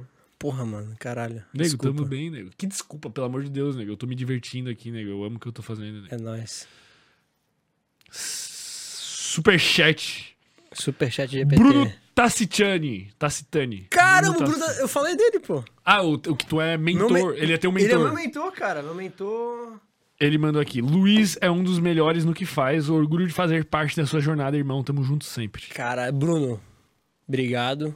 Não, Bruno, Bruno sabe que eu já, já passei por. Eu fui atrás dele quando eu tava. Assim, ó, meu negócio tava caindo, cara. Eu dei meus últimos, a minha última grana com a Letícia, eu e a Letícia demos a última grana. Sério? Aham. Não sabia, pô. Aí ele, ele topou, ele gostou da gente, foi com a minha cara e com a cara da Letícia. E a gente.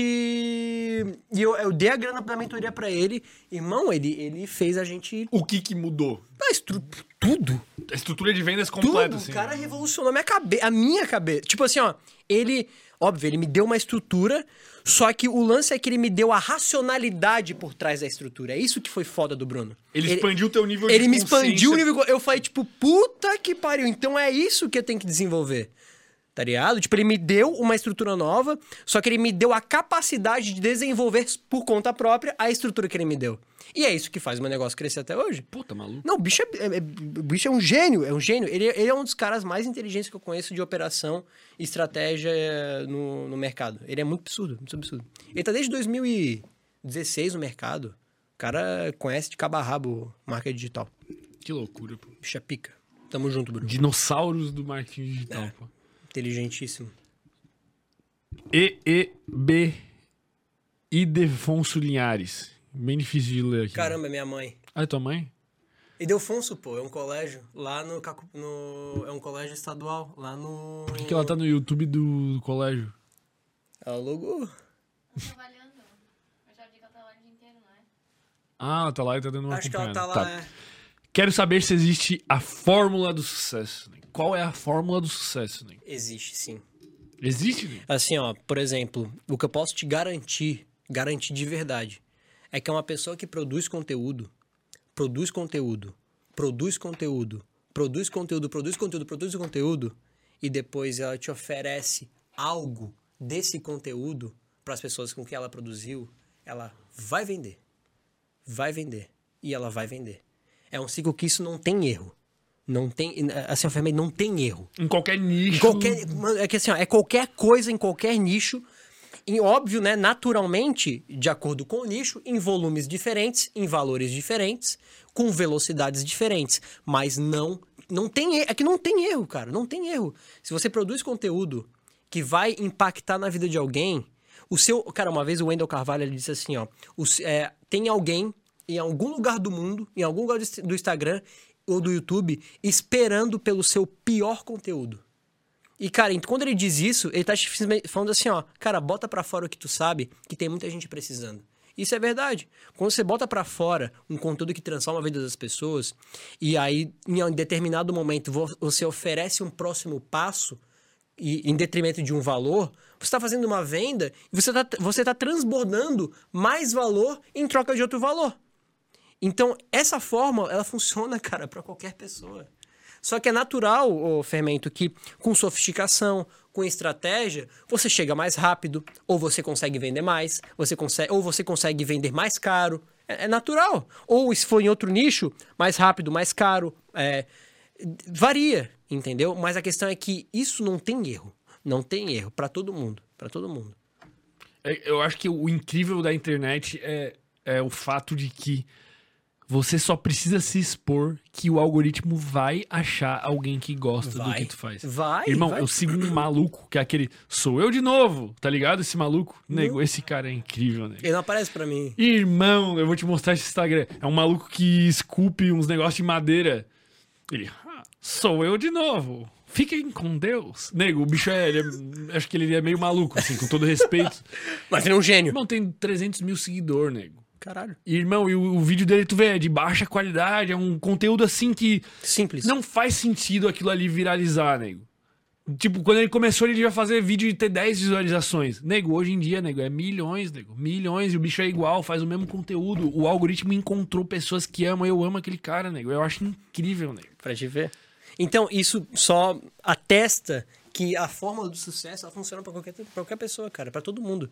Sempre tem alguém. A constância, tu diria que a, palavra que resume. A constância, totalmente. Você ser consistente na produção de conteúdo te faz ter um, digamos assim, um arsenal de segurança pra ter certeza que alguém, em algum momento, vai querer consumir o teu conteúdo. Pode ter certeza. hein? É como tu, tu tu acabou de falar pra mim. Algum momento o algoritmo vai achar. É só você não parar nunca de produzir. E como eu falei, estratégia, é, volume de conteúdo. É, a gente pode trazer a cópia, a gente pode trazer vários elementos aí, a gente vai entrando mais no estrito, né? Mas sim, a consistência, cara, te faz ter a certeza de que em algum momento tu vai ser viralizar. E quando eu digo viralizar, cara, não é viralizar tipo luva de pedreiro.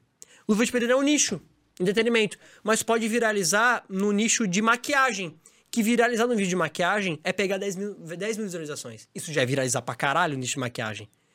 Só que viralizar no nicho de entretenimento é milhões. Então, como eu falei, cada nicho tem suas particularidades. Cada nicho você vai ter um crescimento um pouco mais rápido, um pouco menor, um pouco mais caro, um pouco mais barato, mas a consistência de produção de conteúdo te garante que em algum momento você vai ter esse crescimento. Incrível, né? Uma das poucas coisas boas da internet. Brincadeira. Primata do século XXI, nego. Eu amo o nome do. do- do- do- Primata do E é uma foto de um Neandertal aqui fazendo uma fogueira, nego, no YouTube dele, nego. Quantos por cento de líderes religiosos você acha que sabe que o Deus católico não existe, mas mesmo assim investem o personagem? Nossa, Nossa, quantos por cento? Olha, líderes católicos, cara, deve ter a base ali do, dos 10 pra, pra baixo, né? Porque a maior parte dos líderes são tudo marionete, com certeza, com certeza. Porque a maior parte dos líderes são padres, né? Pastores. Mas eu acho difícil ele. Calma. Primeiro que essa pergunta é. que uma ele- Essa pergunta tem uma armadilha, né? Tem, é que ele tá imaginando uma Sabem pirâmide. que não existe. Ele tá pressupondo uma verdade de que Isso. não existe. É, é que ele tá olhando uma pirâmide, onde tem, digamos, o Papa, aí tem os cardeais, Tem muitos aí tem não líderes. sei o quê, aí tem não sei o quê, aí tem não sei o quê, aí tem o pastor da, da, da esquina. Cara, a massa, a massa aceita a verdade, porque a verdade foi conta pela, pela, pela ponta da pirâmide. A ponta da pirâmide é Mas, tipo, sabe. tu acha que o Papa sabe que ele usa um óculos que faz ele acreditar em Deus? Ele tem essa consciência ou ele realmente ser bem- acredita? cara, eu ser- acho que ele realmente acredita. Eu acho que ele realmente acredita. Mas eu acho que quem tá embaixo dele, aí quem tá embaixo dele na cúpula embaixo ali, Deve ter nego que não acredita. não, Não, a maioria não. sei se é a maioria, né? É, eu acho, mas é, eu acho que A questão é o quão difícil deve ser viver pregando aquilo que não acredita. É muito complicado. Por, por isso que naturalmente. eles vão pro inferno, brincadeira. Não, pô, mas naturalmente quem prega o que não acredita não tem crescimento. Em alguma. Em algum, aí vem uma, uma- um pouco mais de. Alguma hora vai dar é, merda. Alguma hora vai dar merda. Mas nem sempre. Alguma hora da vida, cara. Em alguma área da vida do cara vai dar, vai dar merda, Femento. Tem que dar. tem que dar pra esse não cara. acho que tem que dar, nego. Não, não é que tem que dar, eu digo assim, ó. Essa, essa ideia de karma É. é, é uma incapacidade do ser humano de tolerar a, A- injustiça, a injustiça, atrelada à existência. Não, mas eu acho que alguma hora dá merda. Vamos lá, né? Tu gosta de acreditar. Gosto de acreditar, tipo, ninguém é o dono da verdade. Não sou dono da verdade. Não, a, a- a- Mas eu creio. Estatisticamente, inclusive, a possibilidade de alguma hora dar merda é grande. maior. Porra, o cara tá rodeado de energias negativas, o Não, cara isso tá emanando. existe, Não, pô, o cara tá emanando negatividade. O cara tá. Pô, cara. Não, a vai chance é, tropeçar, tipo, vai bater a tu- cabeça, vai sim. cair na rua. Vai dar merda, vai dar dar merda. merda. E sabe, eu não. Eu gosto muito, nego, da minha postura.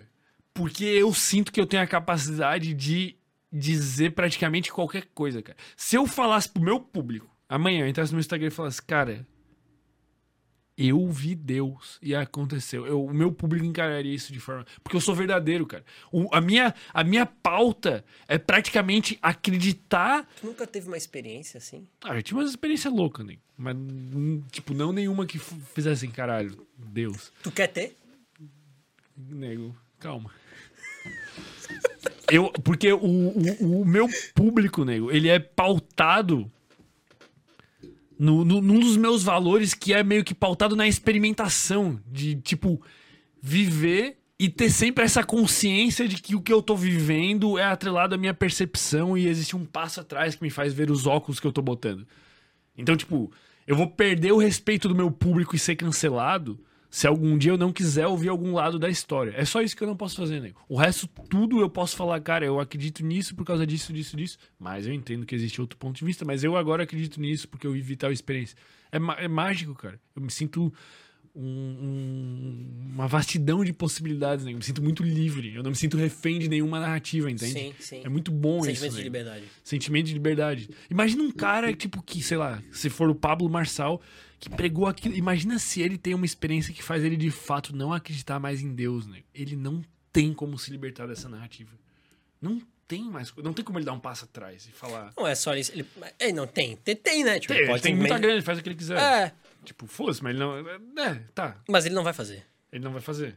Ele não vai fazer. Porque Não ele sabe que ele vai vender menos. É, mas aí tem que jogar de acordo com o game. Só que é o tipo de coisa que eu não. Eu não consigo me botando no lugar. Tu já tentou se colocar no lugar? É horrível. De ser refém do próprio É, conteúdo. é horrível. Refém do público é É, horrível. é horrível. Tu Eu não, conseguiria, nego. Não conseguiria, pois é. É uma coisa que eu não conseguiria. Eu não conseguiria também. A coisa que eu mais amo é a liberdade, nego. E, e, eu, e aí, olha só, e continua esse experimento. Se imagina sendo. É, falar uma coisa que você não acredita pra um público que acredita que você acredita. E agora imagina tu tomando coragem e falando a verdade.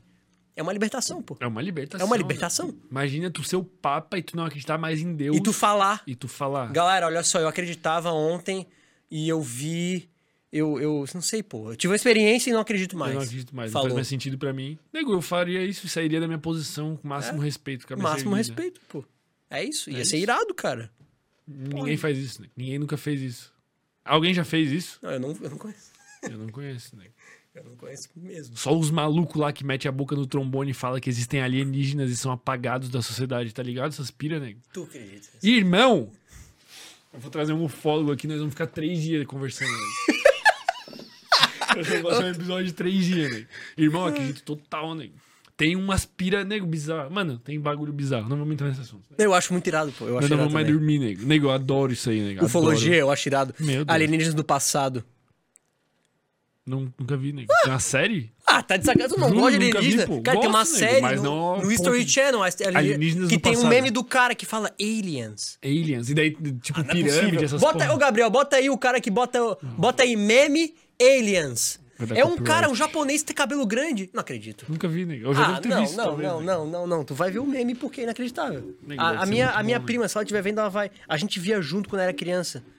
Ela é. Ó, alien, Ah, eu já vi, alien- pô. aliens. Esse cara, ele faz o negócio do alien- alienígenas do passado. Que são alienígenas lá da ser muito pirâmide. bom, é muito bom, é muito Meu bom. Deus, nego, eu vou anotar, nego. Deixa eu tirar uma foto disso mano. que depois eu vou lembrar disso. Aí ele fala assim, ó, aí ele tá falando, ele fala aliens. Olha, é muito porra. Lucas André Teixeira. Salve Luiz e Ferreto. Fermento, tá bom? Gosta... Ele errou na, na digitação, eu acho. Gostaria de saber qual área do marketing digital se especializar para ter maior performance. Copy, tráfego, social media, etc. Pô, irado, cara. Ah, ele mandou um Fermento RS. Não, muito, muito... Boa, qual é o nome do garoto?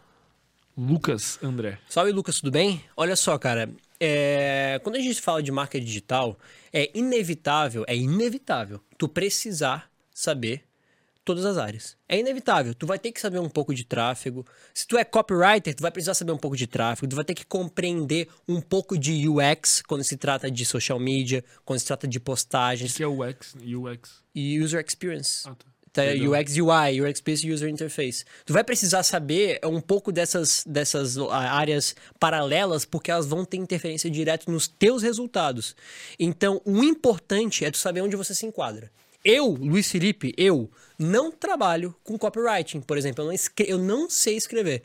O meu trabalho é desenvolver, por exemplo, operacionalizar funil, operacionar tráfego pago, criar novas estratégias operacionais, fazer novos funis, interligações entre plataformas. O meu trabalho é operacional. E eu trabalho. Só que eu preciso saber avaliar uma boa VSL. Então, por exemplo, quando eu vi fazer uma boa VSL, eu já sei. Porque eu já entendo mais ou menos como é que como que Mesmo tu não funciona. sabendo de copy. Mesmo não sendo sabendo os princípios, eu não sei. Só que quando eu vejo, não, isso aqui é uma boa copy, isso aqui é uma boa, de boa headline, tem todos os elementos aqui.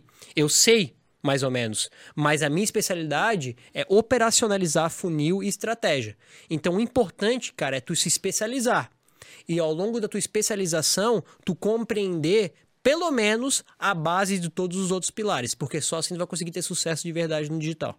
E daí depois pra ele decidir qual área, ele vai de acordo com as afinidades De dele. acordo com as afinidades. Cara, é importante tu compreender o que tu mais tem afinidade. Se tu gosta de um trabalho criativo, onde tu cria narrativas, storytellings, porra, vai pra, pra copywriting. Se tu gosta de número, cara, eu, eu amo número, cara. Adoro. Lógica. Eu adoro lógica. Eu, adoro ficar analisando lógico, por que que um vende mais aqui, outro não vende mais. Eu adoro isso. Isso é operação, cara. É, é número, é tráfego, é operação, é funil. É, meu, eu sou apaixonado nisso. aí. Eu adoro meu trabalho. Eu adoro meu trabalho. É surreal. Lindo, nego. Isso é raro, né? É Quer raro. dizer, Eu sou É apaixonado. raro pelo trabalho. não para pessoas de sucesso. Tipo, quem eu trago aqui normalmente é uma pessoa muito bem posicionada e bem sucedida. Então, normalmente elas amam o que elas fazem, né? Sim. Eu acho que quando tu ama o que tu faz, tu tem chance, uma chance muito maior de ter sucesso. Naturalmente, né? Com consistência. Consistência. Com consistência. Foco na dança. Luiz, um conselho para quem vai fazer um lançamento semente daqui a 10 dias, principalmente no tráfego pago. Boa pergunta. Cara, trabalhar. Bom, tu vai trabalhar muito o teu remarketing, né? O teu público. O teu público que tu tá aquecendo. É, ela não falou nicho? Cara, o nome É do dança. é foco na dança, né? Pode ser que seja dança. Vai fazer um lançamento de semente. Cara, o mais importante é quando você vai começar a trazer um produto, né? Um lançamento de semente, um produto novo. Ela vai querer colocar um produto. Lançamento de semente é quando tu vende sem ter o produto. É isso? Não. Não? É quando tu tá trazendo uma nova oferta, vai testar Ah, uma tá. oferta no teu público, num público. no teu público quente. Mas a galera. Eu eu atre- atrelei isso porque a galera faz muito de vender sem existir, né? Tipo, tu faz um lançamento de Faz, semente. é o normal.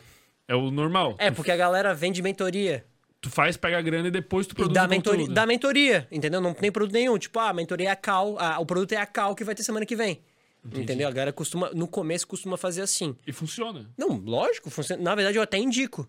Porque a pessoa ela tem a capacidade de não precisar gastar muito em produzir um curso e ainda se disponibiliza a dar uma aula ao vivo, tirar dúvida ao vivo, ser uma coisa que de, mais de alto valor. Eu- Pega experiência e tem uma remuneração. Isso, E depois investe exato, exato. Mas lançamento de semente é muito importante, cara. Na oferta, tu detalhar muito bem teu produto e dizer, principalmente, é, é detalhar muito bem a transformação do teu produto, porque você não validou nada dele, né?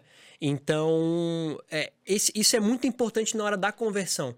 Porque quando você está aquecendo o público, você está trazendo o pessoal para uma live, para fazer a oferta desse produto, cara, vai ter muita gente que vai vir por curiosidade, vai vir muita gente que não tá tão interessado assim.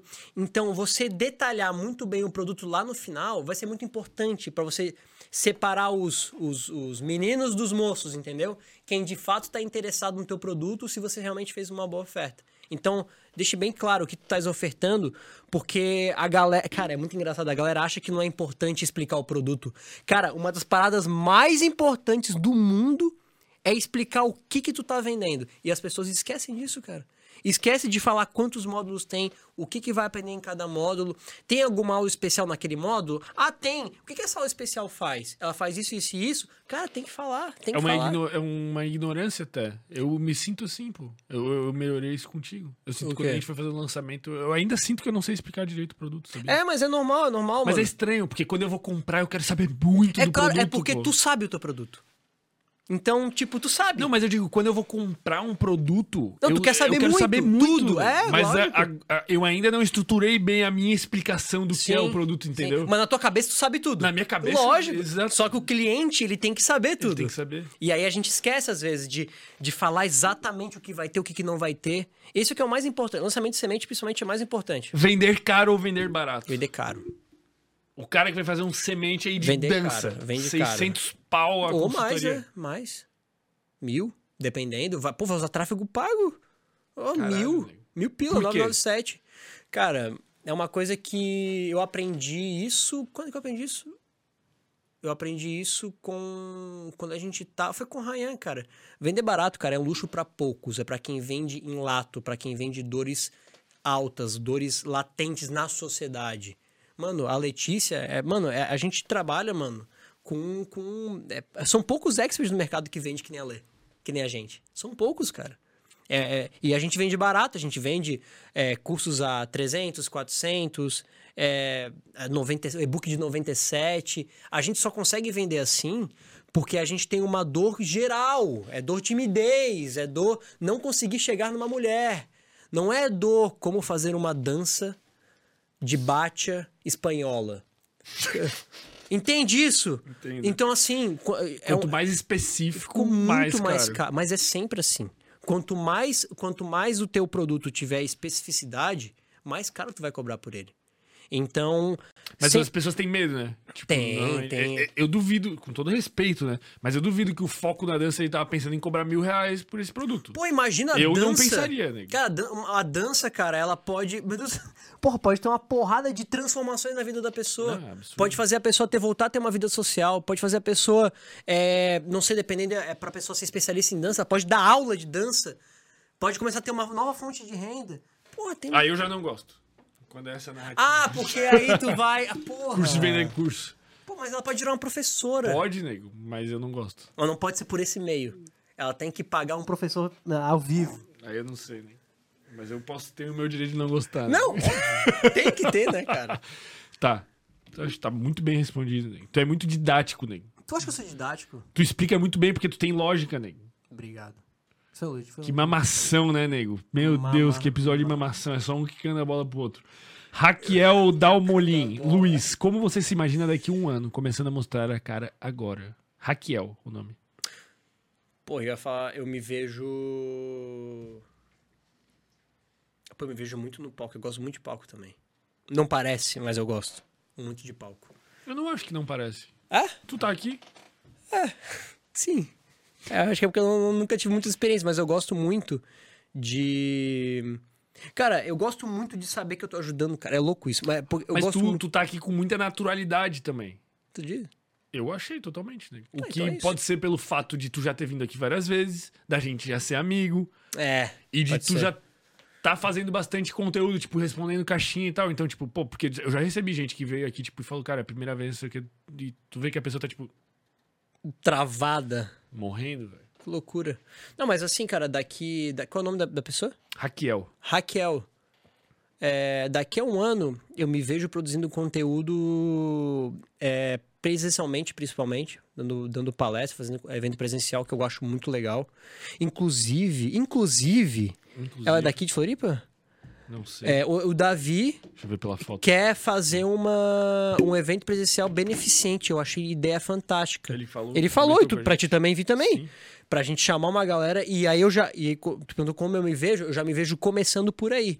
Trabalhando mais no palco, fazendo evento presencial, produzindo conteúdo. É, eu não sei se lançando curso, mas provavelmente uma hora eu vou ter que lançar algum curso, é impossível, pra ajudar a Não, galera. óbvio, vai ficar trabalhando de É, graça. Não, mas tipo, ficar mais mentoria. Ah, tá. Entende? Vender mais mentoria coletiva. Eu gosto de ajudar muito no A1, cara.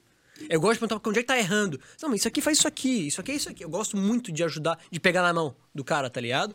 Mas chega um momento que não tem, né? Mas não é uma dá. tendência lateral. É uma vai ter uma, natural. uma esteira de produtos, um vai ser uma É. mentoria cara pra caralho, o uma, outro vai ser... é, uma tendência natural. Mas eu me vejo vendendo, vendendo sim curso, vendendo treinamento, vendendo é, mentoria, e, mas principalmente estando em palco, ao vivo. Sabe quem que eu... presencial. Tu, tu conhece aquele Gabriel, não sei o que, um que palestrou lá com o Davi, pô? Gabriel, o quê? Do tráfego, pô. Gabriel, não sei o que. Não. Porra, não sei. Depois eu mostro. Não Fala é. Russi mesmo? Gabriel Russi. Porra, ele é amigo do Davi, tava no mesmo palco que ele. É, acho que é esse bicho, pô. Então, pô, sangue bom pra caralho. Pô, irmão, e eu achei o conteúdo do bicho muito bom, pô. Mas ele é bom. do bicho eu achei sinistro, mano. ele é muito bom. Esteira de produto. É, ele é bom pra Muito massa, né? Ele tem uma. Ele trabalhou muito tempo com o Pablo Marçal. Ah, é verdade. Ele trabalhou dentro da PLX, foi, ele foi head de tráfego lá um tempo. Eu não sei se ele tá ainda. A gente foi num evento, eu fui palestrar também, tá? Na, no Ah, evento irado. lá. E daí a gente saiu de lá e fomos comer, tipo, um, um, um hambúrguer lá na lagoa. Um hambúrguer Aí legal. foi todo mundo tava no evento. E o evento era um evento com experts, né? Tipo, era um evento Sim. focado em experts. Irmão, nós ficamos, nós discutimos todas as áreas do conhecimento humano, nego.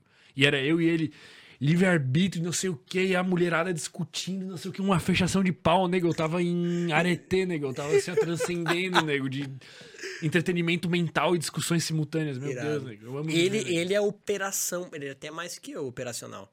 Mas ele faz a mesma coisa que eu. Mesma coisa que eu, cara. Mas ele tá mais tempo no mercado, né? Ele tem uma visão diferente da tua. Não, não, pô. Ele tem uma visão bem visão parecida. parecida. Ele, ele, é, ele é bom pra cacete. Ele trabalha com alguns experts, ele já escalou bastante. Ele é bem bom, cara, bem bom. O trabalho dele é bem bom. Gosto bastante do trabalho dele. Pô, irado. É, eu acho vocês até parecidos na racionalidade, assim. Vamos claro, mas assim. é operação, a gente operação é assim. O mercado seleciona, né? É, cara, a gente trabalha com número, pô, não tem jeito. Mas o Russo Então é daqui um ano, palcos. palco, com certeza, certamente. Fechamos as perguntas aqui, cara.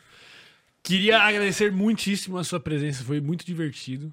E foi um prazer, espero que para você é também meu. tenha sido. Espero que quem nos acompanhou até aqui, ou quem. É, é sempre assim, nego. Exala energia, nego.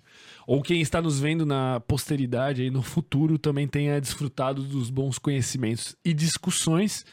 E é isso, cara. É Deixe os seus recados aí para quem quer te seguir, para quem quer te Cara- acompanhar, quem quer uma mentoria. Você está vendendo. Ah, tô vendendo, tô vendendo. Inclusive, eu sempre que eu abro vaga na minha mentoria, eu boto lá no, no, meu, no meu stories quando eu tenho agenda, né? Quando eu consigo liberar espaço em semanas pra agenda, eu, eu, abro, eu abro minha mentoria nos stories. Arroba Luiz F. Pinho. Pode me seguir, pode me acompanhar, produzo conteúdo diariamente. Conteúdo fitness Continuo, também. Ah, continuo conteúdo, eu produzo conteúdo de marketing sem camisa também. Eu, eu trabalho com retenção, amigo. Funci... E pior que funciona. Sabia que funciona? Óbvio que funciona, eu. Eu testei, boto foto sem camisa, o story triplica a eu porra da testei, eu testei uma época, cara. E eu, quando eu produzia, fazia, respondia a caixinha sem, sem camisa. Paga agora. E aí é isso. Pode me seguir, pode me acompanhar. Quando eu abrir. me- Eu vou, de vez em quando eu abro mentoria, uma vaga de mentoria. Pode vir, que aqui é sucesso. Galera que nos acompanhou, muito obrigado. Inscrevam-se no nosso canal de cortes que tá aqui na descrição. Lá tem os melhores momentos desse episódio e de todos os outros, nos quais já gravamos aí com todas as áreas do conhecimento. E também tem nosso Instagram, que eu nem sei mais quantos seguidores a gente tem, porque o negócio tá sinistro. Acho que a última vez que eu falei isso tinha uns 200 mil, não foi? 205. Tá 225. Nós ganhamos 20 mil de. Que dia é hoje, nego? Hoje é quinta ou hoje é domingo? Hoje é qu- quinta. Hoje é quinta de domingo. Nego, de domingo pra cá, acho que nós ganhamos 20 mil seguidores. Caralho. Nego, tá sinistro. O negócio tá sinistro. Vocês são foda. E pra quem curte essas discussões mais filosóficas, aprofundadas e conhecimentos disruptivos que explodem a sua cabeça, fica o convite para vocês acessarem. Não gostou do meu pitch? Eu sei, eu lembro o que tu falou. Fica o convite para vocês acessarem universocognitivo.com ou escanearem o QR Code aqui no link e assistam ali o vídeo que com certeza vai convencê-los a enxergar a vida de outra forma por um preço muito justo. Eu diria que tá abaixo da linha da justiça. Oh, tá abaixo da muito linha da barato. justiça, tá, tá. Menos do que o hambúrguer que a gente vai comer agora. Vamos, vamos. Façam parte. Vamos. Cara, me indica, indica um livro. Indica um livro. Tá, eu vou indicar um livro só. Eu, cara, eu sempre esqueço. É com o nome comprido. É. Almanac do Naval. Não, o próximo pô. livro que eu vou ler. É um livro que assim, ó, eu leio. É... é, Tá, é.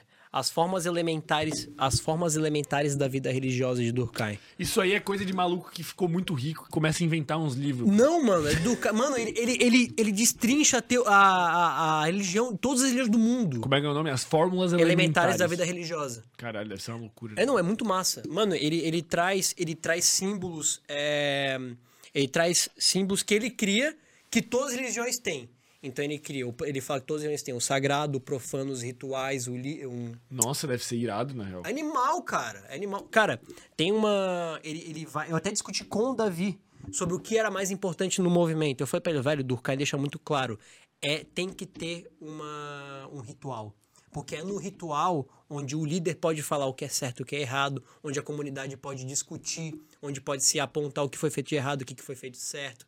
É ali que se nutre uma comunidade, é no ritual. E, e o ritual meio que doutrina o comportamento. Lógico. Ele diz o que é certo E o que é errado. E aí é o que a gente pode trazer pras lives, o que pode trazer pros episódios de podcast, onde você traz sempre uma ideia repetitiva de certo e errado. E aí a comunidade, ela vai entendendo e é a partir daquilo ali que vai se formando é, aquela massa que, que se move sozinha, entendeu? De acordo com o profano e com o sagrado. Que irado. Nos velho. rituais. É, cara, é, fan- é fantástico. E aí o Durkheim, ele vai na, na- ele vai buscando, ele aí ele começa, tá, mas peraí, essas ah, religiões desse, do ocidente tem Deus, do oriente nem todas. Aí vê, por que que não tem? Aí vê, não, mas na- no norte da Índia eles tinham um Deus, mas no sul da Índia não. Por que que no sul da Índia não tem? Ah, não, porque lá os rituais eram assim. Cara, é, é esse bicho parece ser sinistro. Ele é, mas ele, Ele é. tá vivo? Ele não. Ele é o maior sociólogo. Ele é o maior sociólogo moderno. Ele é o pai da sociologia Mas ele moderna. morreu faz, tipo, muito... Ele morreu antes dos Sei anos lá 2000. quando ele morreu. Morreu antes dos anos 2000. Bah, que merda, né? Não, Imagina fazer um gênio, podcast com gênio, bicho, gênio. né? Ah, mas aí ele vai. pô, é outro nível. Vai- nem, nem estaria preparado. Mano, é que, mano, Teria assim, que ó- fumar quanto de droga, nego, pra brincadeira. Porra, não sei, mas bastante porque, velho, aí tu pensa, o cara faz o conteúdo dele baseado em. Tipo, ele vai em laboratório pegar os dados, tá É, ligado? sinistro. É outro nível. Ele faz uma nível. mistura de uma racionalidade lógica, estatística É, com sociedade. Isso, aí ele, via, ele viaja pros lugares. Tipo, o Durkheim, ele vai no lugar. Que pica, ele vai, tipo, pra Índia e vai perguntar pro cara da Índia. Tá, mas olha aqui, como é que é ali a religião aqui? É assim, essa. Aí vai pro cara e, escreve. Ah, irado, é irado. outro nível, outro nível. É outro nível, é outro nível. O cara pica. Deixe-nos um questionamento, uma pergunta para refletirmos antes de dormir no dia de hoje. Um questionamento. É. O que, que você comeu no almoço? Caralho, essa pergunta pode ser muito profunda, né? Acabou? É uma Encerrou? boa pergunta. Daí a gente, não, a gente encerra aqui, ó. Sejam lúcidos!